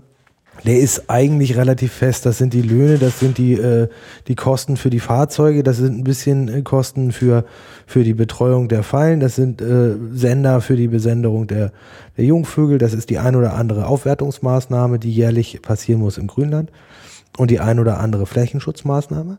Das sind Zahlen, die sind relativ fest, die sind konstant. Und darüber hinaus gibt es immer Punkte wie eben, äh, dass man jetzt GPS-Sender anschafft, dass man neue, Beobachtungs neue, neue Beobachtungseinrichtungen, dass ja. man neue Fallen anschafft, dass man ein neues Fahrzeug angeschafft werden muss. Solche Sachen. Das sind Sachen, die lassen sich relativ einfach finanzieren. Mhm. Das sind einmal Anschaffungen, da stelle ich einen Antrag, das kann ich begründen, das kriege ich genehmigt, das ist in Ordnung. Schwierig sind eben alle Sachen, die so im laufenden, an laufenden Kosten mhm. stehen, mhm. die einfach immer da sind. Ähm, und das ist äh, zurzeit eben das, was, woran es mhm. eigentlich auch bei diesen ganzen Projekten hakt. Also ich nochmal vielleicht so rum meine Wahrnehmung von außen. Also überhaupt aufmerksam geworden auf dieses Projekt bin ich durch deinen Den Vortrag. Hilferuf, oder? Nee, erstmal, also auf den Schirm, auf den Radar habe ich es überhaupt in, als du in Kranichstein warst. Mhm. Also das war in meinem Kopf so auf einmal dieser Highlander-Moment, wo ich mir eigentlich klar war, wie unverzichtbar Jagd für den Artenschutz ist. Also das ganze Symposium drehte sich ja eigentlich mhm. darum. Ne? Letzten September mhm. war es, glaube ich, letztes Jahr. Mhm. Ne?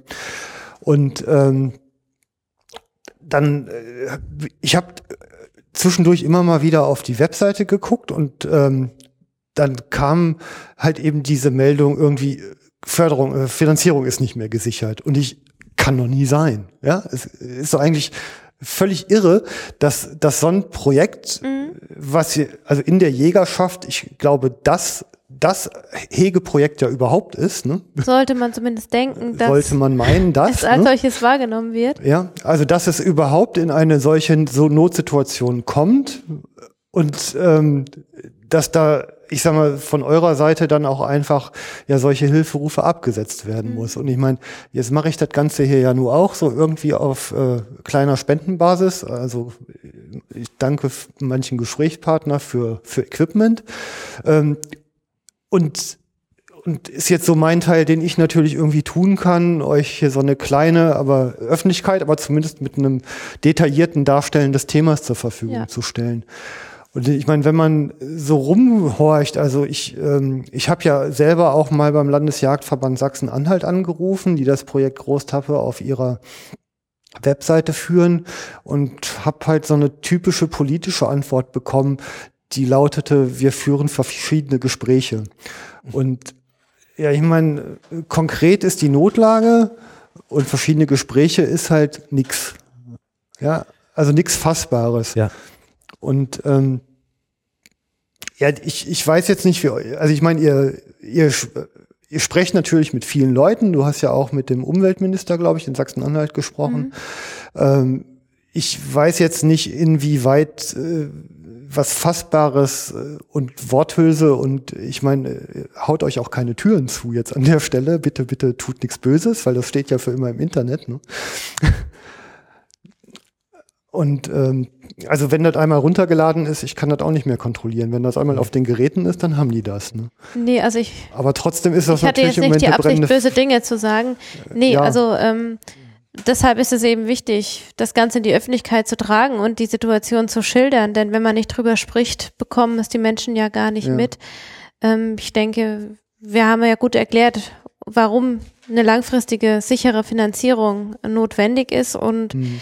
jetzt hoffe ich einfach, dass das in die Öffentlichkeit, in die Presse bringen, Früchte trägt und dass sich Möglichkeiten auftun, dass man eben ja noch eine sicherere Alternative zu den EU-Mitteln ähm, findet.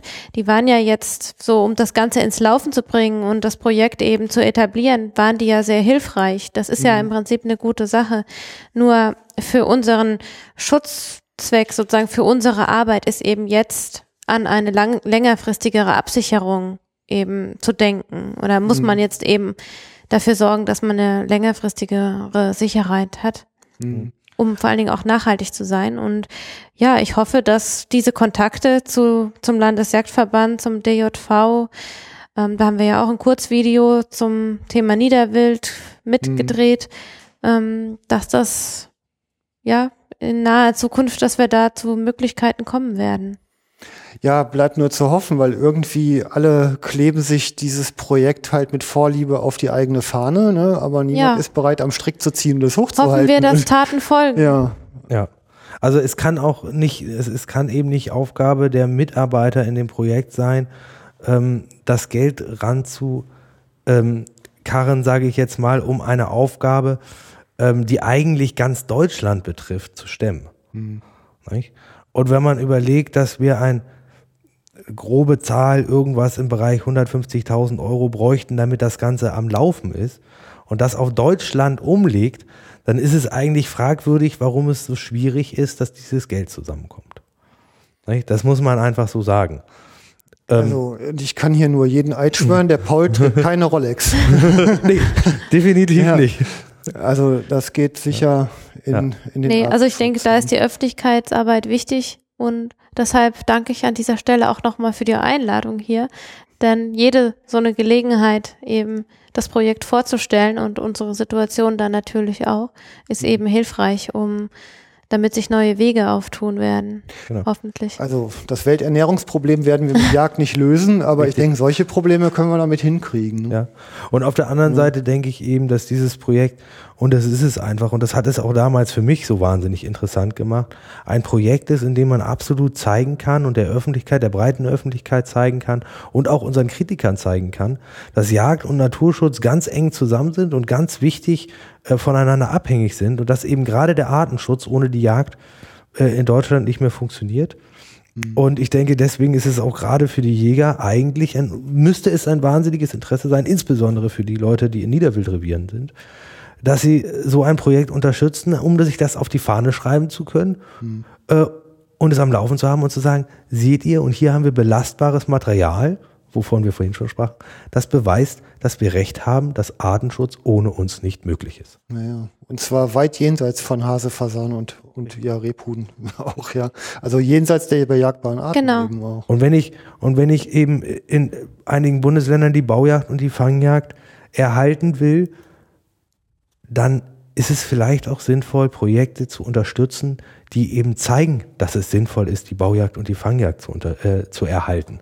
Ja, man braucht es einfach. Eben. Und dass das flächendeckend wichtig ist und dass es nicht nur eben darum geht, dass ich da meinen Fasan und meinen Hasen schieße, sondern dass es ein, ein, ein, ein, eine Aufgabe ist, die die Jäger durchführen, die der gesamten Artenschutz dient. Und äh, deswegen denke ich, ist es für die Jägerschaft eigentlich auch eine wichtige Aufgabe zu sagen, okay, und solche Projekte müssen wir auch unterstützen. Hm. Haben wir noch was Wichtiges vergessen?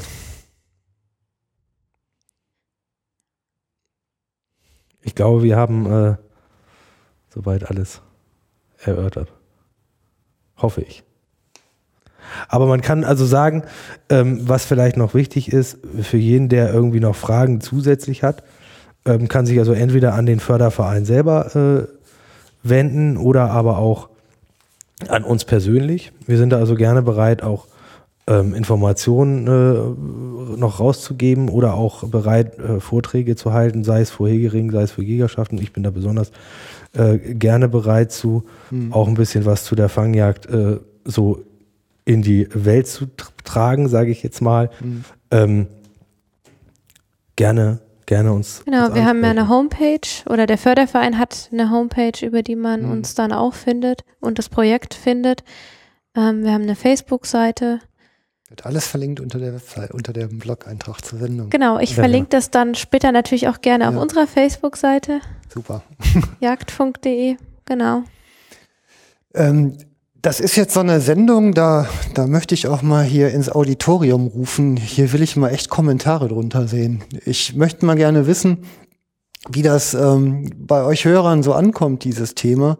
Ich halte das ja hier für eine der, der wichtigsten Hochzeiten, auf der wir zu tanzen haben. Also jetzt nicht nur die Großtrappe als solches, sondern das weite Thema Artenschutz, ähm, weil das ist so eine der Möglichkeiten, um dieses Handwerk, dieses Wertvolle halt wirklich dauerhaft zu erhalten. Also deshalb, ähm, jetzt will ich mal Anschläge sehen hier unter.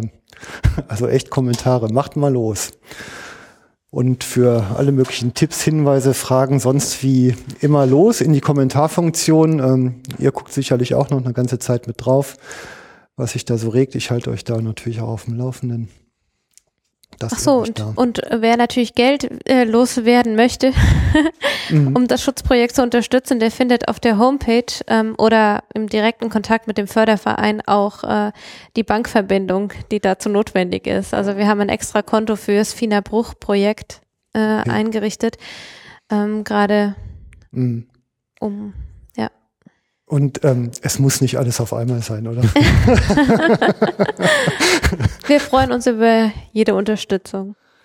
Ja, dann bedanke ich mich ganz lieblich, äh, ganz lieblich, lieblich herzlich, herzlich bei dir, liebe Doro, für dieses lange Gespräch und ähm, Paul auch, auch dir ganz herzlichen Dank, auch für die Leidenschaft. Habe ich auch gerne, wenn hier aus dem Sattel gegangen wird, haben wir schön gemacht, finde ich. und ähm, wir sind wieder Freunde und ja, beim nächsten Mal die Nummer 20 dann, glaube ich, hier. Ja, bin ich auch gespannt. Vielen drauf. Dank. Tschüss zusammen. Bis zum nächsten Mal. Ja, tschüss.